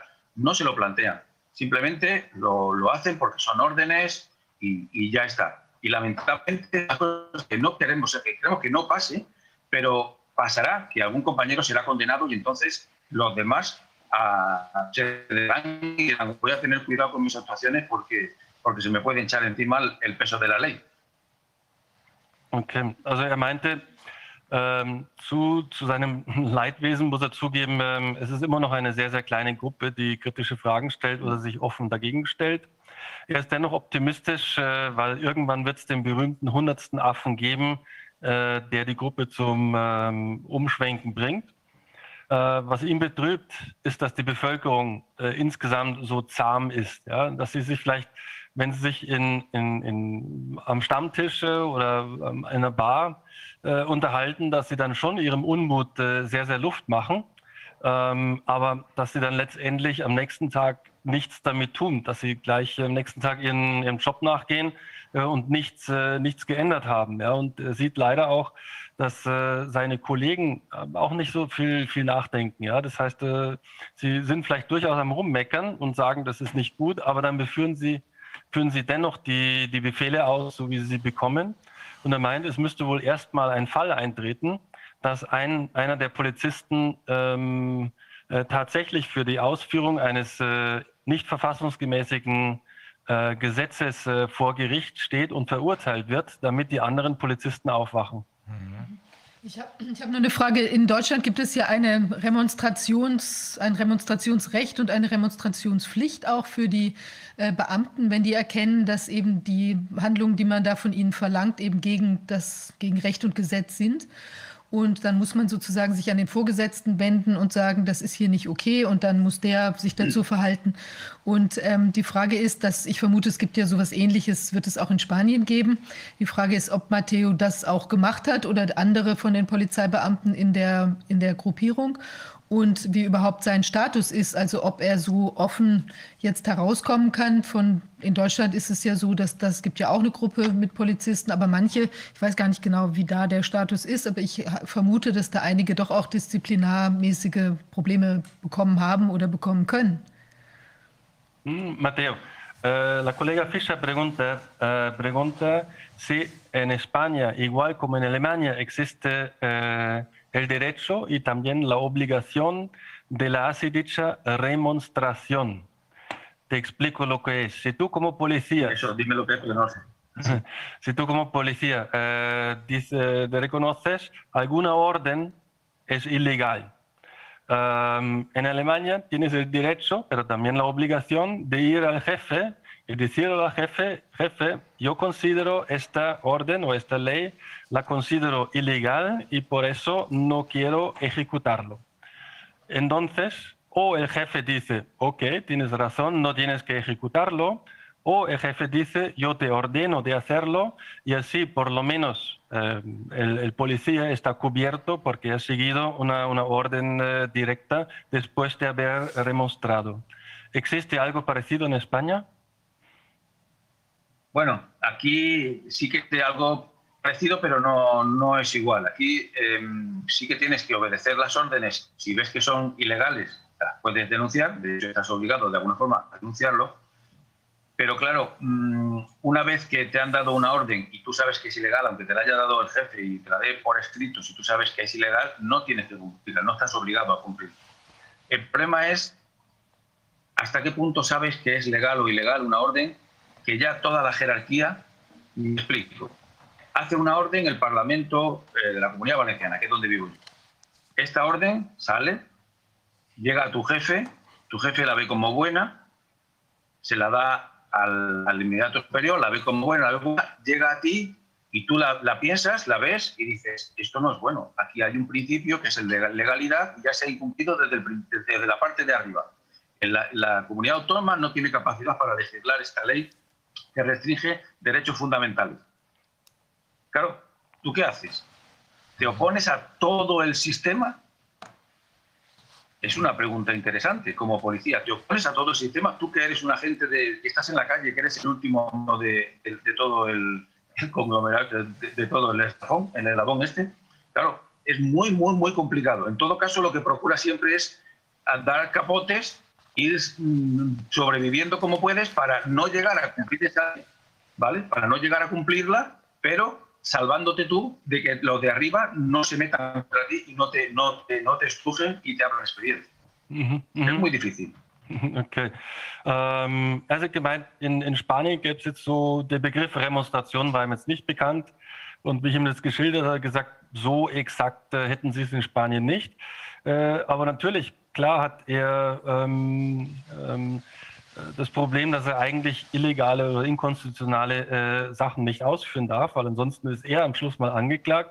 Aber er sagt halt auch, äh, wie will er als kleiner Polizist, wenn erst das valencianische Parlament ein Gesetz verabschiedet, äh, der oberste Polizeichef das umsetzte, sein direkter Vorgesetzter ebenfalls sagt, das muss jetzt umgesetzt werden. Wie soll er als kleiner ähm, örtlicher Polizist sich gegen diese ganze Hierarchie auf, äh, auflehnen, ähm, aufwehren? Er sagt, es ist ein, ein, Konf ein, ein Konflikt und ähm, Uh, da muss ich kurz nach Vocabular fragen. Uh, esto de andar capotes es uh, ir tanteando para no chocar con nadie, ¿no? Y es como, como torear, como torear. Ah, okay, okay.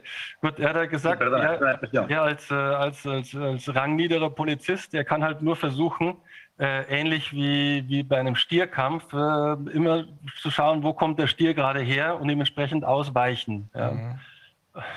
Mhm. Und so muss er sich da durch, äh, durchwinden und durchwursteln. Ähm, ist es, äh, ist, ist er, ist seine Organisation. Na, Entschuldige, ganz kurz, äh, wenn ich noch unterbreche, äh, weil die Kollegin Fischer hatte vorhin noch eine weitere Frage gestellt. Die will ich jetzt noch mal schnell stellen. Mhm. Die habe ich gerade gelesen, mhm. Sonst verlieren wir hier den Faden. Mateo, du, en, en Alemania hay muchos policías que han dicho su opinión. Eh, tienen sí. o un acto disciplinario o están suspendidos del servicio. Eh, ¿Tu estado cómo es eh, de momento? ¿Tú estás activo en, o tienes un disciplinario o algo? Sí, sí. No, ahora, ahora mismo estoy activo.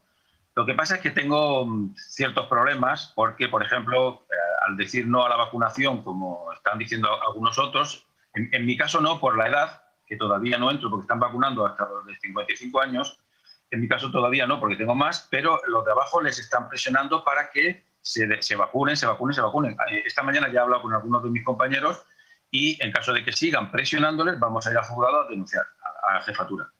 Pero ya te digo, eh, están, ahí, están presionando. Y en, mi caso personal, eh, no, estoy en contra totalmente de la, la, mascarilla. Además, tengo un documento de excepción firmado por mi médico, porque cuando llevo mucho rato me empieza a doler toda la parte esta de, de, de la cabeza eh, pues yo, yo en el trabajo no llevo mascarilla, lo único que cuando me acerco a un ciudadano, como tiene miedo el ciudadano, por respeto a él, o a algún compañero que tiene miedo, me la pongo, en cuanto puedo me la quito, ¿no? Pues me persiguen, ya me han avisado de que seguramente tal, me abrirán expediente porque no quiero llevar la mascarilla en, las veces que, puedo estar sin ella, ¿no? Pero sí que hay una, una persecución.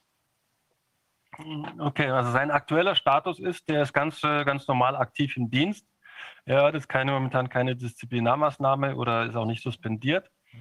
Äh, er sagt aber, auf ihn rollt, äh, rollt schon eine bedrohliche Situation hinzu. Äh, denn ähm, es gibt für, für Polizisten einen gewissen Impf, Impfzwang oder Impfpflicht. Äh, er ist jetzt mit seinen jungen 59 Jahren noch nicht davon betroffen, aber wenn die Älteren durchgeimpft sind, äh, wird diese Welle auf ihn zurollen. Äh, und da macht er sich äh, durchaus äh, Sorgen, weil er will sich auf keinen Fall impfen lassen. Mhm. Ja. Er hat zum Beispiel einen anderen Fall. Eigentlich müssten sie Masken tragen. Er hat ein ärztliches Attest, weil er Kopfweh kriegt vom Maskentragen, dass er befreit davon ist. Und deswegen trägt er im aktiven Dienst auch keine Maske. Nur wenn er sich Bürgern nähert, dann zieht er auf die Maske, damit die Bürger, die sich ja die an den ganzen Schmarrn ja größtenteils glauben, äh, sich nicht Sorgen machen, sich bei ihm anzustecken, weil er keine Maske trägt. Ja. Ähm, deswegen haben sie ihm auch jetzt schon öfter mal äh, gedroht, äh, Disziplinarmaßnahmen Disziplinarmaßnahme zu verhängen. Äh, bis dato kommt er noch äh, davon. Okay. Ähm, ja? Wir, ich, eine Frage hätte ich noch, weil wir haben jetzt schon äh, noch den Professor Esfeld in der Leitung. Ähm, ist er vernetzt mit den deutschen und italienischen und österreichischen Kollegen oder äh, sollen wir dafür sorgen, dass diese Vernetzungsmöglichkeit hergestellt wird? Uh, Mateo, ¿estás en conexión con tus colegas policías de Alemania, Italia, Austria? Uh, ¿Estáis conectado entre los, vosotros, policías por la libertad, uh, o, um, o te gustaría que el colega Füllmich eh, te ponga en contacto con los grupos para intercambiar al nivel internacional? Pues mira, hemos creado Poliformen y sí que queremos eh, hablar con todas las policías. No, no, no recuerdo que estén policías de Alemania y, sería, vamos, fantástico poder, poder, contactar con todos los policías de, de todo el mundo. Eh, explícame, Poliformen, ¿qué es? Sí, es una idea de juntar a todos los policías de, de todo el mundo que están uh -huh. haciendo en algunos países. Por ejemplo, creo que en Australia ya se ha creado algo parecido, algunas que por la libertad. Uh -huh. Intentar que esto surja en todos los países. Okay. Ähm, er hat gemeint, Sie, Sie würden jetzt äh, noch nicht in Kontakt mit den deutschen Kollegen stehen. Insofern wäre das äh, Polizeikollegen stehen, das wäre also ein fantastischer Kontakt. Ähm, er hat mir erzählt, es, es gibt die Bewegung Polyformen. Mhm. Äh, das soll eine weltweite Polizeibewegung sein. Da würden sie schon mit ein paar Ländern in Kontakt stehen. Äh, aber unsere äh, deutschen, äh, deutschen Beamten, also unsere deutschen ähm, Ordnungsbeamten, sind da noch nicht dabei. Okay, dann schaffen wir den Kontakt. Wir schicken Ihnen den zu, dann können Sie den vielleicht weitergeben an Matteo. Sehr, sehr gerne. Ja. Okay. Me van, Matteo, me van a enviar contacto a mí y yo te lo paso a ti para que puedas estar en contacto con tus colegas en, en Alemania. Muy bien, muy bien. Perfecto. Okay. Gut, wir müssen, also ganz, ganz herzlichen Dank. Wir müssen nur jetzt mit einem ähm, äh, schon bereitstehenden Professor Esfeld sprechen, der sich zur Leopoldina äußert, die im Moment wichtigste Beratertruppe äh, der Regierung, äh, die wir und andere ähm, mit äh, Abmahnschreiben und anschließenden Klagen angreifen. Also Herr Biermann, herzlichen Dank. Sagen Sie auch noch mal Matteo, großartig, äh, dass er diese Arbeit da macht unter diesen Umständen. Mhm. Mateo, te agradece sí. mucho tu presencia aquí en la entrevista y también muchas gracias por el gran trabajo que hacéis eh, como policías en, en España. Ahora van a cambiar el tópico y el próximo, el profesor Esfeld, ya está pendiente para ser atendido en este, este comité. Así que muchas gracias y adiós. Ángela, a ti también. Muchas gracias a vosotros. Oye, una, una puntualización que se me, me, me, he liado antes cuando he dicho poliforme, no es poliforme, es que no me sé la, la palabra, es, es, Policía por la Libertad, pero en, en inglés. Es Police for Free o eso. La libertad es for freedom. Sí. Uh, sí. Uh, for freedom, freedom. The police for freedom. Me ha venido, inglés no sé prácticamente nada, me ha venido bien a la cabeza. Es Police for, for Freedom. Muy bien. Gracias. Muchísimas gracias a todos. Gracias, un saludo, Mateo. Muchas gracias. Gracias. Buen trabajo. gracias. Ähm, Herr Professor Esfeld, äh, ich hoffe, Sie also, haben noch nicht völlig die Nerven verloren. Ich weiß, wir haben Sie ein bisschen warten, warten lassen. Können Sie uns hören? Ja, ich denke, ja. Guten Tag, hallo, vielen Dank für die Einladung und es war sehr interessant. Also ich hätte gern noch mehr gehört. Oh ja, das freut uns. Ähm, Herr Professor Esfeld, äh, ich, äh, ich glaube, Sie stellen sich besser selbst vor. Ich will nur kurz sagen, äh, damit die Zuschauer das verstehen können. Die Leopoldina ist die älteste, zumindest deutsche wissenschaftliche Vereinigung, wahrscheinlich sogar weltweit, habe ich versucht nachzulesen. So ganz klar wurde es nicht. Und hat lange, lange Zeit einen sehr guten Ruf genossen. Da sind herausragende deutsche Wissenschaftler, wie wir inzwischen wissen, auch ausländische Wissenschaftler Wissenschaftler dabei. Jetzt habe ich gesehen, auch ein chinesischer Wissenschaftler ist dabei, der eine nicht ganz so tolle Rolle in diesem Gesamtzusammenhang der Pandemie spielt.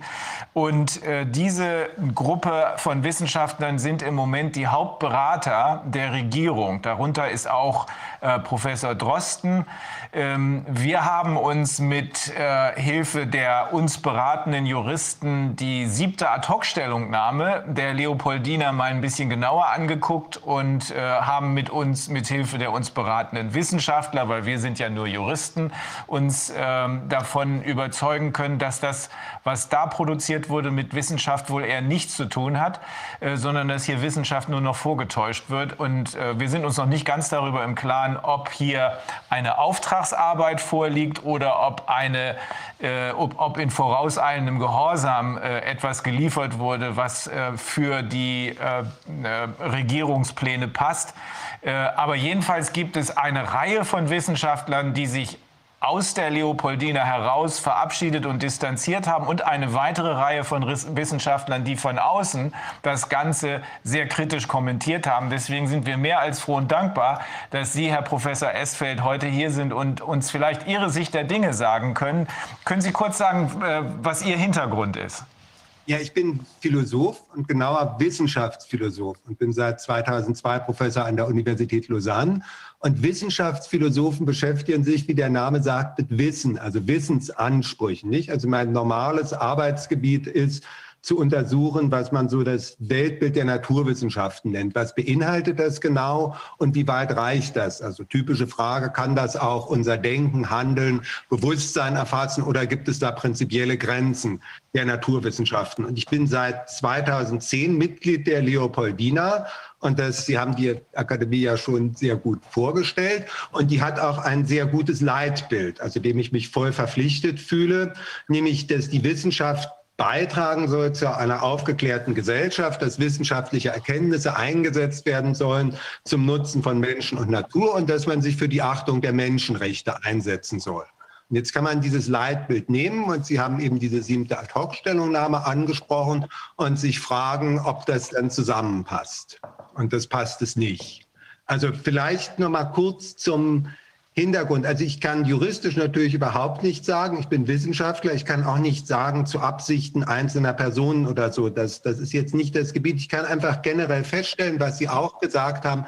Diese Stellungnahme hat mit Wissenschaft nichts zu tun. Das ist politischer Aktivismus. Was die Motive sind oder sonst was oder was nicht sagen. Und zwar aus folgendem Grund. Man kann sie jetzt mal Zunächst geht es ja in der Wissenschaft darum, Daten Fakten zu sammeln. Und auf der Ebene ist das, was dieser Virusausbruch, den wir jetzt erleben, ja nicht der erste dieser Art. Also wir haben beispielsweise die Hongkong-Grippe gehabt Mitte der 50er Jahre. Nee, Hongkong-Grippe ist 68, 69.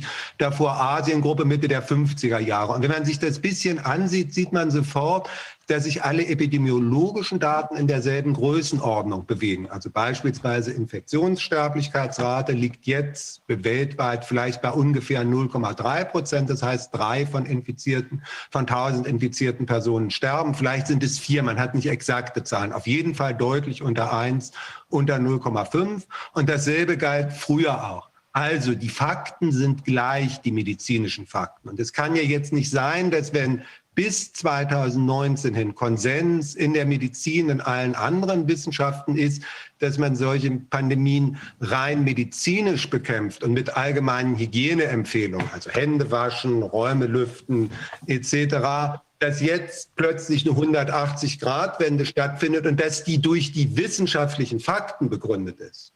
Das kann nicht sein, weil Vorher hat man gesagt, dass es vollkommen, also 68, 69 bis hin zu Papieren, die 2019 erschienen sind, hat man gesagt, auf keinen Fall Lockdowns oder sowas machen, auf keinen Fall mit politischen Repressalien reagieren, weil das alles nur noch schlimmer machen würde. Würde ja dann die wirtschaftlichen, gesellschaftlichen Schäden noch schlimmer machen. Also als erstes muss man festhalten, die Behauptung und, und die ich auch zitiert habe und die ich schlimm finde, was in dieser Stellungnahme steht, also ich muss jetzt aus dem Kopf zitieren, dass es aus Wissenschaft wissenschaftlicher Sicht unbedingt notwendig sei, einen Lockdown zu machen über die Weihnachtsferien, eine falsche Aussage ist. Also es kann nicht sein. Und es kann natürlich sein, dass einzelne Wissenschaftler der Meinung sind, etwas zu tun und dass man so eine Meinung in die öffentliche Debatte einbringen soll. Und das ist ja gut.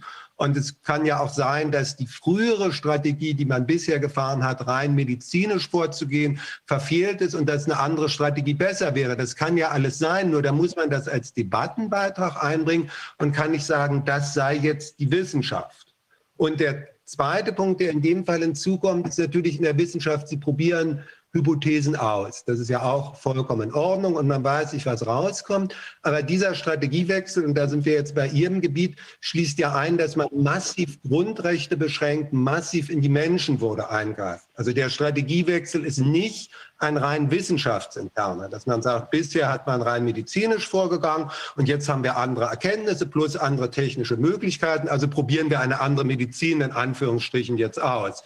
Der Strategiewechsel ist ein fundamentaler hin zu Repressionen in einem Staat, wie wir sie in Friedenszeiten nie erlebt haben, Grundrechtseinschränkungen. Also dafür müsste dann noch mal eine besonders spezifische Begründung her. Also erstens, wissenschaftliche Fakten können es nicht sein. Zweitens, es ist kein einfacher Strategiewechsel innerhalb der Wissenschaft. Drittens, was an dieser Stellungnahme und auch früheren nicht geht, ist, dass alle die Wissenschaftler, die skeptisch waren, die also dem bisherigen anhingen, was großer Motto sagt, mit allgemeinen Hygienemaßnahmen bekämpfen und spezifisch die Risikogruppen schützen. Also in Alters- und Pflegeheimen sind die Risikogruppen konzentriert etc. Bei diesem Virusausbruch haben wir sogar, kann man sogar sehr genau eingrenzen, was die Risikogruppen sind. Bei anderen Viren trifft das ganze Bevölkerungsschichten. Hier betrifft es vor allen Dingen ältere Personen mit Vorerkrankungen. Also Fokus auf Risikogruppen. Dass die, die das vertreten, das ist keine argumentative Auseinandersetzung stattfindet, sondern Diffamation und Verleumdung. Und natürlich kann es sein, dass einzelne Personen jetzt einfach den Stand der Forschung nicht mehr mitkriegen oder es kann auch passieren, dass einzelne Personen geistig abbauen. Aber es kann nicht sein, dass alle führenden Wissenschaftler, die bisher Koryphäen in ihrem Gebiet waren, hoch anerkannt waren. In dem Moment, wo sie sich skeptisch äußern gegenüber dem Strategiewechsel zu politisch repressiven Maßnahmen, als Idioten dastehen und, und verleumdet werden. Das kann irgendwie nicht sein, dass es alle, dass alle plötzlich ihren Verstand Verstand verloren haben, die was anderes sagen. Also es wird systematisch die sonst übliche Debatte in der Wissenschaft unterdrückt. Und vielleicht noch ganz kurz ein letzter Punkt, was ich in dieser Stellungnahme vollkommen verantwortungslos finde. Selbst nehmen Sie jetzt an, die, die, die, die, die Personen, die das innerhalb der Leopoldina verfasst haben, haben gute Gründe für einen Lockdown zu, zu einzutreten. Es ist eine völlige Irreführung der Öffentlichkeit darin zu behaupten, durch einen kurzen, harten Lockdown über die Weihnachtsferien ließe sich das Problem in den Griff kriegen, um halt eine Verlängerung dieses Teil-Lockdowns zu vermeiden. Die Lockdown-Strategie geht zurück auf ein Papier von Neil Ferguson und Mitarbeitern Imperial College März 2020. Und dieses Papier sagt ganz klar, dass wenn man wechselt zu Lockdown-Strategie, das eine Angelegenheit von 18 Monaten ist, nämlich bis dann, bis ein Impfstoff vorliegt und Herdenimmunität durch Impfung erreicht ist. Und während dieser 18 Monate kann man mal lockern, nicht? Also man kann Lockdown machen, jetzt lockert man, dann gehen die Infektionszahlen wieder hoch, dann muss man wieder verschärfen. Aber es wurde von Anfang an, und das muss man diesen Wissenschaftlern, auf denen die Strategie zurückhalten, äh, zu gut, zurückgeht, zugutehalten, im Unterschied zu den Leopoldiner Stellungnahmen, dass die ehrlich gesagt haben, es ist nicht eine Angelegenheit von Wochen, sondern eine Angelegenheit von anderthalb Jahren. Also der letzte Punkt ist, selbst wenn Sie in diesem Rahmen denken, ist eine völlige Irreführung zu behaupten, es sei also Weihnachtsferien und dann ist die Sache erledigt. Dass man ja auch sieht, dass nicht der Fall ist. Also für uns. Ja, und dann jetzt der nächste Punkt. Achso, Entschuldigung, ja. Frau Fischer, ich ganz kurz und dann, ich, ich halte ich halt hier keine Vorlesung. Also dann. dann, dann, dann gerne, das, das ist interessant. Der Punkt, der fehlt nicht. Sie, Sie machen Hypothesen, ja. Sie machen dann Voraussagen und Sie korrigieren. Also Sie müssen auch eingestehen, eine Hypothese ist gescheitert. Ja. Und das ist jetzt das, was wir offensichtlich lesen. Und da müssen Sie halt, wenn Sie wissenschaftlich redlich sind, sagen, Schuld, und das ist völlig normal, dass Wissenschaftler sich irren können, dass Hypothesen scheitern, aber das müssen Sie sagen und zurückziehen. Und hier ist das, was, was vollkommen auch fehlt, ist, dass man schon vorher wusste, dass das gescheitert ist. Also wir haben seit März 2020 eine Diskussion darüber. Die eine Seite sagt, wie bisher in Virusausbrüchen Hygiene, also hygienische Hygieneempfehlungen und äh, Risikogruppen schützen. Die andere sagt politische Repressionen. Und Seit Juli 2020, seit dem ersten Lockdown, haben wir aus vielen Ländern, Deutschland, Vereinigtes Königreich etc. Studien zu Kosten-Nutzen. Also was hat der Lockdown an Schäden angerichtet, was hat er an Nutzen möglicherweise gehabt und die Bilanz ist jeweils negativ. Also die Schäden überwiegen bei Weitem den Nutzen. Das weiß man seit Juli 2020. Seit Herbst 2020 haben wir viele Studien, in denen verglichen wird Länder mit Lockdown wie Deutschland versus Länder ohne Lockdown wie Schweden. Und man sieht, sieht dann, also in Schweden gab es am Anfang ein Problem, Altersheime in der Region Stockholm zu schützen, aber seitdem das Problem gelesen, gelöst war, man sieht keinen Unterschied. Also es gibt natürlich Unterschiede zwischen den einzelnen Ländern, aber ob Lockdown oder nicht Lockdown macht keinen signifikanten Unterschied. Also wir wussten seit Herbst 2020, dass der Lockdown im Gegensatz im Vergleich zu Nicht-Lockdown gescheitert ist und dass die Kosten-Nutzen-Analyse negativ ist. Jetzt mal ganz abgesehen von den Grundrechtseinschränkungen. Also im Dezember, als, diese, als dieses Papier verfasst wurde, wurde vollständig der Stand der Forschung ignoriert. Interessant. Ja, wolltest eine Frage stellen. Ich wollte gerne mal wissen, also wie ist denn, wie ist denn dieses Papier, also ist das eine, eine freiwillige Aktion gewesen? Haben sich da Wissenschaftler zusammengefunden und gesagt, jetzt machen wir mal? Oder ist das eine richtige Auftragsarbeit gewesen mit einem vielleicht auch der Vorgaben? Der Leopoldina setzt das, das die Leitung fest. Die kann solche Arbeitsgruppen einsetzen. Und diese Arbeitsgruppe besteht ja aus rund 30 Leopoldina-Mitgliedern. Also es ist breit abgestützt über, abgestützt über alle Fächer hinweg. Aber es ist jetzt nicht, dass intern eine, eine Konsultation stattfindet. Also die Leute werden gefragt, ob sie in so eine Arbeitsgruppe reingehen, werden dann da reingesetzt. Und die normalen Leopoldina-Mitglieder wie ich erfahren aus der Presse über diese Stellungnahme. Also im konkreten Fall habe ich das am 8. Dezember, es war ein Dienstag, am Mittag erfahren, also um 12 Uhr ungefähr, als ich in der Mittagspause in eine Zeitung reinschaue und sah da, jetzt beweist die Leopoldina wissenschaftliche Notwendigkeit des Lockdown. Dann hatte ich noch Vorlesungen und am Abend habe ich mich dann hingesetzt und diesen Protestbrief geschrieben, weil das das kann wirklich nicht sein. Das, das, wie ich ja auch gesagt, da geschrieben habe, widerspricht allen Kriterien wissenschaftlicher und ethischer Redlichkeit. Das heißt, das Leitbild der Leopoldina wird hier vollkommen aufgegeben und alle Wissenschaftlichkeit aus politischem Aktivismus über zugunsten politischen Aktivismus, der der Bundesregierung nützte. Also Sie haben, wissen ja, am Tag später wurde dann der, im Bundestag hat die Bundeskanzlerin sich dann auf Naturgesetze und Kräfte der Aufklärung berufen und äh, Lockdown zu verhängen. Also der politische Zusammenhang ist, ist recht offensichtlich und mit ja. Wissenschaft hat das nichts zu tun und mit Aufklärung schon gar nicht, sondern mit Verdunkelung. Und ja. zwar deshalb, weil systematisch alle bis dahin bekannten Fakten über die Folgen von Lockdowns unterdrückt wurden. Also man kann einfach kurz zusammenfassen, äh, kurz sagen, mit Wissenschaft hat das nichts zu tun. Es ist mhm. politischer Aktivismus, der sich die Autorität von Wissenschaft umhängt und damit natürlich der Wissenschaft schweren Schaden zufügt.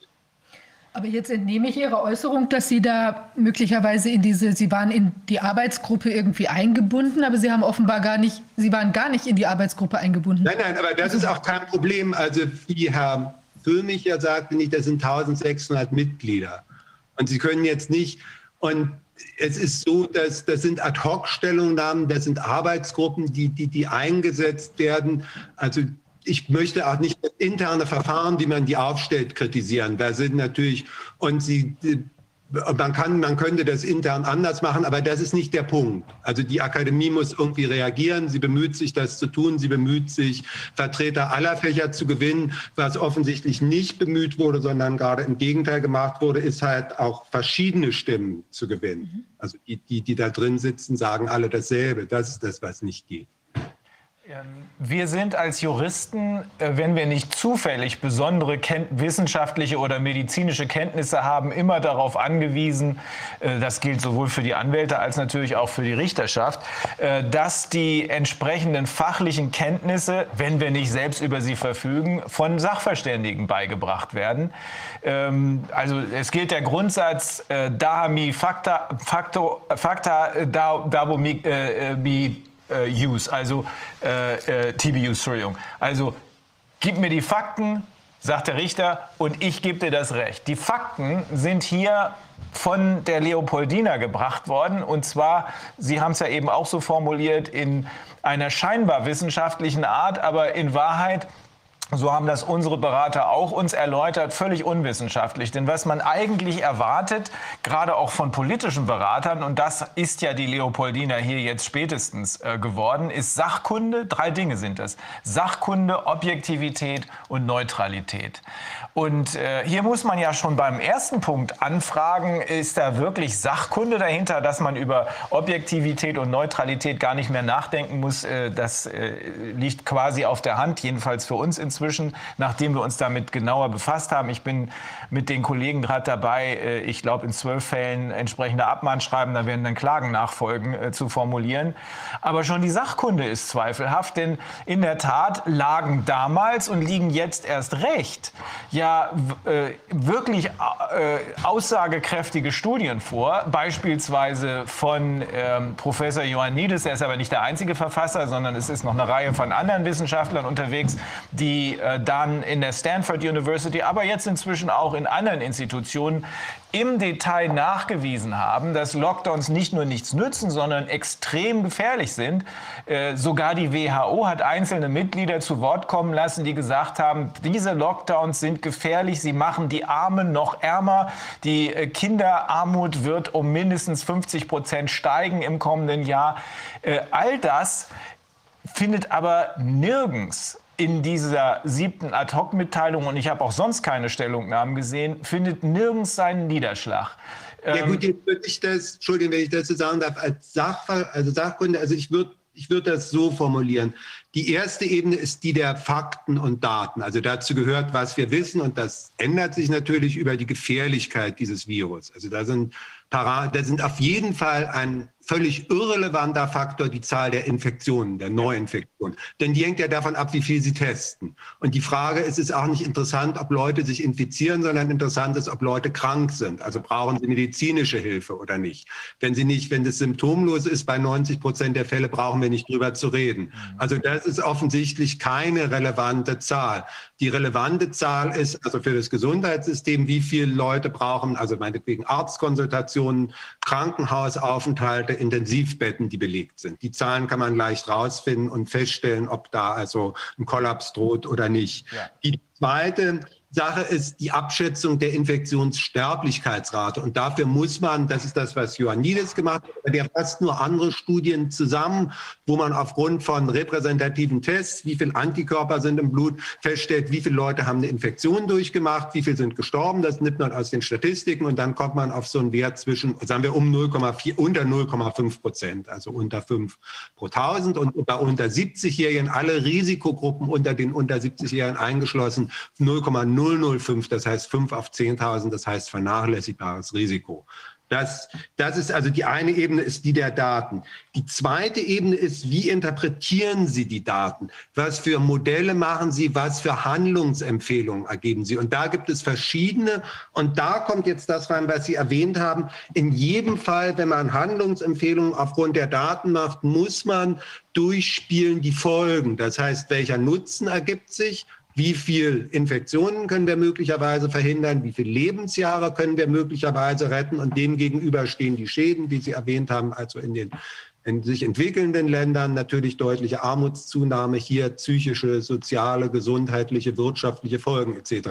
Also diese, das ist die zweite Ebene, das, das muss man das muss man machen. Und diese Analyse fehlt vollkommen. Und da ist jetzt auch wieder, das ist das, das ist jetzt wieder der Punkt mit den Daten. Dazu liegen seit Juli, also seit Sommer 2020 Daten vor, die alle eindeutig sind. Das ist der Punkt. Also Ioannidis ist ja ein Metaforscher im Wesentlichen, der fasst all die anderen Studien zusammen.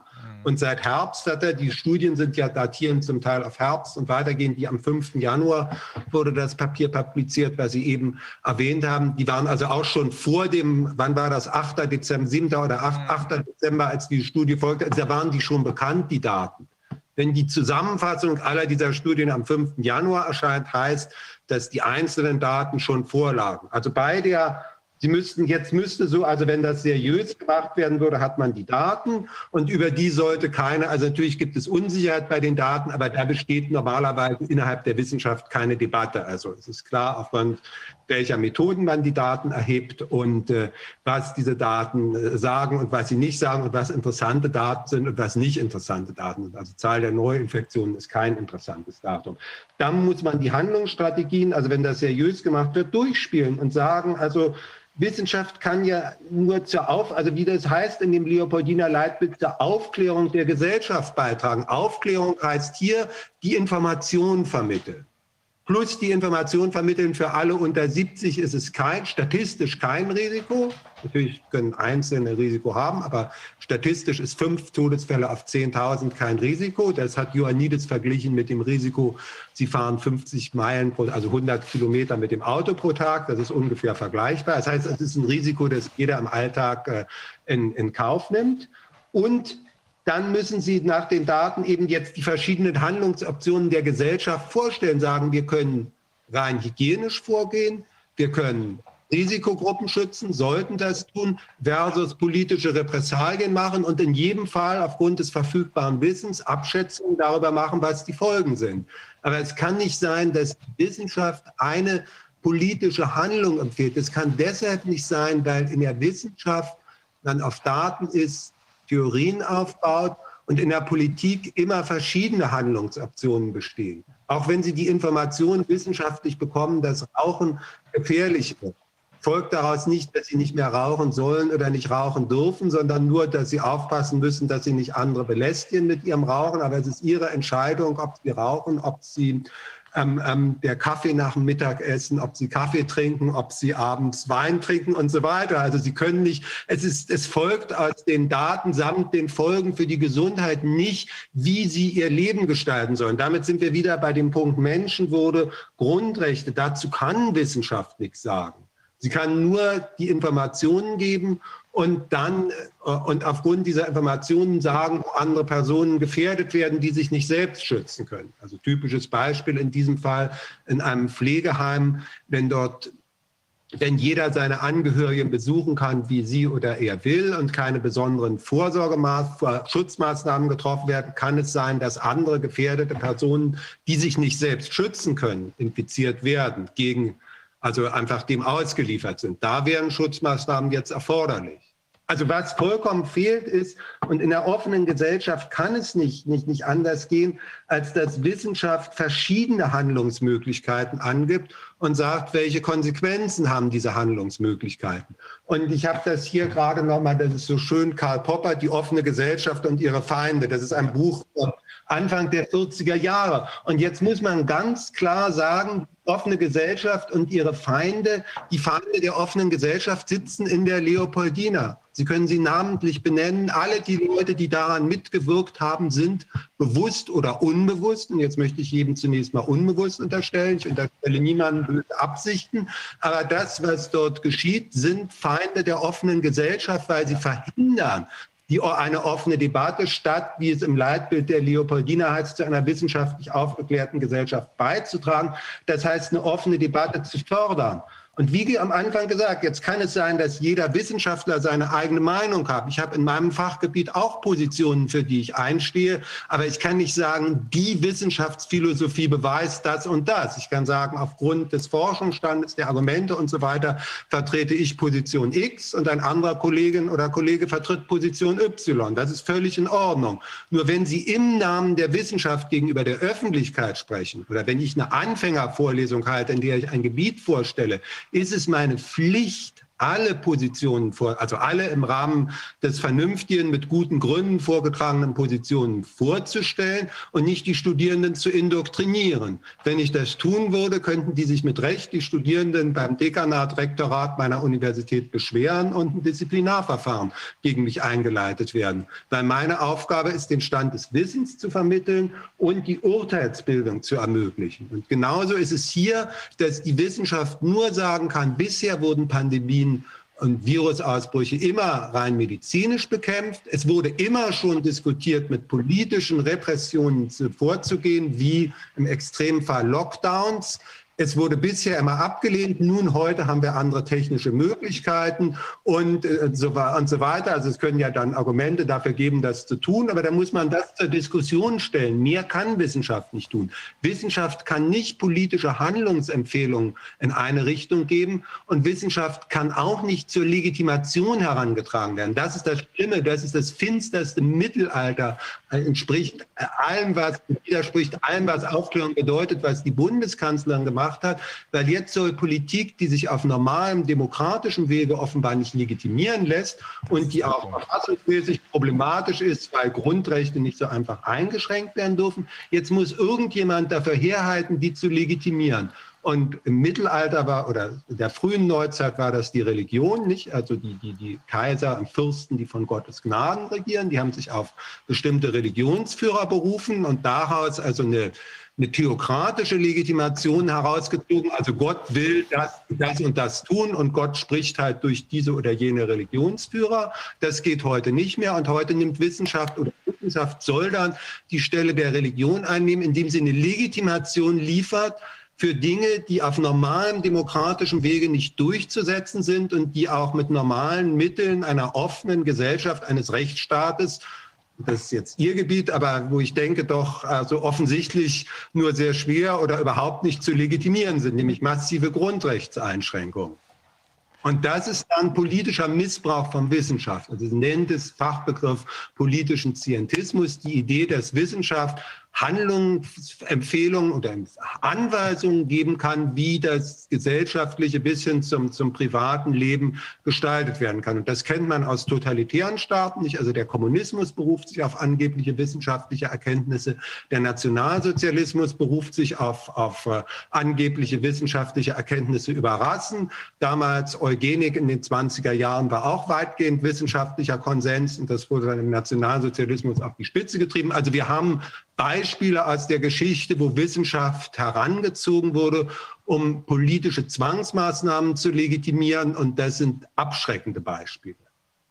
Das ist eine, eine Sache, der man sich zu einem gewissen Grad in einem Rechtsstaat auch stellen muss, ist der Umstand, dass rechtsstaatliche Erwägungen und rechtsstaatliche Mechanismen mit Grundlagen empirischer Wissenschaft weitestgehend, äh, nicht weitestgehend, aber in vielen Bereichen inkompatibel sind. Was ich damit meine, ist, wenn man sich als Jurist den Zivilprozess vorstellt und dann kommt ein Sachverständiger und sagt, aus meiner Sicht ist es so und so gewesen. Bedeutet nicht, dass es so gewesen ist, sondern nur, das und das ist beweisbar mit wissenschaftlichen Methoden.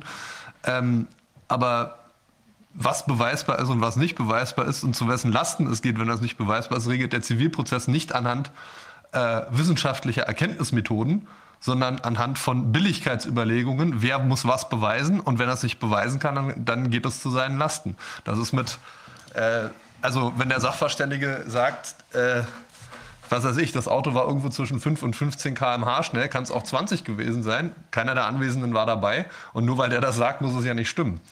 Ähm ja gut, das ist, das ist immer ein Problem, dass, dass, dass wissenschaftliche Aussagen hypothetisch sind. Wenn der Sachverständige sagt, es war zwischen 15 und 5, äh, 5 und 15 Kilometer, würde ich das jetzt Face Value nehmen. Also, Entschuldigung. Ja, ja, nee, klar. Das ist jetzt hier die Situation. Natürlich weiß niemand, was ist genau die Infektionssterblichkeitsrate. Die Schätzung bei, bei Ioannidis ist Medianwert 0,27. Aus der Streeck-Studie für Heinsberg ist es 0,35. Vielleicht ist es 0,4, vielleicht ist es 0,2.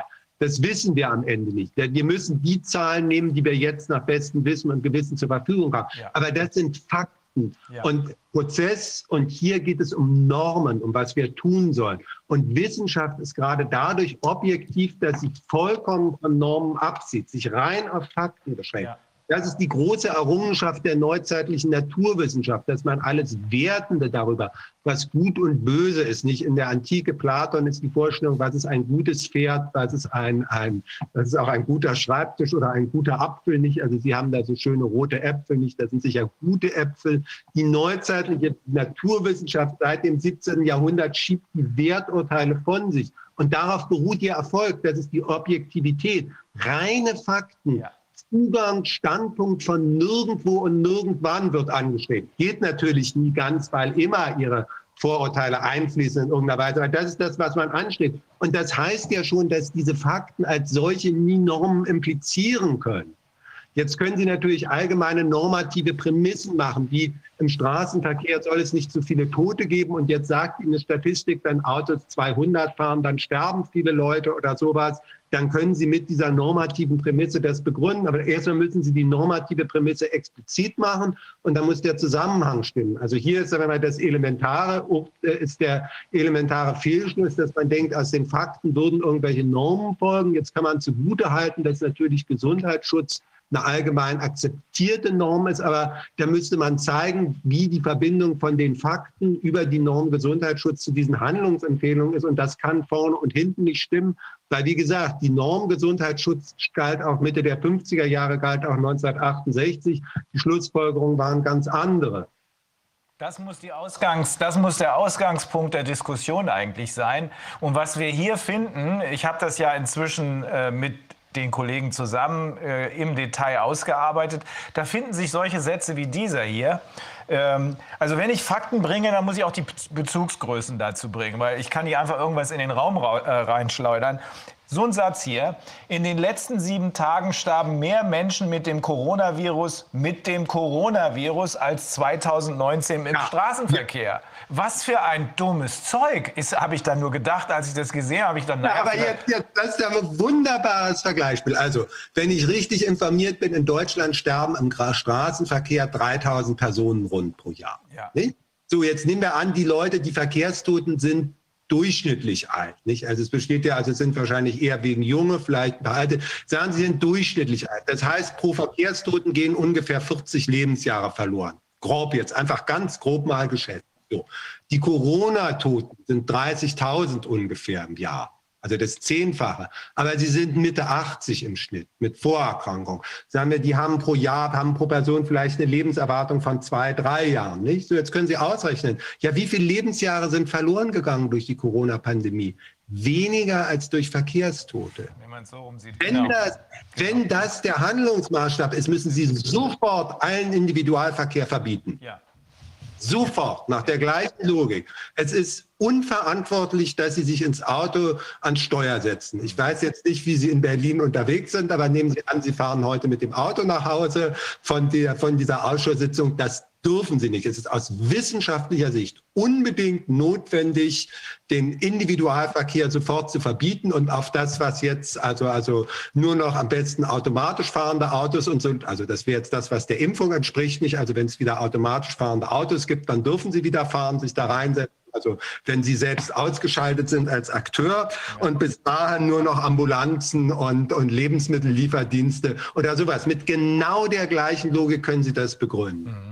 Es ist genau das, es ist in der Größenordnung von der Gefährlichkeit her, also es ist in der Größenordnung genau das ja. Gleiche. Wir wissen nicht jetzt, ich habe nicht nachgeschaut, was ist das Durchschnittsalter der Verkehrstoten. Wir können uns darüber streiten, wie viele Lebensjahre gehen jetzt verloren. Die haben bestimmt nicht, die Corona-Toten haben keine. Und nehmen wir das jetzt at face value, dass die Leute wirklich alle, dass Corona die Todesursache war, dass das nehmen wir das einfach, nehmen wir einfach diese nackten, nehmen wir einfach diese Zahlen so, wie sie uns geliefert werden, jetzt einmal nur um eine Idee der Größenordnung zu bekommen, könnte man, und das ist das Schlimme daran, man kann das als Vorwand nutzen, um, um alles Mögliche. Sie können, wenn, wenn das jetzt, wenn diese Virusausbruch Grundlage ist, wie, wie nennt man das, eine epidemische Notlage auszurufen, Grundrechte einzuschützen, leben wir nicht mehr in einem Rechtsstaat, sondern in einem Willkürstaat, weil sie genau das Gleiche mit allem machen können. Was sie brauchen, ist äh, irgendeine Story und ein paar Bilder, die Furcht einflößen.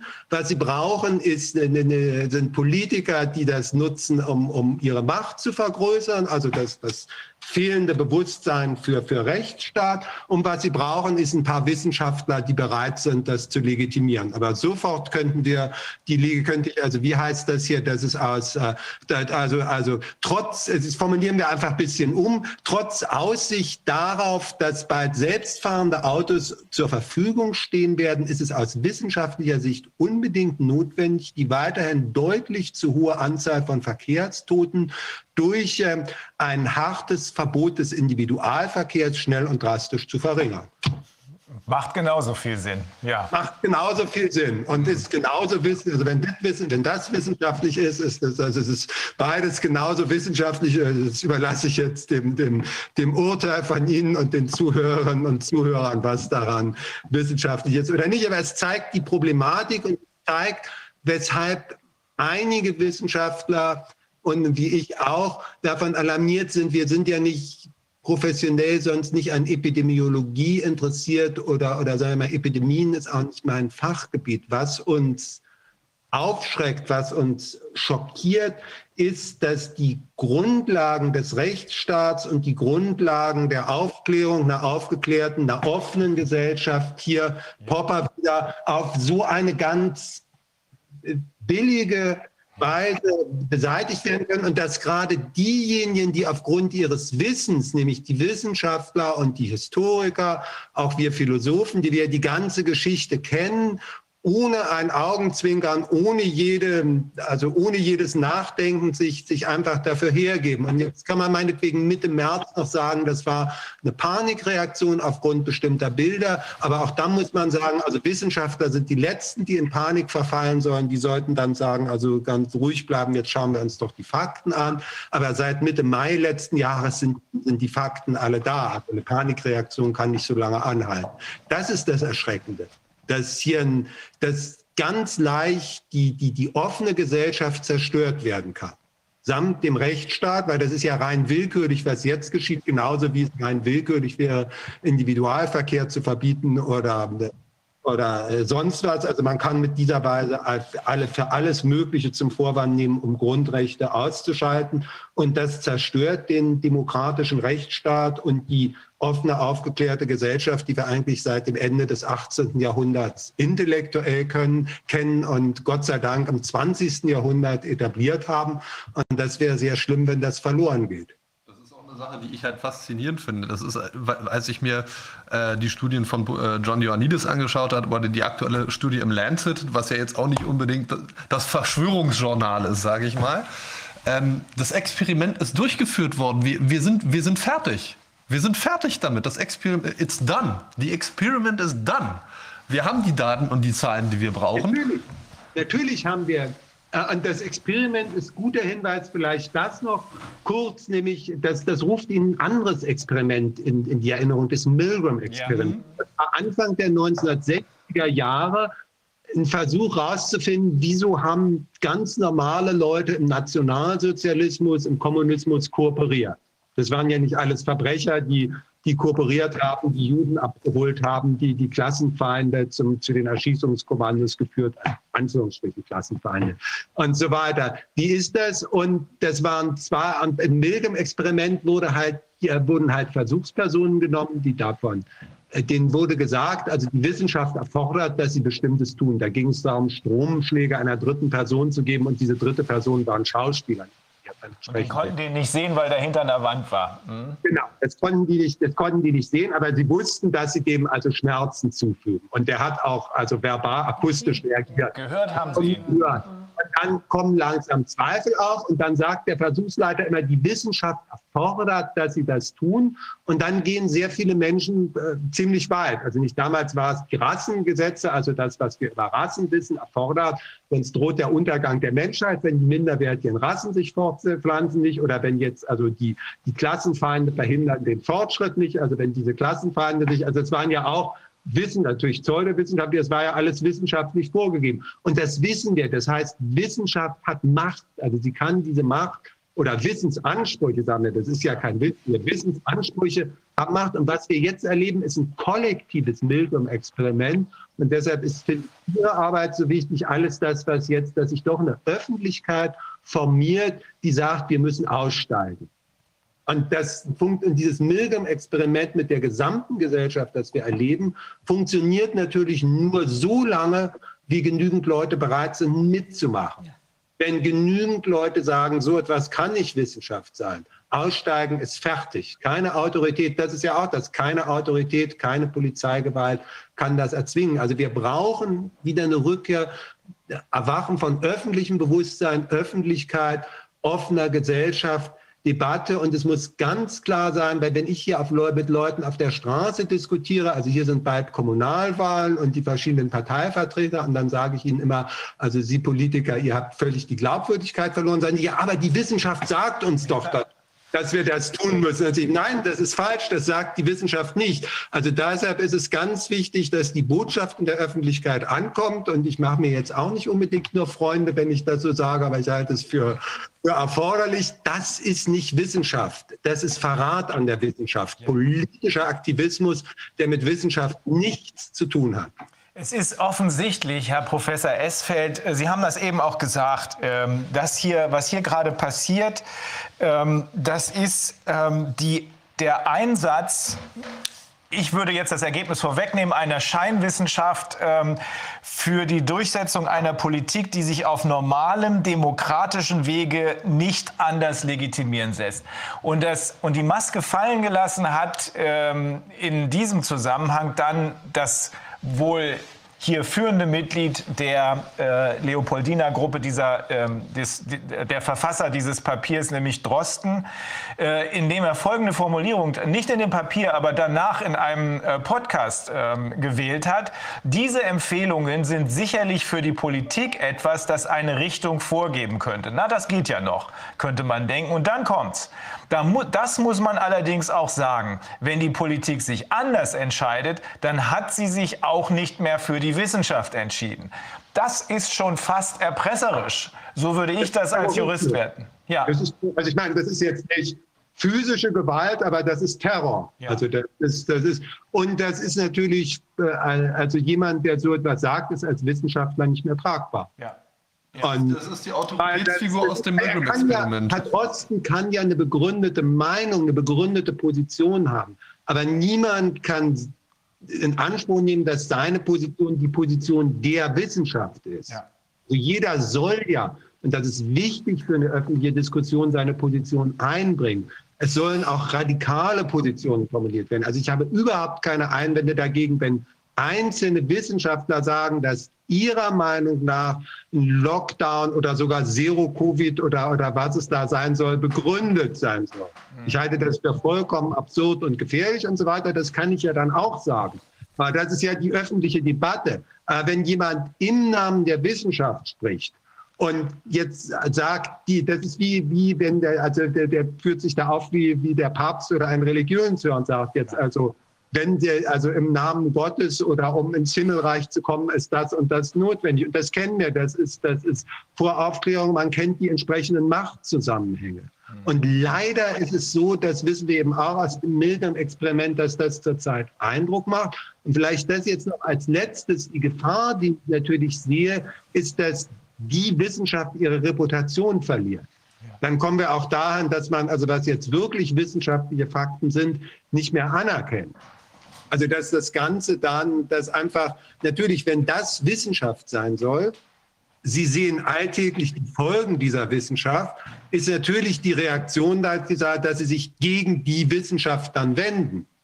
Und deshalb ist es ganz wichtig zu betonen, was diese Personen machen, ist nicht Wissenschaft, sondern politischer Missbrauch von Wissenschaft, die, die die Verantwortung tragen. Aber es sollte nicht gegen Wissenschaft als solche gehen. Das wäre ganz schlimm für die Zukunft unserer Gesellschaft, weil natürlich brauchen wir technologischen Fortschritt. Wir brauchen technologischen Fortschritt, um die anstehenden Herausforderungen zu bewältigen, um einen vernünftigen Umgang mit Umwelt zu haben. Wir brauchen medizinischen Fortschritt, um, äh, um Krankheiten um Krebs etc., also um die wirklichen Probleme. Die Pandemie ist kein wirkliches Problem, also die wirklichen Gesundheitsprobleme angehen zu können etc.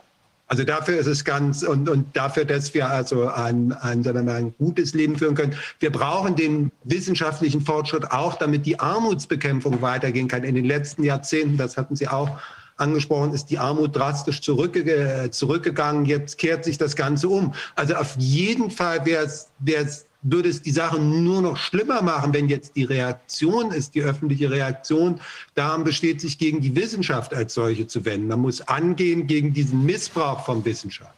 Missbrauch und, und, Käuflichkeit von Wissenschaft. Diese, also was ist denn, was kann denn die Motivationslage sein? Jetzt, das sind ja doch immerhin eine ganz schöne Menge an Leuten, die da mitgewirkt haben. Also man hat ja jetzt nicht irgendwie, sagen wir mal, einen Exponenten, der das jetzt allein so ein Paper macht und da halt irgendwie was schreibt und so ein bisschen übers Ziel hinausschießt in einer Art Größenbahn oder so sagt er, ich bin die Wissenschaft.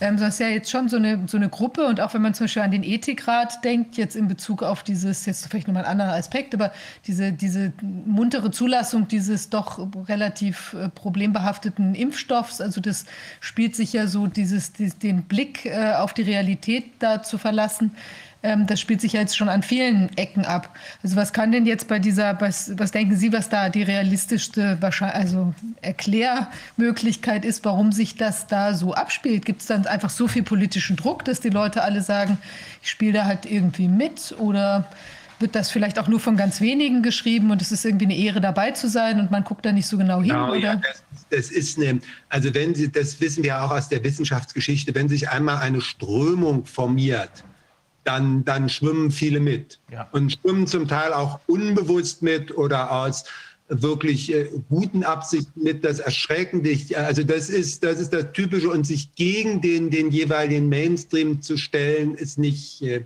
ist nicht immer einfach. Also das, das ist einfach, es, wenn einmal eine Deutungshoheit entsteht, dann, dann dann, dann entfaltet das eine Eigendynamik. Das Schlimme hier, und das kennen wir aus vielen innerwissenschaftlichen Diskussionen, und nach ein paar Jahren, manchmal auch erst nach Jahrzehnten, findet man raus, dass das alles falsch war. Also da gibt es gute Beispiele aus der, aus der Physik auch, was, was mein Spezialgebiet dann ist, etc. Das kennen wir. Was das Erschreckende hieran ist, irgendwann müssen doch mal Hemmungen einsetzen und fallen. Also es kann Strom geben, ich kann auch falsche Sachen anhängen, einfach weil ich mich nicht richtig damit beschäftige. Aber wenn es um massive Einschränkungen von Grundrechten geht, mhm. wenn es um Angriff auf die Menschenwürde gibt, man nimmt den Menschen ihr selbstbestimmtes Leben, man schreibt ihnen vor, welche soziale Kontakte sie haben dürfen. Man erlaubt es denen, die nicht mehr allzu viel Lebenszeit haben, nicht den Rest ihrer Lebenszeit so zu gestalten, wie sie es für richtig halten.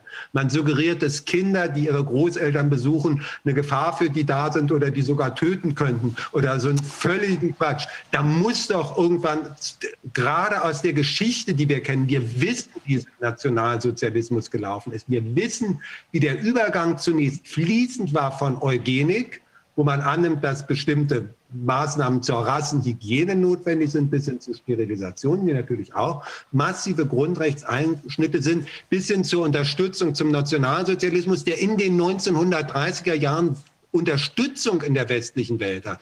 US-Forschungsorganisationen ja. haben Rassenpolitik, dann natürlich mit dem Zweiten Weltkrieg, mit der Judenvernichtung kippte das. Aber da ist man eine Spur runtergegangen. Da muss man doch merken, während den Anfängen, da müssen doch jetzt, also in dem Fall, das war auch meine einzige Motivation, da reinzugehen, weil ich habe zu innermedizinischen Debatten wirklich überhaupt nichts zu sagen. Und natürlich haben wir Wissenschaftsphilosophen, müssten immer die Kritik anbringen, ihr beachtet den Unterschied zwischen Fakten und Normen nicht, aber das ist trockener akademischer Stoff. In dem Moment, wo Grundrechte massiv eingeschränkt werden, müssen doch alle Alarmglocken trillen. Und ich habe keine gute Erklärung dafür, wieso war das nicht? Wieso ist so, also wieso ist die offene Gesellschaft gerade bei den Führungspersönlichkeiten, wieso steht die auf so wackeligen Boden und wie kann sowas passieren?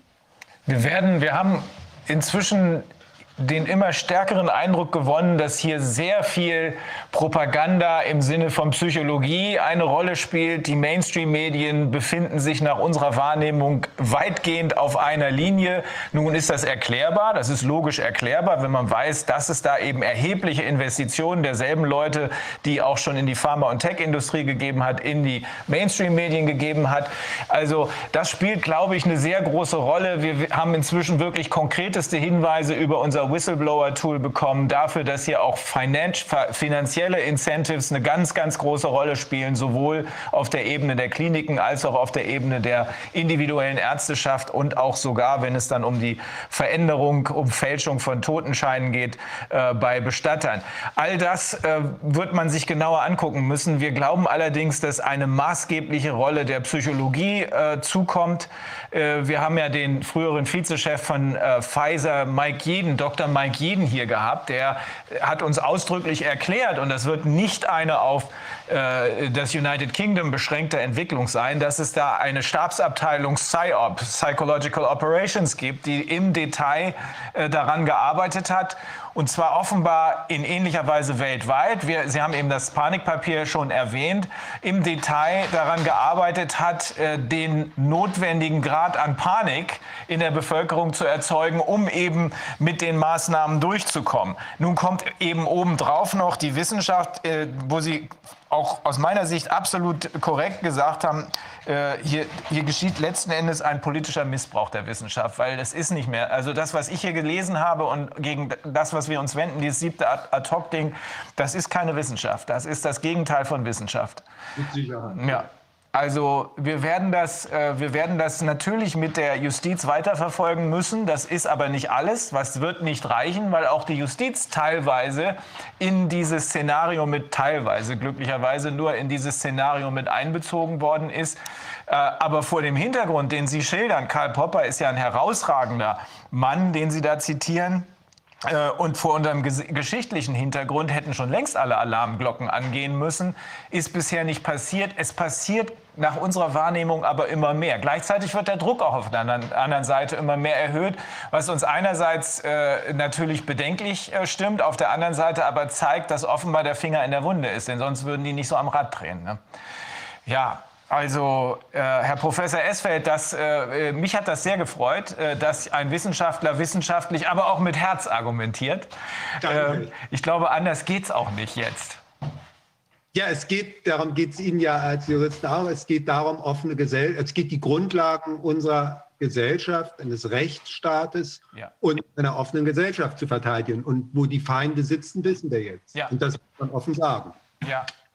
Also äh, wir, wir sind Ihnen extrem dankbar. Äh, das war ein ganz besonders äh, äh wichen, äh, wiss, äh, wissenschaftlich, hätte ich fast Es war besonders wichtig, dass jemand als Wissenschaftler und auch in der Form eines Wissenschaftlers argumentiert, aber eben gleichzeitig auch Menschlichkeit zeigt, weil das wird uns jetzt gerade weggenommen und da müssen wir wirklich hart kämpfen. Danke, ja. Okay. Herzlichen Dank, Herr Professor Esfeld.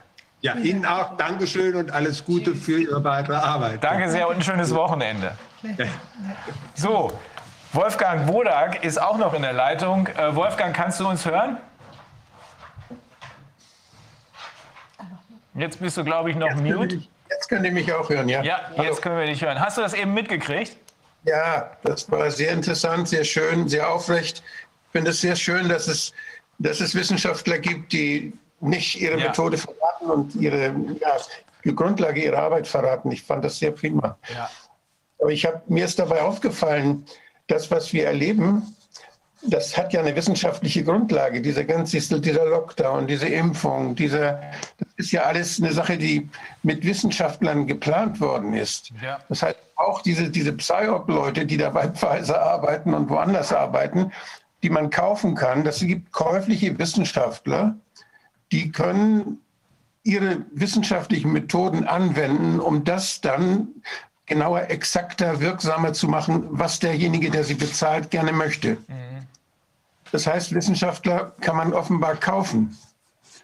Und äh, wenn man das kann, dann gibt man, wenn ein Wissenschaftler sich kaufen lässt und wenn er Dinge dann tut, die er sonst normalerweise nicht tun würde, ein Wissenschaftler, der sein Gehalt kriegt und wenn er nach der Wahrheit sucht, egal was er findet, der äh, reagiert wahrscheinlich anders als jemand, der nur Geld kriegt, wenn er was Bestimmtes findet, was jemand haben will. Das ist, die, das ist die Situation, in der die Wissenschaft heute leider sehr, sehr viel ist. Und wenn wir, da haben wir uns ja dann gewöhnt. Das, was wir jetzt, das, was wir jetzt sehen, das ist praktisch das Ergebnis dieser Entwicklung. Ja. Die Wissenschaft, große Teile der Wissenschaft haben sich dann gewöhnt, dass man, dass, dass man käufig ist. Heute wird man ja kaum noch Professor, wenn man nicht Drittmittel akquirieren kann. Und diese Drittmittelakquisition, die ist, hat ja häufig was damit zu tun, welche Interessen hat derjenige, der die Drittmittel gibt. Mhm dann, setz, dann stelle ich mich in den Dienst desjenigen. Das ist vielleicht nicht so schlimm, wenn ich jetzt eine neue, eine neue äh, Einspritzpumpe für ein Auto konstruieren soll, dass ich dann dafür was kriege. Mhm. Das ist, obwohl es da auch in der Technik Sachen gibt, wo man, wenn ich jetzt äh, an, an Techniken denke, die möglicherweise große soziale Nebenwirkungen haben, dann kann das auch sehr äh, moralischen Impetus haben. Das heißt aber, dass diese, diese, diese Käuflichkeit von Wissenschaft, die ist ein großes Problem und die kann eigentlich nur dann überwunden werden, wenn die Wissenschaftler offen sind und sich der, der Kritik ihrer Kollegen auch stellen. Das heißt, wenn, eine, wenn, ich das, wenn ich in wissenschaftlichen Gremien es einrichten kann, dass dort offen kritisiert werden kann, dass dort diese Dinge angesprochen werden können, dass auch ethische Dinge angesprochen werden können. So ähnlich wie wir das, wir haben bei Ärzten gibt es solche, solche Gruppen, da findet man sich zusammen, damit man keine Fehler macht und damit man nicht mit seinen Vorurteilen die Patienten schädigt, gibt es die Möglichkeit, solche Gruppen, Balengruppen zu machen. Mhm. Und da, da stellt man seine Probleme da, sagt, ich weiß da nicht weiter und das nervt und ich komme da nicht weiter. Und dann sagen die an, ja, vielleicht nervt dich das nur, weil du selber oder so, weil du selber da Probleme hast. Also, dass, dass man Feedback kriegt von seinen Kollegen. Und solche Sachen muss eigentlich in der Wissenschaft installiert sein. Das heißt, wenn wir, wir müssen, wir müssen darauf, müssen daraus lernen, wir müssen an den Universitäten Einrichtungen haben, wo Wissenschaftler ihre, ihre Projekte auch anderen Wissenschaftlern gegenüber präsentieren. Und das Schöne an der Wissenschaft ist ja, die lebt ja von der Neugier. Das heißt, wir, jeder, der Wissenschaft betreibt, der ist eigentlich unheimlich dahinterher, dass er möglichst hört, wo er was falsch gemacht haben könnte. Und diese, das ist ja ein Geschenk dann, wenn man, wenn man Kritik kriegt, weil dann das Ergebnis besser wird, wenn man auch daran gedacht hat, was der andere einem da möglicherweise erzählt, was falsch sein könnte. Das heißt, diese Offenheit, diese, dieser ehrliche Umgang miteinander, diese, diese Dankbarkeit für Kritik und die Neugier, die dahinter steht, die ist ja auch, die Neugier ist ja auch wichtig, um, um sich Kritik anzuhören. Das gehört ja zur Neugier dazu. Die hat was damit zu tun, wie das, wie das Selbstbildnis eines Wissenschaftlers ist. Und wenn ein Wissenschaftler jemand, ein guter Wissenschaftler jemand ist, der, der dankbar ist für Kritik, dann haben wir gewonnen. Das wäre das wär super. Was Aber wenn dann, was ich ein bisschen erschütternd fand, ist, dass er, äh, das haben wir jetzt schon mehrfach gesehen und gehört von anderen auch, ist, äh, Professor Esfeld ja auch auf das Milgram-Experiment zurückkommt und sagt, hier, irgendwann muss doch mal einer sagen, jetzt ist gut, ich mache nicht mehr mit. Ja. Aber dieser Punkt scheint noch nicht erreicht zu sein. Er hat völlig zu Recht, wie ich meine, auch darauf hingewiesen, dass wir ja eine besondere, wir hier in Deutschland, eine besondere Geschichte haben.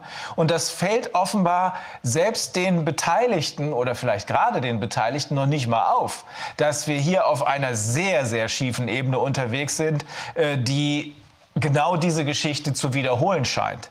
Denn wenn man sich jetzt anguckt, äh, wir, wir, kennen ja inzwischen einige Zahlen, wir kennen wahrscheinlich nur die Spitze des Eisbergs, aber was hier gerade bei den Impfungen passiert, wo man doch eigentlich die schwächste, den schwächsten Teil der Bevölkerung schützen will, stattdessen bringt man ihn um. Und dann wird einfach weitergemacht, ohne innezuhalten. Da fragt man sich wirklich, wann, wann wird dieser Proband endlich sagen, es reicht, ich mache nicht mehr mit. Aber offenbar ist, äh, das, ist das äh, ja, wie soll man es sagen, das Chaos-Szenario noch, nicht Szenario noch nicht groß genug. Ich glaube, das dieser, ist dieser auch, automatische Feedback, den die Wissenschaft eigentlich hat und den sie kennt, der ist hier richtig ausgeschaltet. Und auch in der Medizin ist das ausgeschaltet. Hier wird ja, was die Indikationsstellung zur Impfung angeht, äh, wird ja dass der normale Mechanismus wird hier ausgeschaltet, ist ausgeschaltet einmal dadurch, dass zum Beispiel die Schaden-Nutzen-Relation, die sonst geprüft wird, von den von, speziell, von Spezialisten, die extra dafür da sind. Die Bundesregierung äh, kann sie fragen, die, die, Kassen, die Krankenkassen können sie fragen, ob sie ihr Geld nicht für Falsches ausgeben. Und die Ärzte können sie auch fragen, wenn, sie, wenn die Ärzte was Neues anbieten wollen, was sie den Patienten dann äh, antun können. Das gibt die, das IQWIC. Und der Herr Professor Windeler, der der Vorsitzende oder der, der, der Chef ist des IQWIC, der ist ja gar nicht gefragt worden. Der ist nicht gefragt worden wegen des Lockdown, wegen dieser Maßnahme. Der ist auch nicht gefragt worden in Bezug auf die Impfung. Der ist nicht gefragt worden über den Test. Mhm. Das heißt, das IQWIC hat keinerlei Schaden-Nutzens-Abschätzung machen dürfen, müssen. Die sind, weil die einfach umgangen worden sind, umschifft worden. Und das, ist, das wäre eine Instanz, die wir, die wir extra dafür haben, damit solche kritischen Prüfungen stattfinden. Und das ist, liegt total in der Verantwortung des Gesundheitsministers, der hier den Zugriff hat auf das EQUIC, der die Fragen stellen kann.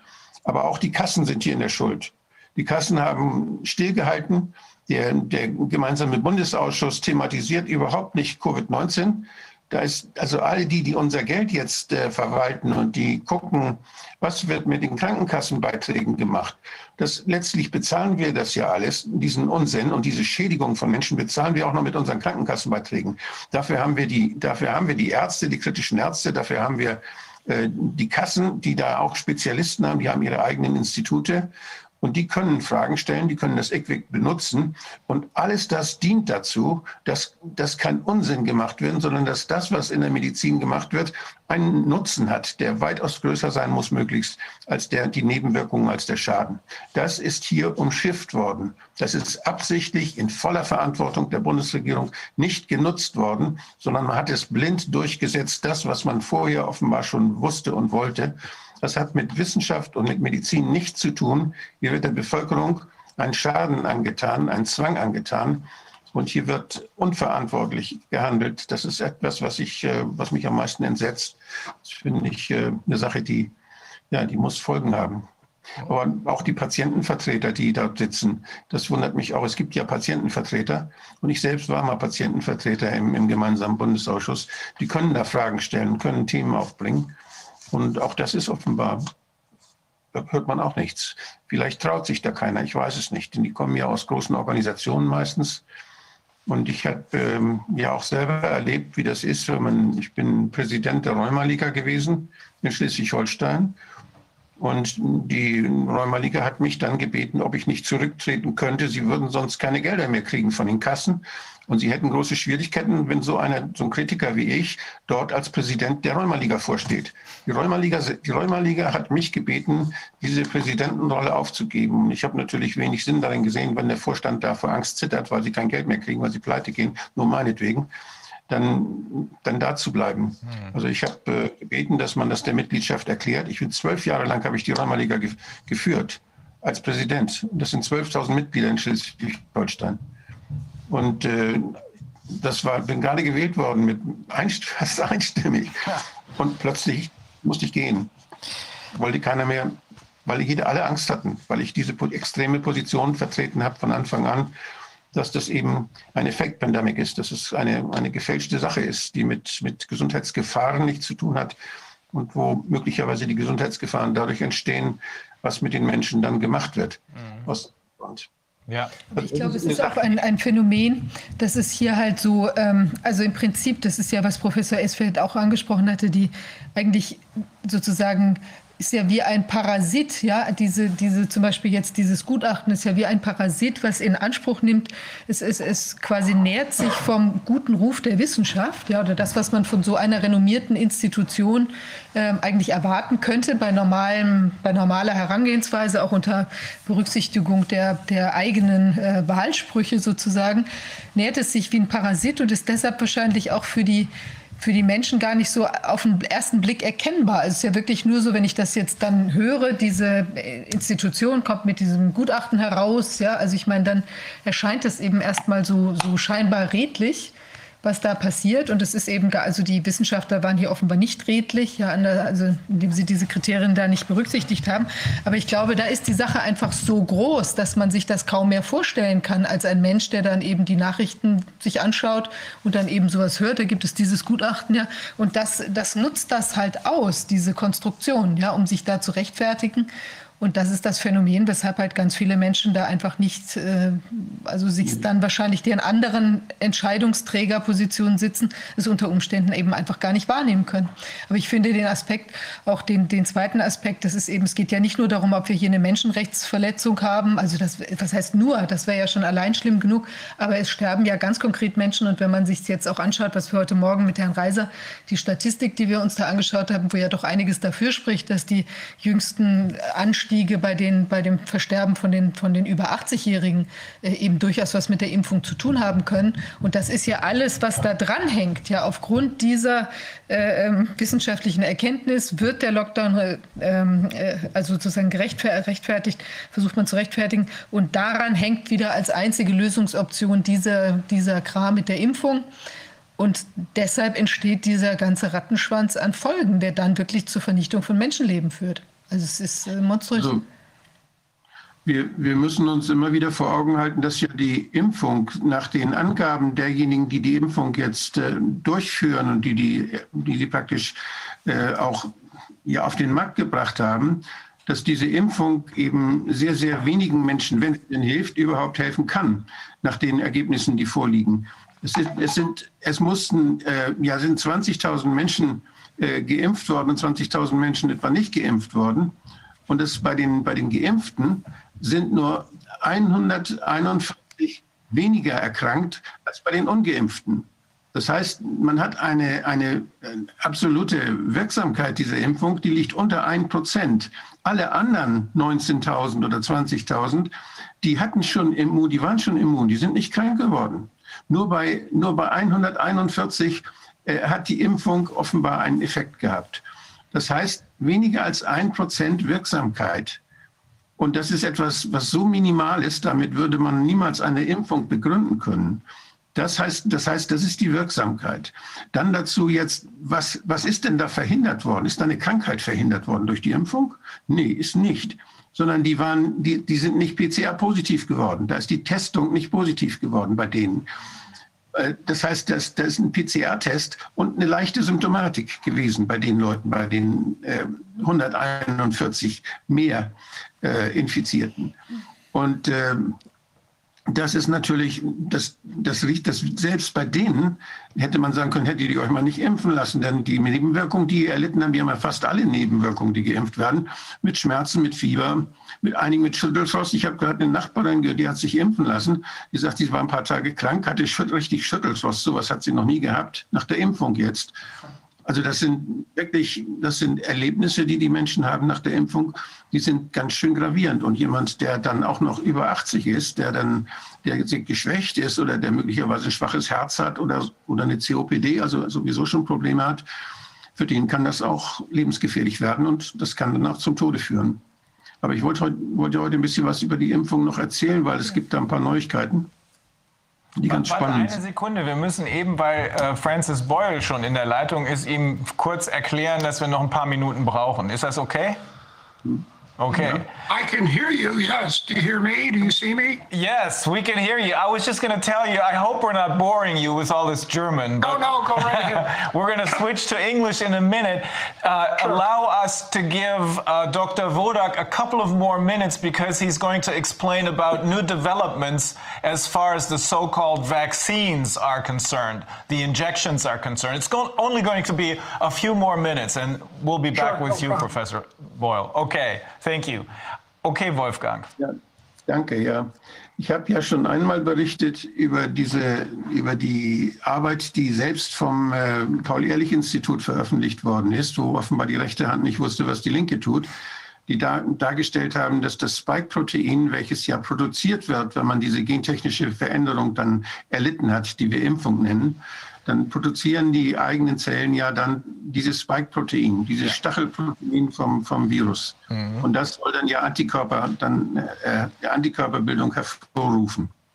Das sind, wenn diese Stachelproteine entstehen, dann gibt es zwei Risiken dabei. Das eine Risiko ist, dass ein Teil dieses Stachelproteins dazu führt, dass Zellen zusammenwachsen, dass sie verklumpen praktisch, dass sie überall, wo dieses Stachelprotein rumschwirrt, im Blut oder vor allen Dingen da in den kleinen Gefäßen dann, wo das Blut langsamer fließt, da können sie reagieren dann auch mit den, mit den Wänden der, der Kapillaren, dass es dazu Verstopfung führen kann und dass es dazu Thrombosen führen kann. Mhm. Hinzu kommt aber jetzt eine, eine, andere, äh, eine andere Arbeit, die schon in, im Ende des vorigen Jahres gemacht worden ist in China, die sehr, sehr exakt ist und sehr gut dokumentiert und sehr valide ist.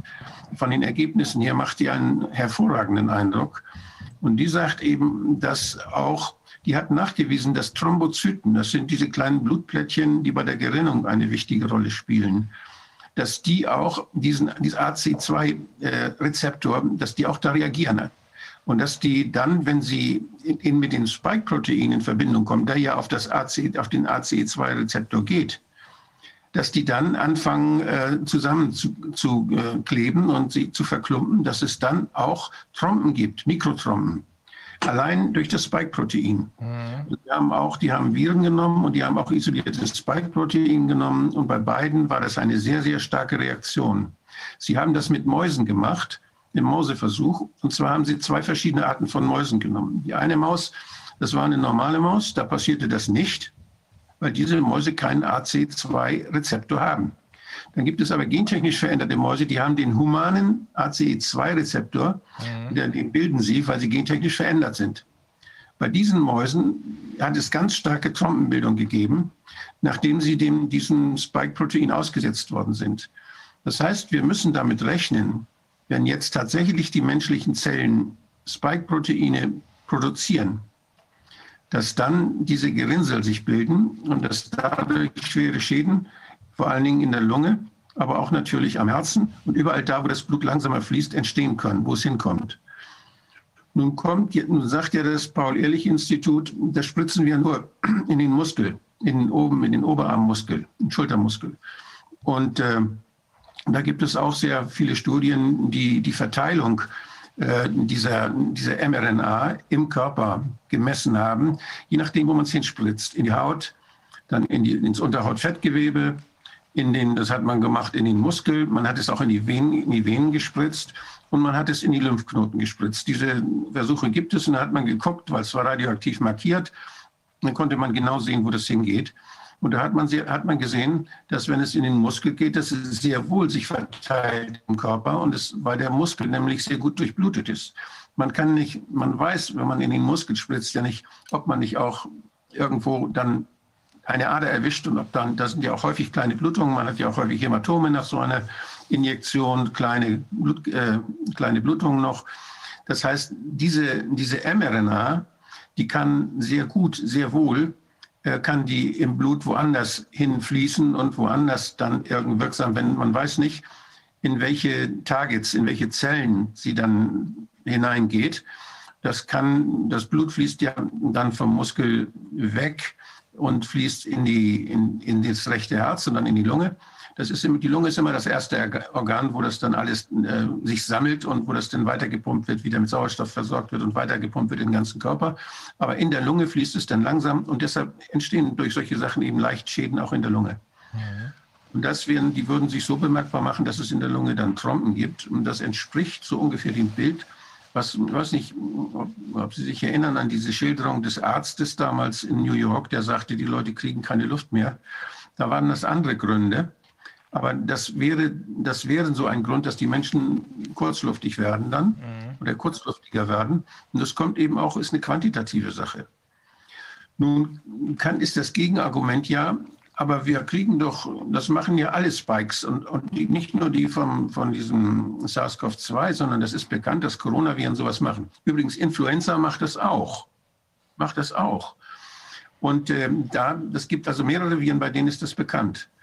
Und äh, da ist es so, oder Dengue macht, das, macht solche Sachen auch.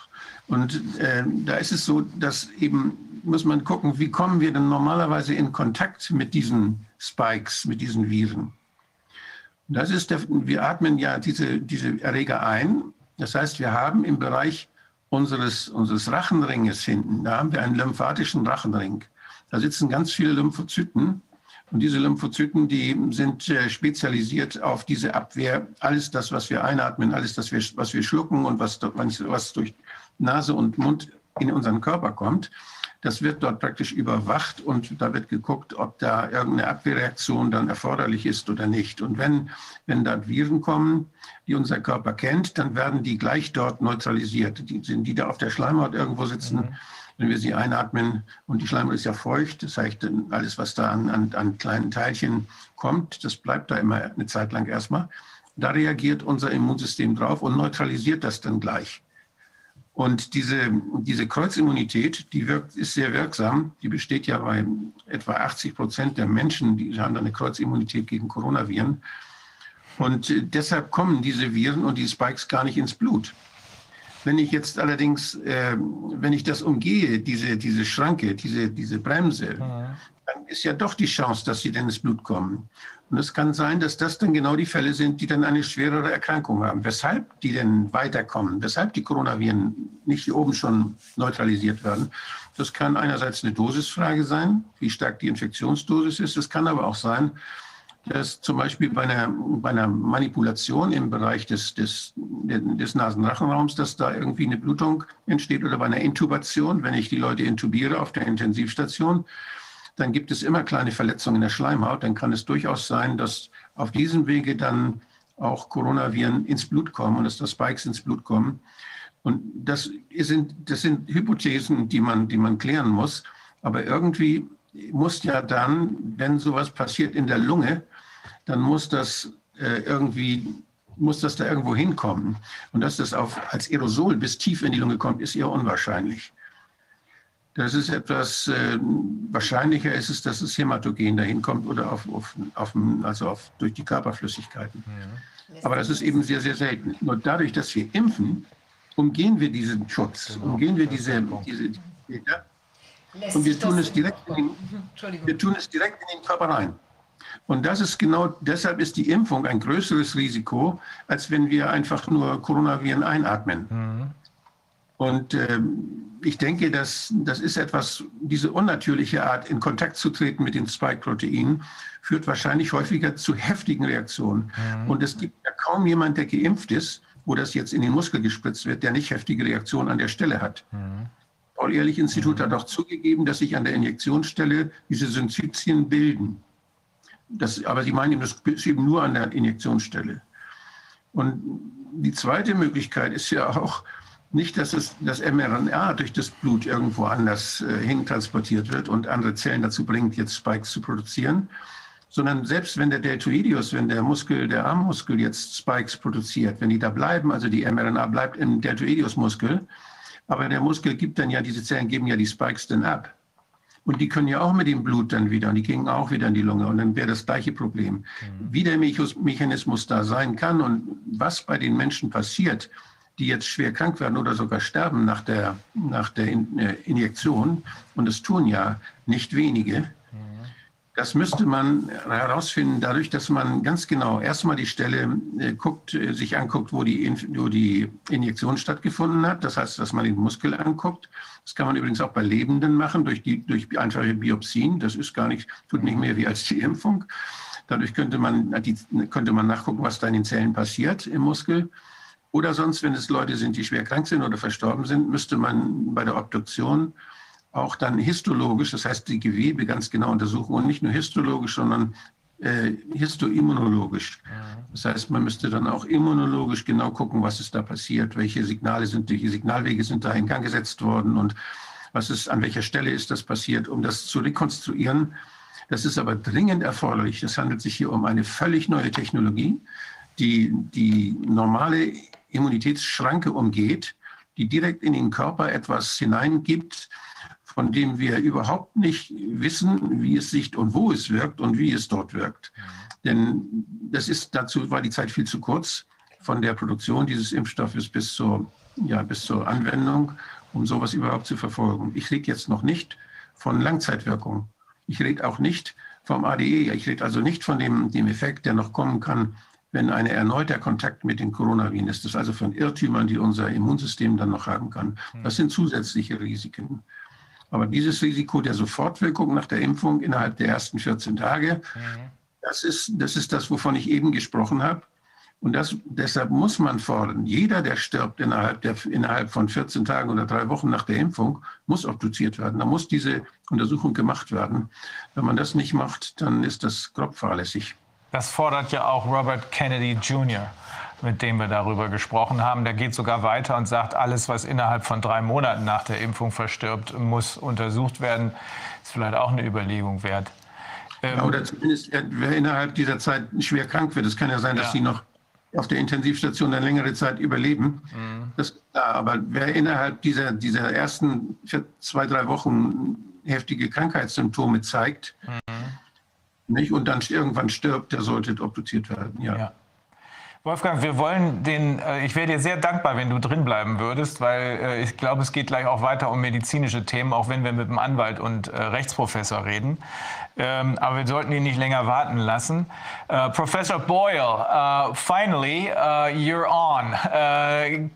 we know that you have been described in Wikipedia as a human rights attorney and as an international law professor at the Illinois College of Law. Can you give us a little more background?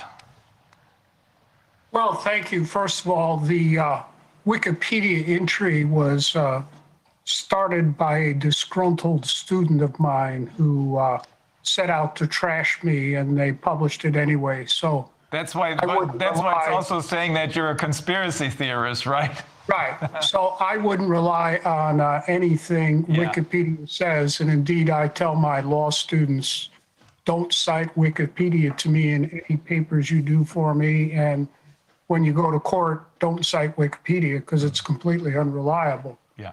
Uh, well, let me give you my background working on um, uh, against biological weapons. Uh, in 1983, the Council for Responsible Genetics was founded in Cambridge, Massachusetts, where Harvard and MIT are located. And uh, they uh, had some of the top life scientists in the world at that time uh, Harvard, MIT, et cetera. So soon after that, they asked me to uh, handle their work against biological weapons. At that time, they had uh, two programs up front. One was uh, opposing uh, genetically modified food, and then the other was against biological weapons. I did not get involved in the anti GMO work, although I did uh, certainly uh, follow it. Um, and uh, I guess what happened, you see, I have two doctorates from Harvard in law and political science. I spent seven years there. Mm-hmm. Spent two years teaching undergraduates at Harvard before I decided to become a law professor here. And uh, I had friends there in the Harvard Life Science Department. People at Harvard knew who I was. So they asked me to get involved. I, I think it was Professor John King who uh, founded uh, uh the council and he was a prof- he still is a professor of microbiology at the MIT and runs their uh, electron microscope lab. So I said I would. I got involved, and uh, it turned out that the uh, Reagan administration, under its neoconservatives, got involved in the research, development, and testing of biological weapons by means of DNA genetic engineering uh, which of course I opposed and they opposed the council. So the council convened a uh, briefing on Capitol Hill in Congress in 1985, Washington, D.C., and asked me to brief Congress on all this and what was wrong with it. It clearly violated the Biological Weapons Convention. And then I issued a uh, public uh, plea that we really needed uh, U.S. domestic implementing legislation for the Biological Weapons Convention to make uh, any research, development, testing, stockpile of any type of biological weapons uh, criminal, not just illegal, but criminal. Uh, so the uh, committee then asked me to draft this legislation, uh, which I did. And you can um, see the uh, uh, preliminary work uh, I did on all this. It's in my book, The Future of International Law and uh, American Foreign Policy. It's now uh, out of print, but you could get it on eBay or something like that. I have all these preliminary doc- documents in there. So my uh, Biological Weapons Anti-Terrorism Act of 1989, uh, and I won't go through the whole history here of trying to get that through Congress. Uh, that was passed unanimously by both houses of um, the United States Congress in 1989 and signed into law by President George Bush Sr. So I continued to work against uh, biological weapons. Since there, since then, um, my legislation provided for life imprisonment for anyone involved in research, development, testing of biological weapons, and in particular the abuse of DNA genetic engineering uh, uh, for uh, uh, uh, biological weapons. And I also, uh, I guess you would say, somewhat prophetically anticipated synthetic biology because that's in there too. I drafted, uh, uh, I thought the, you know, uh, uh, uh, piece of legislation with no loopholes at all. So um, since those days, I've been involved actively in opposing U.S. government uh, uh, biological warfare uh, programs. I think I sent you, I, I published a book, Biowarfare and Terrorism. You can get it at Amazon or something, with a uh, forward by Professor King of MIT, sort of like having, uh, you know, a, a Catholic cardinal uh, providing a uh, nihil obstinate, uh, obstat and a uh, imprimatur to my book. But, you know, uh, this is a prof- microbiology professor at MIT endorsing everything I'm saying here. Uh, this book Can I, can I, can I quickly translate this so that uh, we can then delve into the details, just to tell our viewers uh, what you just told us about your involvement in this um, in this legislation, because I think that is the basis for everything. Yeah, you have my permission to use these materials however you want. Okay, just one second. Also, er hat eben noch mal erklärt, äh, was sein eigentlicher Hintergrund ist. Ähm, Professor Boyle äh, ist schon 1983 äh, mit diesem biologischen Waffenprogramm in Kontakt gekommen. Äh, damals gab es auch eine Bewegung, die sich äh, gegen genetisch verändertes Essen, äh, Lebensmittel wandte, aber sein Interesse hat immer der äh, den äh, biologischen Waffen gegolten. Und ähm, er hat jetzt gerade noch geschildert, dass er äh, zwei äh, Doktorgrade hat. Einmal, das muss ich mal wiederfinden hier, einmal äh, den des Rechts und einmal Political, also politische Wissenschaften aus äh, Harvard. Und seit 1985 ist er dabei, äh, Kontrolle zu propagieren über die biologischen Waffen. Hier hat er jetzt erklärt, dass es ihm dann in 1989 gelungen ist, eine, ein Gesetz durch beide äh, Häuser des Kongresses zu bringen, also sowohl die, äh, den Senat als auch das House of Representatives. Die haben beide einstimmig, hat er eben gesagt, seinem Gesetz zugestimmt, wonach diese äh, äh, biologischen Waffen praktisch äh, verbannt wurden. Und zwar sagt er, es sieht dieses Gesetz sogar lebenslängliches Gefängnis vor für Menschen, die sich an der Forschung, an dem Test und an den äh, an den DNA-genetischen ähm, Experimenten beteiligen. Okay, I got that straight, I think. Uh, that is what probably still keeps you up at night, in particular now with the coronavirus, right? Right. Well, this book uh, went to press in uh, 2005, and I just said, you know, the United States government is involved in uh, um, research, development, testing of a uh, biological warfare, offensive biological warfare uh, race uh, and reconstructing a uh, offensive biological warfare industry that it had before the Biological Weapons Convention. It's all back only in spades. So uh, this book came out in 2005. And then there is a uh, documentary that came out in 2009. These are sources for research if you want to research them. It's called Anthrax War by uh, Cohen, C O E N, and Nadler. You can find it on the internet. And I served as a consultant uh, to them and appear in the uh, documentary. And I said, uh, uh, all this uh, work at these biosafety level lab three and fours, um, I I said, this is a catastrophe waiting to happen. Um, and then I sent you the uh, um, article by my friend Sherwood Ross, 2015, uh, uh, entitled 13,000 US Death Scientists Hard at Work, that updates this, uh, this book as of 2015. And I just said in there, th- this is a biocatastrophe waiting to happen.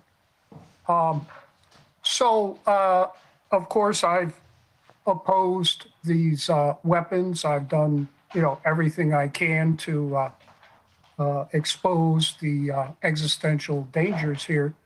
Uh, you have the uh, document I sent you where the Council for Responsible Genetics and I called for an end to this type of work uh, right after the anthrax attacks of uh, October 2001. I was the first to point out publicly that this obviously this was in the um, first week of November, November 1, 2001. I sent you that at a uh, conference at Harvard Divinity School workshop. They asked me to chair the Council for Responsible Genetics against U.S. biological warfare programs, and I just said this is clearly uh, this anthrax uh, came out of a United States government uh, lab and warfare program. Later, that was that was proven, although they're still covering up precisely what happened there. Um, so I continued uh, with this work and monitoring all suspicious outbreaks of uh, uh, disease around the world, trying to decide, well, is this natural or uh, was it deliberate? Was it a uh, uh, uh, a leak? What what was going on here? I was down in um, Nicaragua in 1985 trying to help them when they all of a sudden out of nowhere they were hit with uh, uh, mosquitoes uh, giving them hemorrhagic dengue fever. And uh, it seemed to me the you know the CIA had done the exact same thing to Cuba.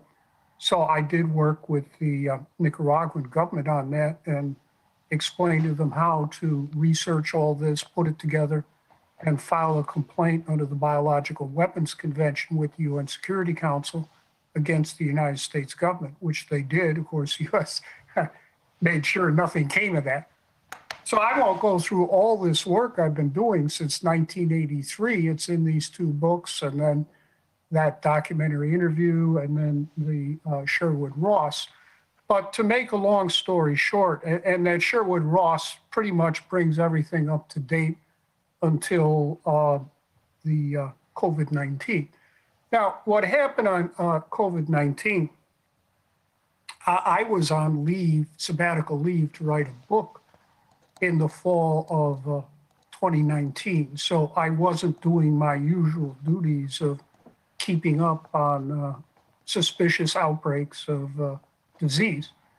But when I came back for the new semester, it was mid January, I read about this uh, suspicious outbreak of uh, a uh, pneumonia like uh, illness in Wuhan.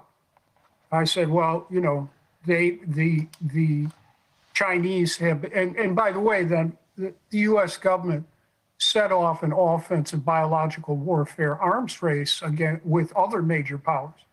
Uh, Britain is involved, as far as I can figure out. France is involved, Israel, uh, Russia, China, uh, other states. So basically, the Biological Weapons Convention uh, has become a dead letter. or as the uh, German foreign minister uh, said at the start of the First World War, uh, a mere scrap of paper. Remember that uh, the uh, uh, treaty guaranteeing the neutrality of Belgium. It's a mere scrap of paper. Well, regretfully, it is, although my legislation is still on the books. So I did not have a chance to research it immediately because I, I, was starting teaching. But the morning, Friday morning of January 24, uh, I did research it and concluded that COVID 19, well, what was later called COVID 19, had leaked out of the uh, Wuhan uh, BSL 4 and that it was uh, uh, an offensive biological warfare weapon uh, that had gain of function activities and it was existentially dangerous. So I put a uh, worldwide alert out there on the internet. I have many internet sources here given to me by uh, my friend Sherwood Ross, who ran a, a uh, public relations agency. Uh, he's now retired, so okay.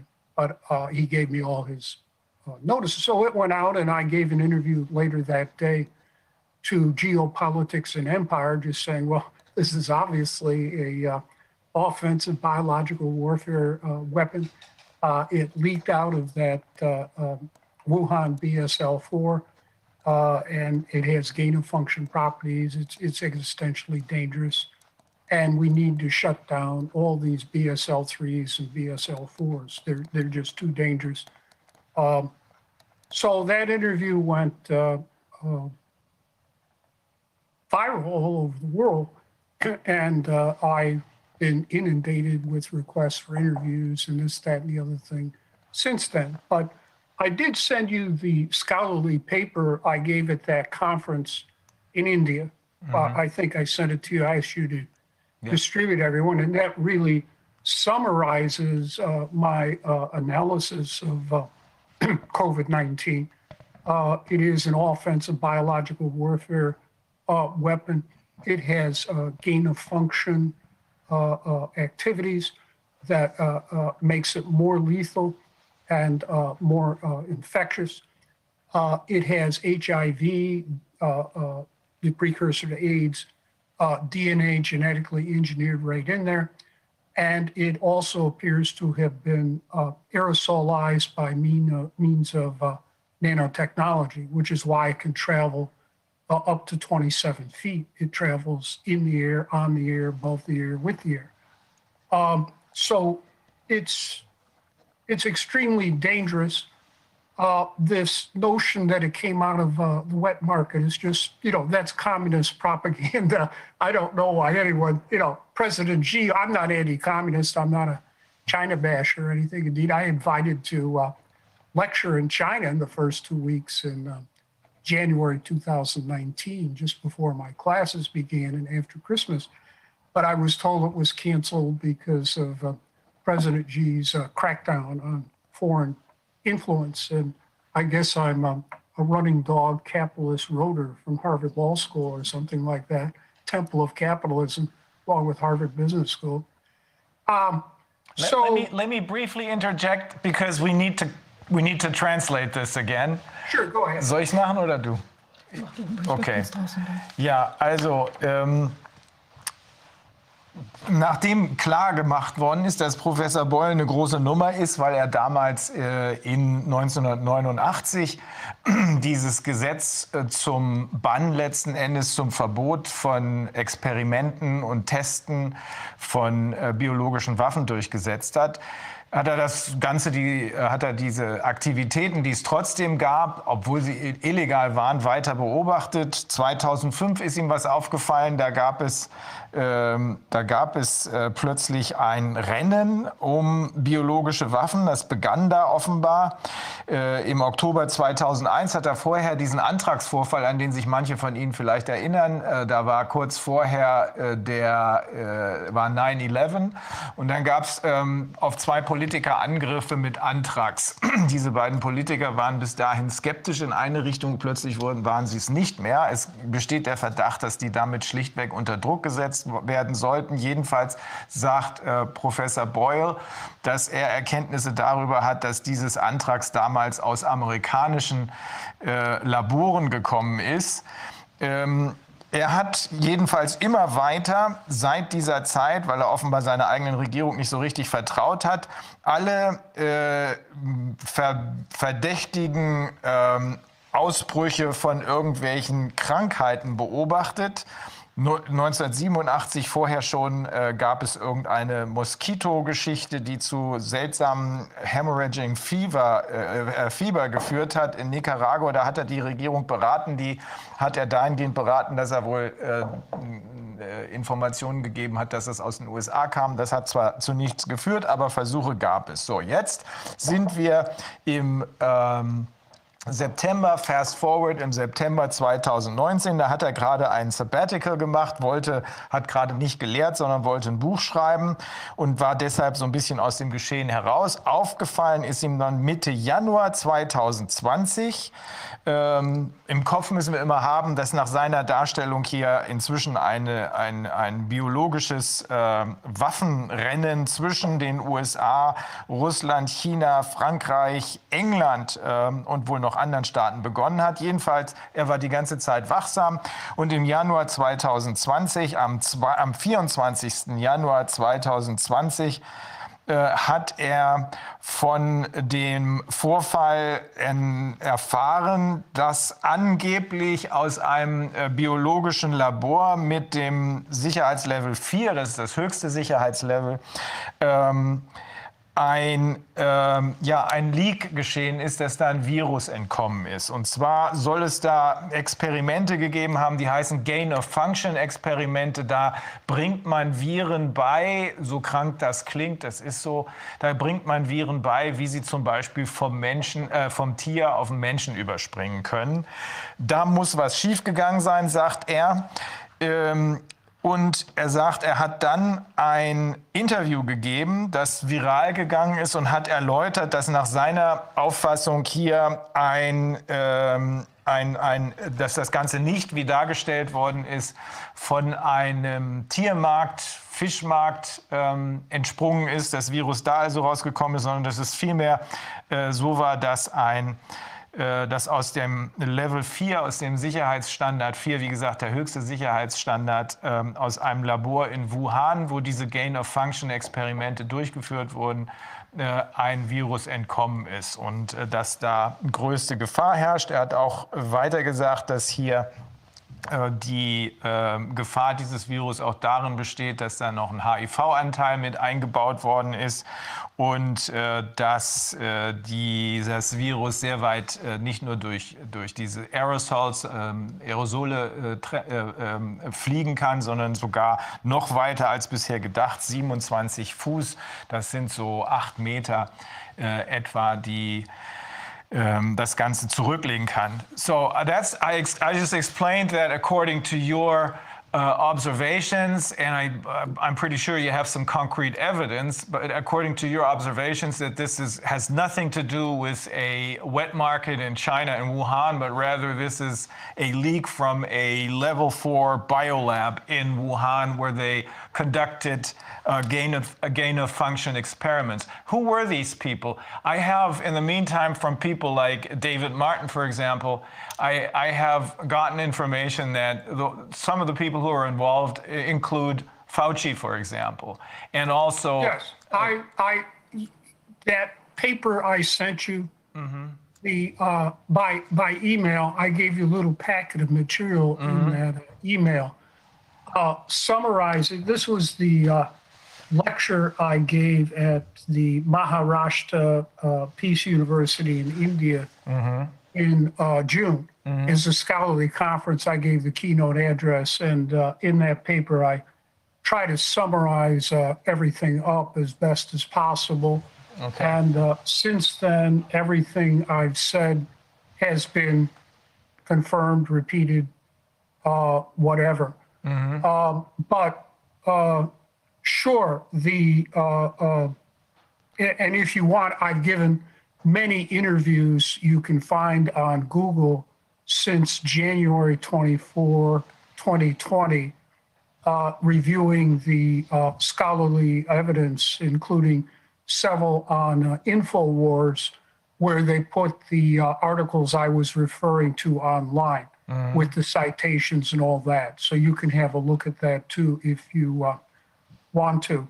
Yes. Uh, uh, well, there's the so, critical. let me so, let me well let me continue. Yeah. Okay. The critical article was um, SARS-like cluster of circulating bat coronavirus pose threat for human emergence. And I analyzed this in uh, great detail in uh, what you can you can find on the internet under my name if they haven't removed it yet as a, a smoking gun interview, Francis Boyle. And it turns out that what was involved here was uh, Ms. Uh, uh, Xi there from the Wuhan BSL 4, uh, the University of North Carolina, Chapel Hill, uh, the uh, Food and Drug Administration of the United States, Uh, the uh, Harvard uh, Medical School, uh, also Fauci and the NIH funded it. and regretfully, my alma mater, Harvard, was a sponsoring uh, institution there at the Wuhan BSL 4, as well as the WHO. So they're all implicated in this. You have to understand the Wuhan BSL 4 is China's Fort Detrick. It's mm-hmm. their first Fort Detrick. Uh, and they do, they tried to do there all the research, development, testing of illegal and criminal biological warfare weapons that they do at Fort Detrick. And the test is, of course, aerosolization. There is no legitimate uh, uh, scientific or medical reason uh, for aerosolization uh, like at Fort Detrick or Wuhan BSL 4.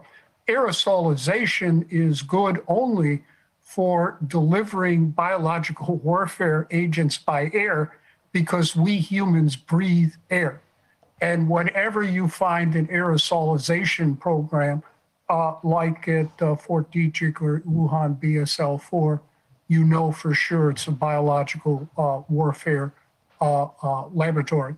And indeed, on the uh, maybe they've taken it down now, but the Wuhan BSL 4 bragged on their webpage that they had aerosolized viruses. So uh, it's clear that's that's what this is. Uh, and I summarized the evidence there in that uh, lecture I gave uh, in um, in India.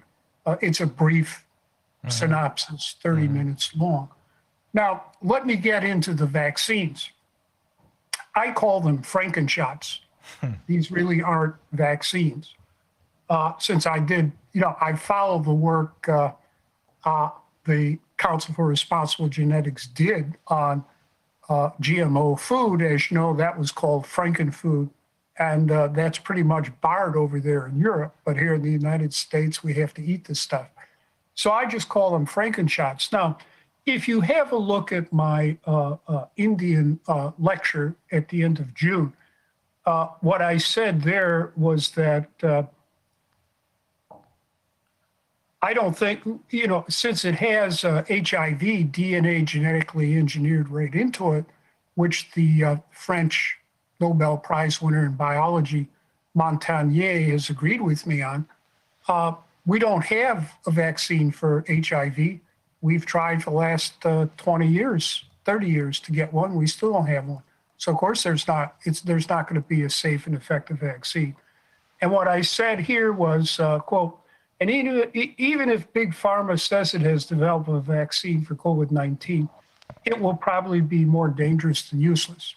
Now, I've said that based on my knowledge of uh, biological warfare vaccines. I am not part of the anti vax movement. I, I'm sort of agnostic. You know, Robert Kennedy, fine. You know, I've followed what they've done, but I've never been a part of that. But I am an expert on uh, uh, biological warfare vaccines. And that goes back to uh, my defense of uh, Captain Dr. Yolanda Hewitt Vaughn, who was the highest ranking military officer uh, to refuse to serve in the Bush Senior Gulf War I of 1991, 30 years ago at this time. And one of the reasons she refused was that she was not going to administer experimental uh, anti-biological warfare vaccines for anthrax and botulinum in violation of the Nuremberg Code on medical experimentation and the Helsinki Declaration and her uh, uh, uh, oath as a, a, uh, as a doctor to do no harm, the Hippocratic Oath. So uh, she did this in uh, December uh, and refused to go December 1990, if I remember. I'm at home now because we're locked out of the law school over the pandemic. I don't have all my notes or things. This is all off the top of my head. Um, and uh, uh, they court-martialed her for desertion. She didn't desert. It was ridiculous, but they wanted to make a martyr out of her. So I was asked to get involved in her defense in uh, February of 1991. Uh, and one of the uh, critical issues, of course, was the Nuremberg Code, which I also sent you my uh, interview on, uh, that uh, these vaccines for were, were clearly experimental. They hadn't been approved for anyone. Uh, and as a matter of fact, the FDA gave them an emergency uh, use uh, approval. Uh, they had no authority to waive the Nuremberg Code on medical experimentation. You're there in Germany, you know all about the Nuremberg Code on medical experimentation and, and the medical doctor's case, right? So fine. Uh, so uh, I helped defend her. Uh, and uh, I went down to Fort Leonard, Leonard Wood for Article 32 hearing and, you know, argued that they clearly violated the Nuremberg Code on medical experimentation. Uh, they were an international crime.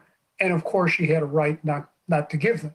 And then I went back for her uh, court martial in August, formal court martial, Fort Leonard Wood, uh, in August uh, of 1991. It was a kangaroo court and a show trial. I got up on the stand, I answered one question, and they threw me off the witness stand to, for my argument. But we had two satellite cameras there. And the uh, actress uh, uh, Margot Kidder, who played uh, Lois Lane, was there supporting her. So uh, uh, Margot and I agreed that she would go out and get all of the media around her, and then she would introduce the media to me, and I'd run the press conference. And I said a lot of things in the press conference. I won't go through it all here.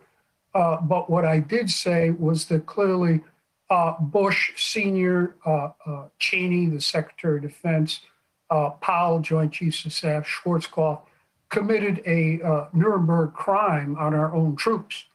That went out nationwide. Everyone heard that. It even made it to the White House. I was told by a lawyer there, they all heard it and they were very upset. Well, uh, later, Senator Jay Rockefeller also held hearings on these shots, and he reached the same conclusion in an official report. All these citations are in there. Uh, to make a long story short, I eventually got um, Captain Dr. Hewitt Vaughn out of, uh, uh, I got her adopted a prisoner of conscience by Amnesty International and out of uh, Leavenworth after eight months. She shouldn't have been there. She was facing five years, eight months, okay. Uh, so then I moved on to other matters.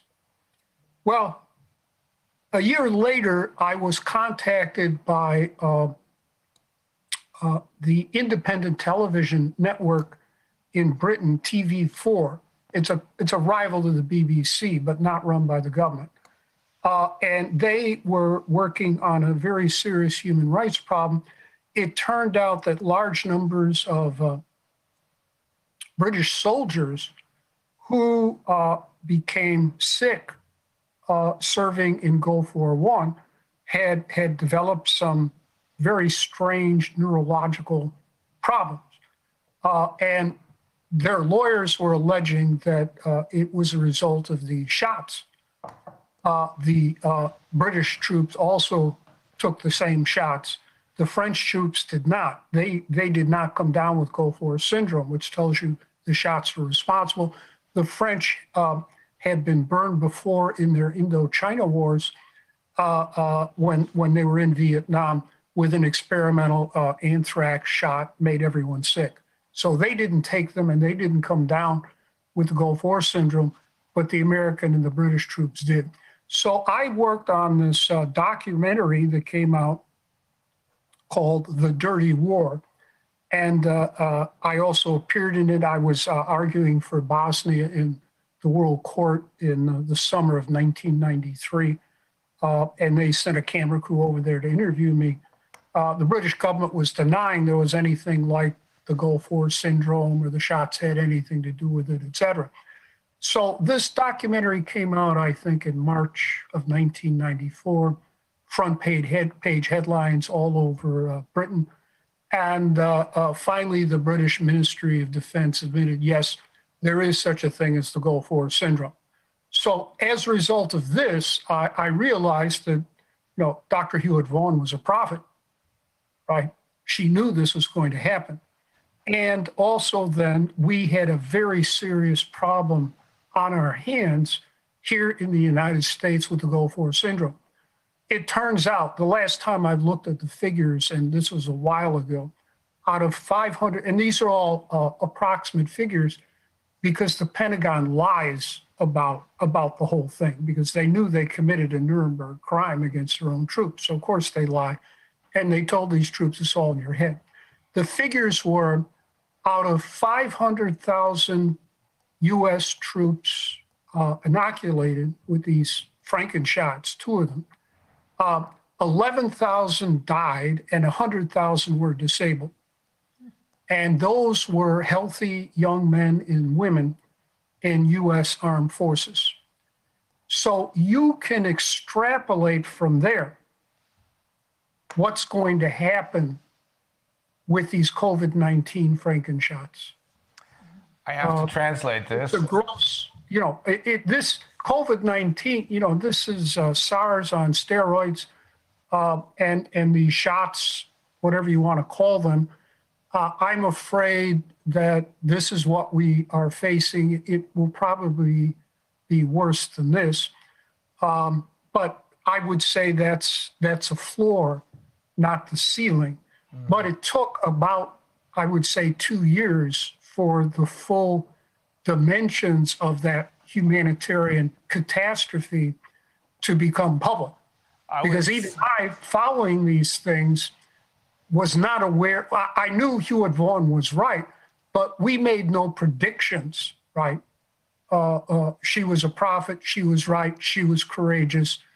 But we did not get into uh, uh, realizing the uh, uh, that, that we had a humanitarian catastrophe uh, on our hands for maybe two years after they were administered. Professor So, Boyle, how soon how soon after the vaccinations happened, how soon was it possible to see this outcome? You're saying that uh, out of 500,000 people, soldiers who were vaccinated, 11,000 died and 100,000 are disabled. How long did it take for this result to become obvious?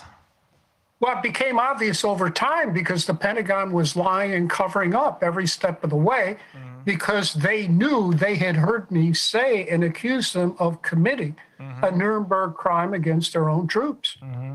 So it was an evolving situation over time that we realized eventually uh, they had created a, the Frankenshots, the two original, had created a humanitarian catastrophe. As I said, it- it first came to my attention uh, when TV4 contacted me and said that large numbers of British troops were suffering from this uh, Gulf War syndrome that the British Ministry of Defense uh, denied. But the French troops, I found out, were not, and they did not take these shots. When was the interview? When did you give this interview on TV4? Well, I began advising them on it. They asked me to serve as a consultant on them as an expert, which I did. I I would say it was the uh, spring, maybe uh, uh, early spring or so of 1993. Okay. Also, And then the the interview I distinctly remember because I was arguing for the Bosnians in the uh, World Court. I think it was uh, August of 1993, okay. And they sent that camera crew to interview me in The Hague. Now, this is uh, now we're at the heart of the matter, so to speak. I just want to give me a chance to shock our audience by translating this. Well, I'm not. Please understand, I'm not trying to shock anyone. I realize that. I know that. I'm, that I'm trying to give you the facts as I see them, Yeah. so that we can come to grips Yeah. with what's going on here, Mhm. right? And, and I mean no disrespect to uh, Prime Minister Merkel, uh, but I have been following the situation over there in Germany. I don't think the German people have been told the truth here what's going on. We neither. Ähm, also, das ist jetzt wichtig, weil äh, jetzt kommen wir ins Herz der ganzen Geschichte. Ähm, er sagt, dass dieses äh, biologische Waffenexperiment, was in Wuhan äh, passiert ist, auch unter Mitwirkung der Amerikaner passiert ist. Also Fauci hatte da was mit zu tun. Es sind aber auch namhafte Universitäten involviert, nämlich ähm, die University of North Carolina, Chapel Hill war das, das äh, Food and Drug Administration, Harvard, äh, seine alte Alma Mater war da beteiligt, ähm, das NIHA, das National Institute of Health, äh, die Weltgesundheitsorganisation natürlich. Und das Ganze war ein äh, Level 4, also höchste Sicherheitsstufe äh, Labor, sagt er. Ähm, so sicher wie Fort Dietrich, also das absolut sicherste, was man sich überhaupt nur vorstellen kann. Ähm, die äh, Tatsache, dass hier ähm, dass hier ähm, diese, diese Mischung oder die, diese, ich, ich weiß gar nicht, wie man es sagen soll, Beimischung von HIV-Viren passiert sind und diese, er sagt, diese Aerosolization, also die Tatsache, dass man versucht hat, das Ganze durch, ähm, so sagt er äh, in der Forschung, durch äh, diese Aerolysi Aerosolisierung äh, voranzutreiben, würde immer dafür sprechen, dass es hier nicht um äh, Forschung zugunsten von Impfstoffen geht, sondern um militärische Einsatzmöglichkeiten. Jetzt kommt er, ähm, gibt er noch ein bisschen mehr Hintergrund, um uns zu erklären, warum er nun glaubt, dass wir hier ein besonders gefährliches äh, Problem haben, was überhaupt erst durch die Impfungen äh, entstanden ist. Ähm, er hat 1991 eine äh, Militärärztin ähm, vertreten, die sich weigerte, die also, wie würden wir das sagen, eine Gewissensentscheidung ähm, getroffen hat, gesagt hat, ich mache nicht mit im äh, ersten Golfkrieg. In diesem ersten Golfkrieg hat sie nicht mitgemacht, weil die Soldaten damals geimpft wurden mit Impfstoffen, äh, von denen keiner so genau wusste, was es ist. Und sie hat gesagt, das ist hochgefährlich, das ist hier ein Nürnberger Experiment, das ist verboten gemäß den, den Nürnberger, dem Nürnberger Kodex und ich mache da nicht mit. Äh, Sie befürchtete Allerschlimmstes. Ähm, Die Impfungen wurden trotzdem durchgezogen. Er hat die Frau dann verteidigt. Am Ende ist sie aus Fort Leavenworth, das ist so eines der schlimmsten Militärgefängnisse, äh, wieder rausgekommen. Aber immerhin ist sie Monate drin gewesen. Äh, Die Impfungen wurden durchgeführt und am Ende, so sagt er, hat sich bewahrheitet, was sie quasi, diese Ärztin, diese Militärärztin quasi prophetisch schon angekündigt hat. Äh, Und zwar ist das dieses äh, Golfkriegssyndrom, was inzwischen Furore gemacht hat. Geimpft wurden die Amerikaner und die Engländer, aber nicht die Franzosen. Folgendes ist passiert. Er wurde äh, von TV4, das ist so eine Art äh, unabhängiges Medium im Verhältnis zum Staatsmedium BBC in England, äh, gebeten, ähm, ein Interview zu geben. Vorher ist er schon Sachverständiger gewesen und im Rahmen dieses Interviews hat er dann erläutern können, äh, was es nach seiner Auffassung und aufgrund der Forschung, die inzwischen betrieben worden war, mit diesem Golfkriegssyndrom auf sich hatte. Es war nämlich so, dass ähm, ich glaube, nach zwei Jahren äh, nach der Impfung war das offensichtlich, er sagte es aber über, über eine Zeit lang ähm, immer offensichtlicher geworden. Von 500.000 amerikanischen Soldaten, die geimpft worden waren, waren in der Zwischenzeit 11.000 gestorben und 100.000 schwer behindert. Schwer behindert. Äh, dasselbe in ähnlicher Weise war in England passiert. Deswegen sollte er da in England als Gutachter unterwegs sein und hat dann auch dieses Interview gegeben. Ähm, diejenigen, die nicht geimpft wurden, weil sie nämlich vorgewarnt waren, waren die Franzosen. Die kannten diese Probleme Probleme mit solchen merkwürdigen Impfstoffen, die nicht wirklich getestet worden waren, schon aus dem Vietnamkrieg, dem Indochina-Krieg. Ähm, und die hatten auch nichts. Diese, dieses Golfkriegssyndrom tauchte also nur bei den Amerikanern und in gleicher Weise bei den Engländern auf. Und vor diesem Hintergrund, sagt er, äh, befürchtet er das Allerschlimmste, äh, mittel- und langfristig aufgrund dieser, er nennt die Frankenshots, also Frankenstein-Impfungen, äh, Injektionen, die jetzt ähm, wegen des Covid wegen dieser, dieser äh, angeblichen Covid-Erkrankung ähm, verabreicht wurden. So you, you probably, on the basis of what you learned through the, um, through the um, uh, developments of the um, Gulf War syndrome, you expect the worst because you're saying this has nothing to do with any virus of any kind, but we're now going to have problems because of the Frankenshots, because of the vaccinations.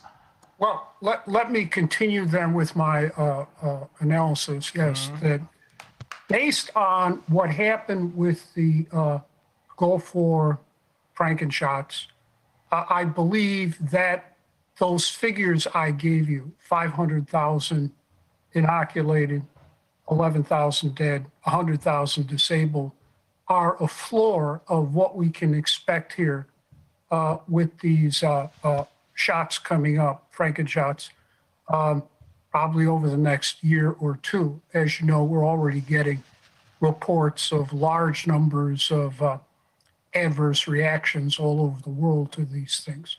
Mm-hmm. So I, I think that's a floor based on my experience having dealt dealt with this issue before.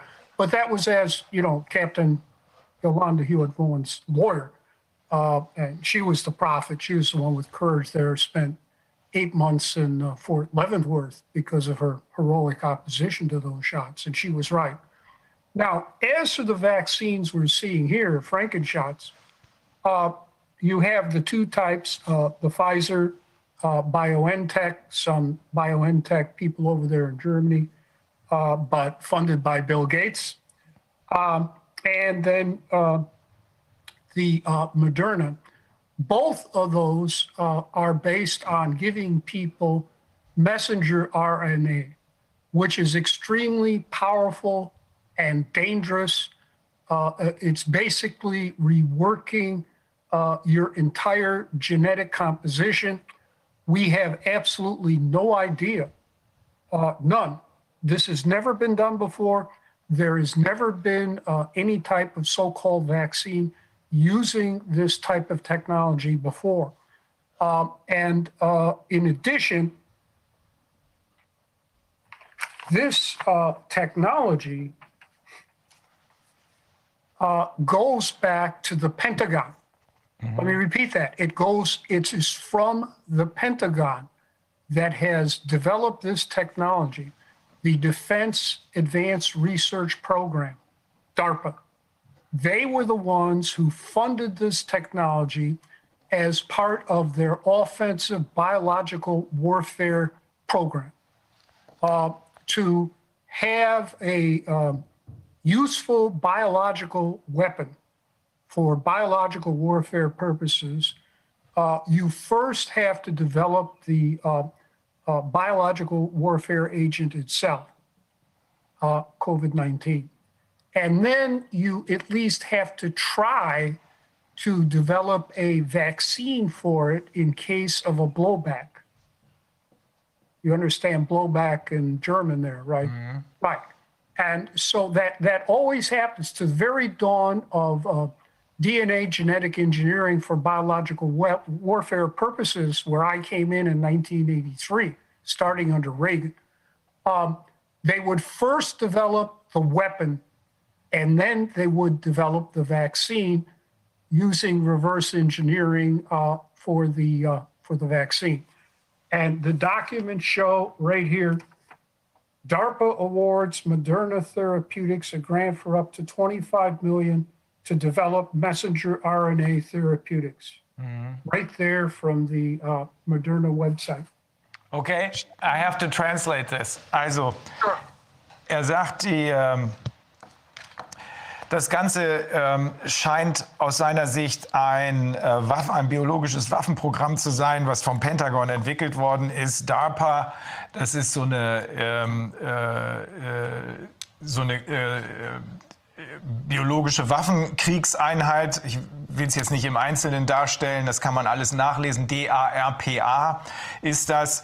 Und ähm, er sagt, das ist so, dass äh, dieses Programm äh, was er eigentlich schon seit 85, als er sich das erste Mal mit diesen Biowaffen äh, beschäftigt hat, gesehen hat, dass das typischerweise immer so abläuft, dass zuerst der, äh, die biologische Waffe entwickelt wird und dann für den Fall, äh, dass es da irgendwelche Gefahren gibt, ein, ein Blowback gibt, wie er gesagt hat, so wie jetzt dieser Leak, ähm, für den Fall, dass man da was gegen tun muss, wird ein Impfstoff entwickelt. Und der Impfstoff, um den es hier geht, der ja keiner ist, wie wir inzwischen wissen, hat er eben auch noch mal betont, mRNA-Impfstoff, ähm, der kommt aus diesem DARPA-Programm des Pentagon und ähm, soll, niemand weiß genau, wie er wirkt. Das haben wir ja von allen ähm, Experten gehört, die wir dazu befragt haben. Wolfgang Wodak hat eben auch noch mal darauf hingewiesen, dass wir weder wissen, wie effizient er ist, also äh, nach seiner Einschätzung unter 1 Prozent im Gegensatz zu den Behauptungen von 97 Prozent. Aber erst, rest, erst recht wissen wir nicht, wie gefährlich es ist.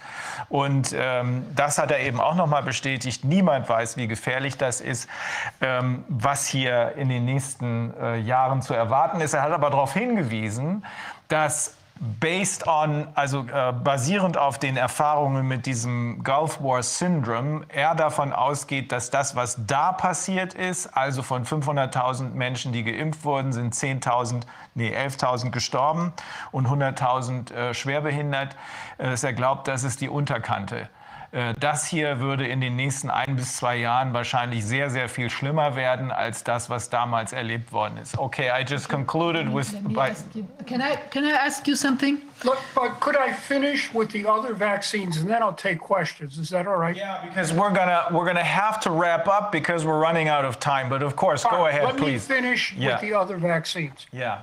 And I don't mean any disrespect, man. It's all right. Um, but the um, there are now two other vaccines out there, AstraZeneca and Johnson and Johnson, and let me comment on them. Now, um, at one point, now they're like, you know, this is pigs feeding from a trough trying to develop these vaccines. Um, the the at one point they did have an analysis of about 14 or 15 vaccines here in the United States. I took a look at certainly uh, uh, all of them but one. I'll discuss that in a minute. Uh, AstraZeneca and Johnson and Johnson, they these Frankenshots actually give you live cells from COVID 19. Mm-hmm. So they actually give you live cells from an offensive biological warfare weapon that has gain of function properties and has HIV that is DNA genetically engineered into it. Moreover, we know from the uh, uh, study I mentioned here, uh, uh the uh, SARS-like cluster, Fort Detrick gave cells to the University of North Carolina mm-hmm. to which the Bat Queen took back with her all of this technology to China. So as for AstraZeneca, Johnson and Johnson, it looks like uh, the uh, Sputnik uh, uh vaccine that Putin still won't take because I think his biowarfare people advised him not to. All of them, except one that says they, if you believe them, that they use dead cells, will give you COVID 19. That explains a lot. The cells for COVID 19, an offensive biological warfare weapon, gain of function properties, and HIV DNA genetically engineered in there. Um, so, uh, my conclusion is I, I don't think anyone should be taking any of these Frankenshots. They're just too dangerous. And by the way, you will note the uh, uh, drastic measures President Putin has taken to protect himself in Russia. Uh, we've read about them here in the United States. No one meets with Putin uh, unless they've been quarantined for at least two weeks. And then they have to go through some type of uh, chemical, biological decontamination process. Mm-hmm. It's obvious that President Putin, who's a KGB guy, mm-hmm. has, inv- has been advised by his own biological warfare experts, and they make biological warfare weapons there. We, we know that for a fact. Uh, that this is an extremely dangerous offensive biological warfare weapon, and he has to take drastic security measures here to protect himself from it. And of course, he hasn't taken even his own shot. Uh, I- am sure that's all by, on the advice of his own biological uh, uh, warfare uh, experts. So, um, uh, my conclusion is that uh, any of these vaccines will be more dangerous than worthless. Uh, I don't think we're ever going to have a vaccine uh, uh, that is safe and effective uh, for this. It's going to be like HIV or cancer. We don't have a vaccine for cancer. We've tried for a generation to get a vaccine for cancer. I think, however, that with drugs and therapeutics, uh, uh, we can bring this under control like we have HIV and uh, uh, like we have cancer. Um, okay. I regret to say, I think that's the best we can do for now. I wish, you know, there was a magic bullet there, but from my assessment of the situation, uh, I don't believe there is. Ma'am, your question. Oh, did you want to translate that? Yeah, let, me, let, me, first translate it because okay. this is the gist of the matter. Ähm, also, was er jetzt gerade noch erklärt hat, ist, dass alle diese ähm, sogenannten Impfstoffe, also diese genetischen Experimente, ähm, mit einer einzigen Ausnahme, auch AstraZeneca und Johnson Johnson hat er gerade ähm, erklärt, äh, das sind Injektionen lebender Zellen mit äh, diesem äh, Virus selbst, mit dem äh, Coronavirus selbst, mit den Gain-of-Function-Properties und mit dem DNA-mäßig eingespeisten HIV-Virus. Das alles entwickelt in dem Höchstsicherheitslabor in Wuhan entsprechend dem Fort Detrick, das ist das Pendant dazu in den USA, da äh, ist also auch das mit der höchsten Sicherheitsstufe 4 versehene Labor. Er sagt, das alles ist äh, höchst gefährlich, wird nach seiner Einschätzung ähm, wesentlich größere Schäden in den nächsten ein bis zwei Jahren verursachen, als äh, es dieses Gulf War Syndrome, äh, Syndrome verursacht hat.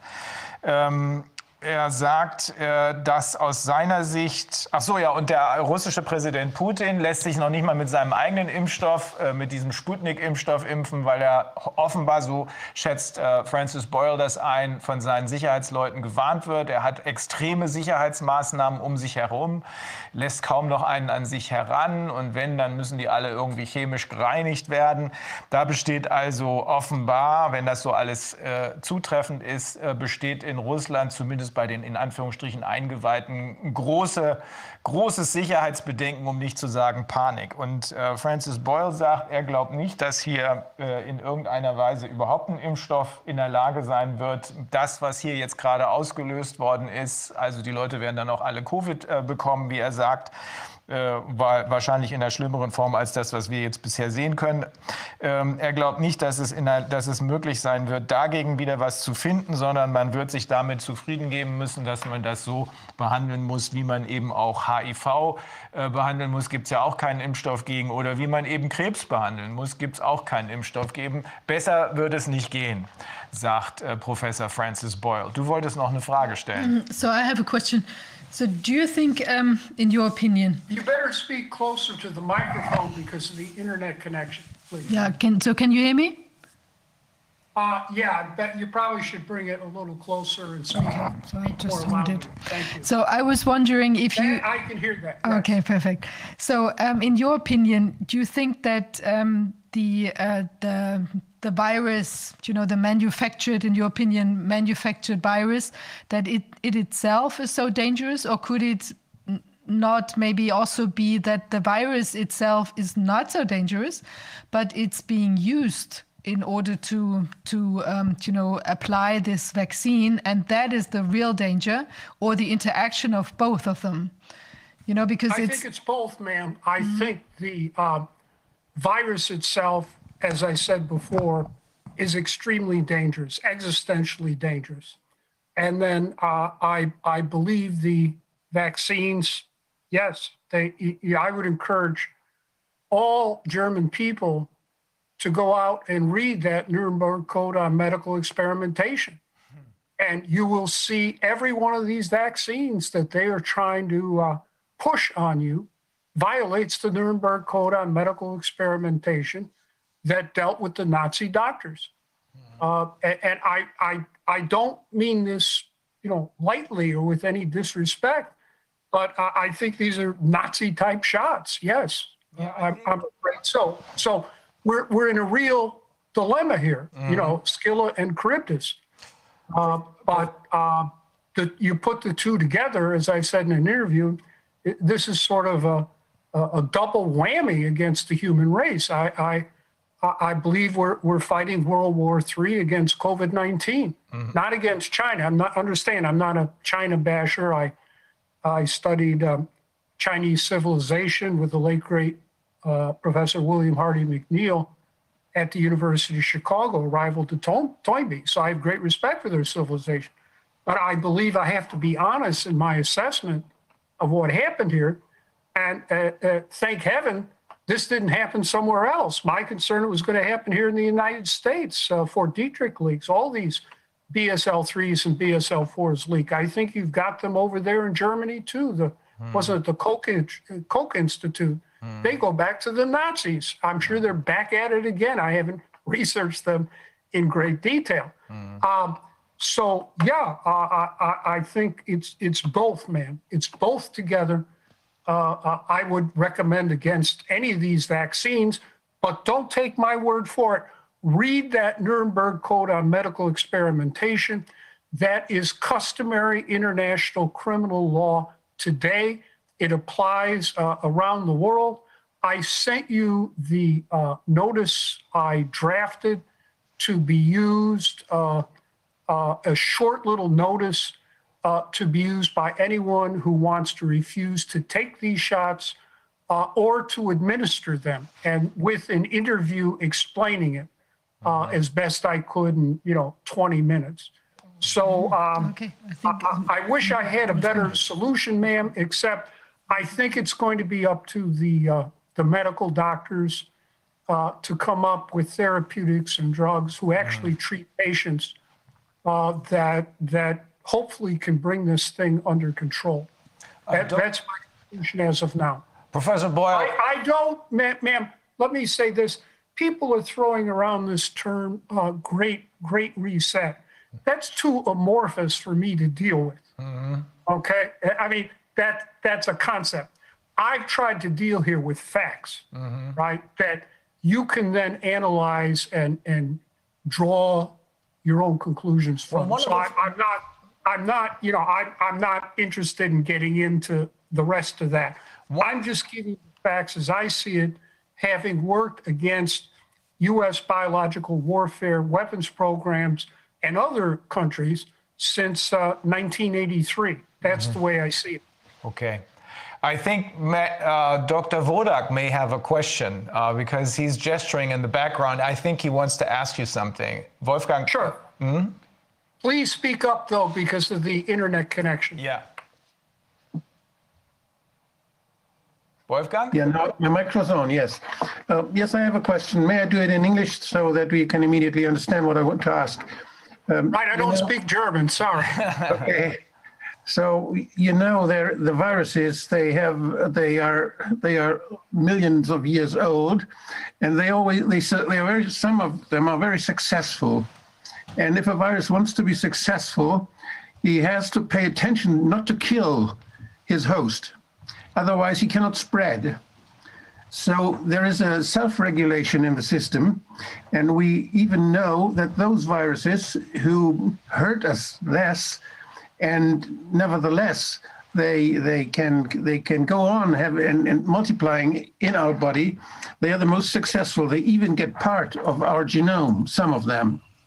So this is a this is a biological development we can observe in many many kinds of viruses.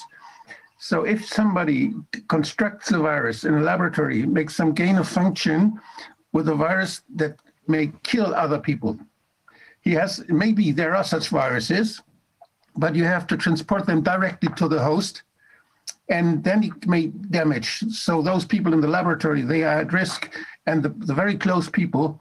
But it's not a virus for a pandemic because if you have a good virus for a pandemic, it has to go with every airplane and the people feel well and they spread the virus. This is a completely different construction. So I don't think that, and, and, and there's another thing, you know, the it was the virus in Wuhan was sequenced. And, and Montagnier he, he, he also sequenced the virus and he found this HIV sequence there. And uh, this is this virus from Wuhan is no longer be found nowhere in the world.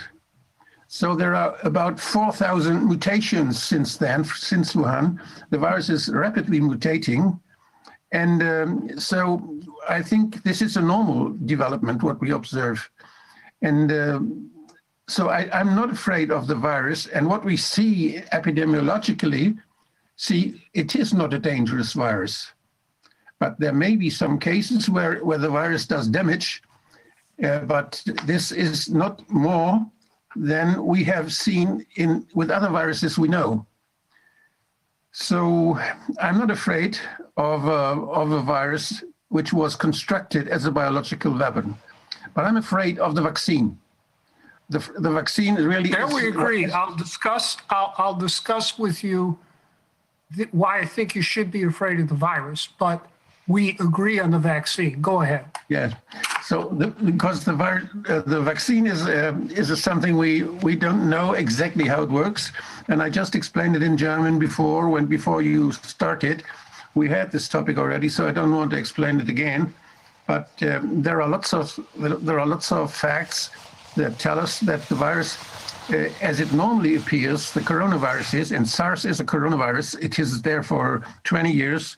And this new coronavirus, Wuhan virus, we have antibodies which are from 2019, and it was found that the virus did not start in Wuhan. As if you see the excuse me, you mean SARS, the original SARS? Yes, and the SARS type. Right. That we the have first SARS one. That yes. that leaked out of uh, other Chinese biological warfare yes. uh, weapons factories. It has spread all over the world in the meantime, and you all the, the varieties derived from that virus. But the virus now from Wuhan, the, the new one, is uh, recognized by the immune system as one of the SARS viruses and is managed as well as all the other SARS viruses by our immune system because we have a cross immunity.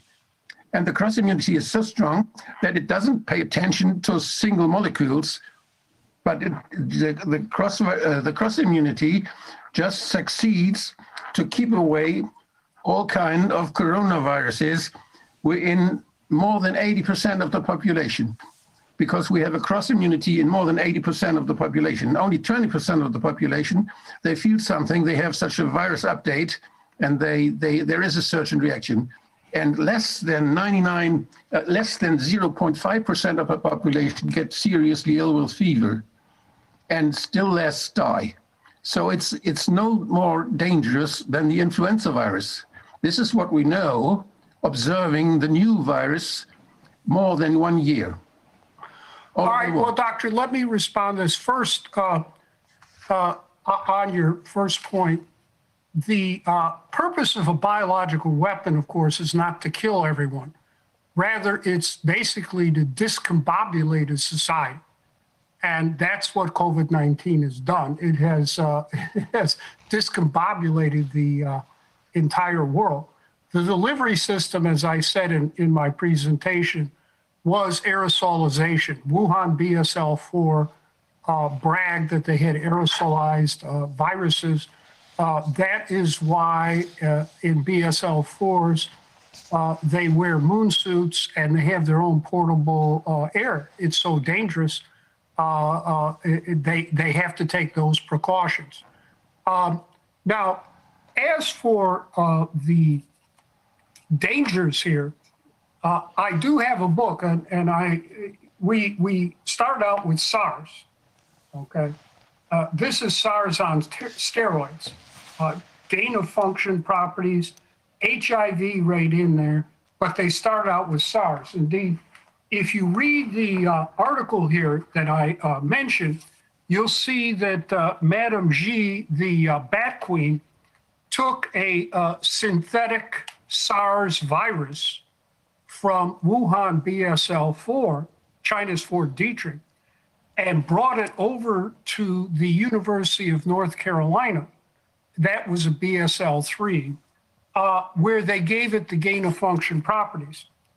Now, I have here a book by a uh, professor of uh, biology at Columbia University. This book was printed before uh, uh, uh, COVID 19, but after the SARS. Here's what he says about uh, SARS. The overall death rate of SARS patients is 14 to 15 percent. Um, now, at the outbreak of the um, vi- the COVID 19 in uh, Wuhan, they were reporting uh, 17% lethality. 17%. Uh, Lancet uh, uh, uh, said 15%. So I think based on this study by, you know, on the original SARS that leaked out of um, other Chinese biological warfare uh, uh, factories, uh, the overall death rate of SARS patients is 14 to 15 percent. The rate is less than 1% in people 24 years old or younger. Well, we found out that just isn't true now for COVID 19. 6% in people 25 to 44, 15% in 44, 45 to 64, 50% in people 65 years or older. Well, um, that's for SARS. This is SARS 2. This is SARS on steroids.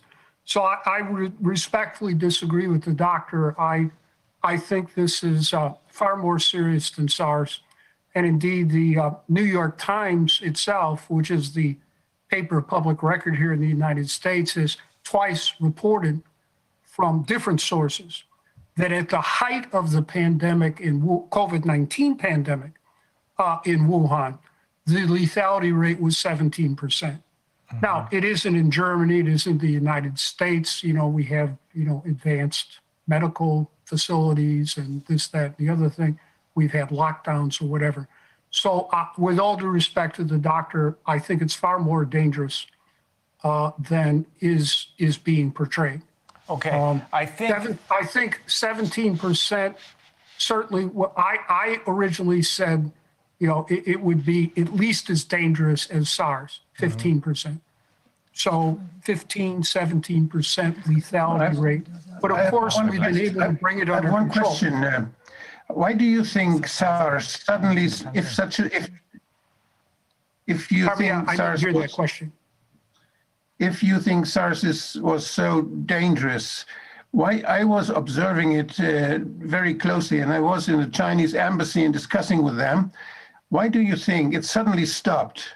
Because SARS went on crossing all over the world with all airplanes. It's everywhere. Why do you think suddenly the, the it was no longer lethal? Well, I just, uh, personally, I think the doctors brought that under control, yes. Uh, No, I- without doctor. Without there is no. It's you get infection and you don't really. Re, it's just a. It's just a cold. You. It's just a, like a flu. You don't Well, maybe it. that will happen with COVID-19. I don't know. But right now, the best figure I have from a year ago uh, in Wuhan, China itself, uh, is 17%. Mm-hmm. And that's two different sources from the New York Times. Okay, that's all right. What happens? I, I, what happens with what happens with COVID nineteen? Uh, I don't. I think it'll be worse, doctor. Between you and me, that's my good faith uh, assessment. But in any event, you can read this book, uh, Agents of uh, Bioterrorism. Um, hang on, let me get you the date.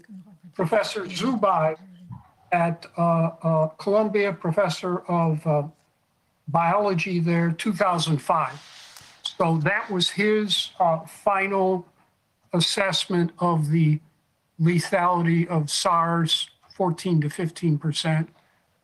The reports on this at the height of the pandemic was completely out of control, was 17 percent. We certainly, we, we, you know, people, we've had lockdowns, we've had Wolfgang, das hat keinen Sinn social jetzt. distancing. Wolfgang, das hat so jetzt it's keinen not that Sinn. bad. Lass Pardon uns me? das, lass uns das gleich bitte nochmal diskutieren. Professor Okay. Boyle, we get the message. Uh, it, uh, and we're going to have to read up on this because we, we have to take a closer look at the materials that you sent us. Uh, Yes. and it, but uh, and and we will look at the figures. We will look at all the evidence. It is certainly uh, quite um, quite catastrophic news that you're uh, bringing us, and uh, we all agree as far as the um, uh, not studied so-called vaccines, the mRNA injections are concerned. We're not so sure about the lethality or mortality of the actual virus, but uh, that has to do with uh, the fact that we haven't fully read up on what you sent us. But we will take a much closer look at it. And, um, and I'm really grateful for your time and for your patience explaining what you learned through a lifetime, basically, of uh, taking a closer look at uh, biological warfare uh, experiments. Well, thank you. I'm, I'm just appearing here. You know, I'm not here to shock anyone. I'm here to tell the German people the truth as I see it, Yeah. based on opposing U.S. government biological warfare programs since 1983. I'm afraid this is what we are dealing with. I'm also afraid that the German people are not being told the truth by your own government, with all due respect to We know uh, that. Yeah, Chancellor we agree. and and and your own news media. Yeah. Uh, I don't believe you're being told the truth, and and that's why I'm appearing here today, and that's why I've I've taken this time to to give you my best analysis of the situation. Well, Professor Boyle, thank you very much. Be, we do agree with you uh, 100%, even as far as the uh, government is concerned. We know that our government isn't telling us the truth. None of the governments throughout the world is doing that currently, with few exceptions, maybe Tanzania, maybe one of those states. And we also know that the mainstream media, of course, are lying to us because they're just uh, a propaganda tool for the government. But again, thank you very much. Even though it's quite discouraging, thank you very much for the time and your energy in educating us on this. Well, thank you. My best to all the German people over there who listen to what I had to say. Lots of them are listening. Thank you very much and have a great weekend. I will. Thank you. Okay. Happy to do this. Thank you. Thank you very much.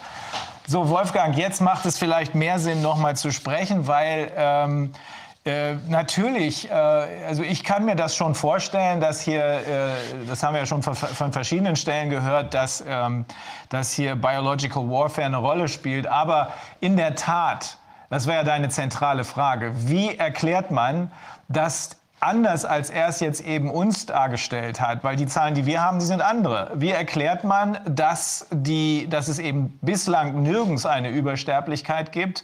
Und wie bringst du das in Einklang mit seiner Meinung, dass hier 17, 18, 19 Prozent äh, äh, Infection Fatality Rate, sagt er ja wohl, wenn ich das richtig verstehe, existieren. Das ist nirgends gemeldet worden. Und äh, gerade wenn er sagt, in der New York Times sei das ja berichtet worden. Das ist ja nun genauso ein Mainstream-Medium wie äh, die anderen, äh, die hier völlig unter Kontrolle der Regierung stehen. Ne? Das war zu Anfang so, das waren das, waren das die Zahlen, die, man, die wir gekriegt haben. Ja. Zu Anfang wurde aus Wuhan, das waren die chinesischen Arbeiten, die das damals berichteten, die haben so von 14 Prozent gesprochen. Die haben praktisch das, was in den, Wuhan, in den Kliniken in Wuhan beobachtet wurde. Da haben sie unter ihren Intensivpatienten geguckt, wer alles, äh, diesen, wo der Drostentest positiv war. Und auf der Intensivstation mit Pneumonie, da sterben viele.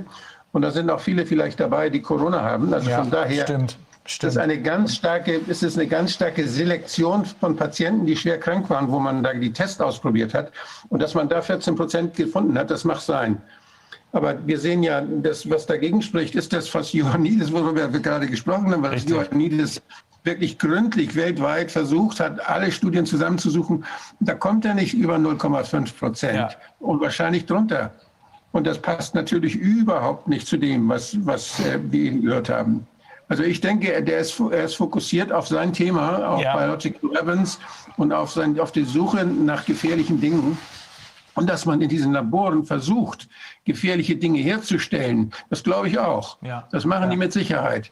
Und es ist eine völlig unsinnige Forschung, die verboten werden sollte überall, die aber natürlich äh, geheim dann immer wieder gemacht wird solange auch Waffen produziert werden. Nur diese Waffe, vor der habe ich keine Angst. Nee. Weil, diese Waffe, weil diese Waffe sich, die kann sich nicht alleine verbreiten. Du musst praktisch diese, diese Viren überall von Mensch zu Mensch tragen. Das ist ja völlig umständlich. Da sind andere Dinge ja viel einfacher. Da ist es einfacher, einen Brunnen zu vergiften, als sowas zu machen. Also du hast die ganze Zeit immer wieder darauf hingewiesen, dass die Frage, wie man diese Zahlen ermittelt, davon abhängt, welche Population man sich anguckt. Wenn du die Gesamtbevölkerung genau. siehst, wenn du die Bevölkerung siehst, die zum Arzt geht und natürlich erst recht, wenn du die Bevölkerung siehst, die sich in, auf der Intensivstation befindet. Das sind Leute, die so ja. schwer angeschlagen sind, äh, dass da in der Tat natürlich die Infection Fatality Rate nach oben schießt. Und ich glaube, wenn es so ist, dass er diese Anfangszahlen hatte, noch dazu aus diesen eingeschränkten ja, äh, ja, dann kann man das verstehen. Aber es war auch, also ich glaube schon, dass er sehr viel weiß über, über diese Biological Warfare, aber ist darauf fixiert. Und ich hatte eben schon den Eindruck, dass die Zahlen, die er im Kopf hatte, nicht zu dem passen, die zu den Zahlen passen, von denen wir uns ja jetzt mehrfach vergewissert haben durch ja. Befragung von allen möglichen Experten. Also da sollten wir uns jetzt nicht äh, schocken lassen. Wir sollten uns allerdings, da sind wir ja alle einer Meinung, durch die Impfstoffe, die keine sind, schocken lassen. Ja, die, was die damals die Ergebnisse, diese, diese hohe Letalität in Wuhan, da muss man dann auch mal gucken, was die alles gemacht haben mit den Leuten. Die haben die ja wirklich alles gegeben, was mhm. angeblich gegen Viren helfen soll, was aber bekannterweise nicht hilft, aber viele Nebenwirkungen hat. Allein die Medikamente, die da gegeben werden sollen, die sind bestimmt schon für die Hälfte der Todesfälle verantwortlich. Ja. Also da ist eine ganze Menge falsch gemacht worden. Das kann man überhaupt nicht verwerten. Ich kenne diese Daten. Die sind, das sind die Daten, die uns zu Anfang Angst gemacht haben mhm. auch und Angst machen sollten offenbar auch. Aber dann, aber allein als die, als dann die ersten Infektionsfälle nach Europa kamen, ne, von Anfang an war da diese Letalität nirgendwo zu beobachten. Ja. Ja, ja. Das stimmt doch auch nicht die, die, die Angabe zur Letalität von, von SARS, also von, von dem ersten SARS. Das war doch mit dem, was er da gesagt hat, mit 17 Prozent. Das ist auch nicht richtig, oder? Nein, das war, bei SARS war es ja so, das ist ja so ähnlich gewesen. Das ist ja auch so eine Geschichte gewesen, dass in einer, in einer Klinik das aufgefallen ist und dass man da auch dann erst geguckt hat, da waren schwere, schwere atypische Pneumonien. Da hat man ja ein Vierteljahr lang ungefähr gesucht, was das wohl sein könnte. Und dann hat Herr Drosten da auch, es war auch Drosten, der hat im Bernhard-Nocht-Institut einen Test entwickelt, und äh, das hat er, den hat er zwei Tage nachdem entwickelt, nachdem von Corona die Rede war, in China, mhm. in, in, ich glaube in Hongkong und noch irgendwo. An, an, drei verschiedenen Stellen hat man plötzlich gesehen, ah, das, das ist bestimmt SARS, diese atypischen Pneumonien, die da in China beobachtet wurden. Daraufhin hat er den Test hingeschickt. Der Test war positiv natürlich. Und der Test ist dann ja überall in der Welt eine Zeit lang benutzt worden, nicht so wie heute. Das hat man dann nach, ungefähr nach einem halben Jahr wieder aufgehört und dann war SARS weg. Ja. Ja, da hat genau, man aufgehört zu testen und SARS war weg, genau wie SARS weg war in China, ja. als sie aufgehört haben zu testen. Ja. Das, die Krankheit ist der Test. Ja, genau. das, muss man, das muss man einfach mal deutlich sehen. Wir und ansonsten, einfach, gibt es, äh, ansonsten gibt es, ja, glaub, ja, es gibt Corona-Infektionen wir, wir sind einfach ein bisschen besser informiert, ein bisschen umfassender informiert durch die Arbeit hier jetzt, als er es ist. Und er ist tatsächlich sehr, ähm, hat ein eingeschränktes äh, Field of Vision, wenn es äh, darum geht, weil er ganz offensichtlich natürlich auch von seinem eigenen Forschungsgebiet begeistert ist. Aber ich glaube, dass ihm der Überblick fehlt, äh, den wir hier inzwischen erlangt haben. Deswegen muss man hier keine Panik kriegen.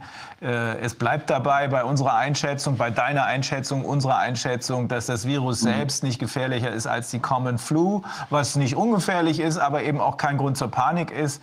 Ähm, äh, Professor Elsfeld hat ja vorhin auch noch mal, und er ist Philosoph, aber eben ein ausgebildeter, gebildeter Philosoph, der sich von allen, allen aus allen Richtungen ähm, Informationen holt, hat er auch noch mal darauf hingewiesen. Die Gefahr, die Gefahr, vor der wir Angst haben müssen, die wird durch die, äh, durch die Injections, durch diese ja, mRNA-Geschichte hervorgerufen. Das ist, was, das ist was Künstliches, was Neues, was wir nicht genau kennen, was große Risiken birgt und was, wo der Mensch, wo nichts irgendwie die Natur macht, sondern der Mensch geht mit Gewalt hin und impft die Leute und zwingt die Leute, nötigt die Leute zu dieser Impfung. Ja. Das heißt, hier wird den Leuten das unter die, in den Muskel gespritzt. Mhm. Da ist nicht, da ist kein Immunsystem, was sie schützt. Ja, das, ist, das hast du vorhin super dargelegt. Das ist mir jetzt erst richtig klar ja. geworden, dass das Immunsystem quasi umgangen wird dadurch.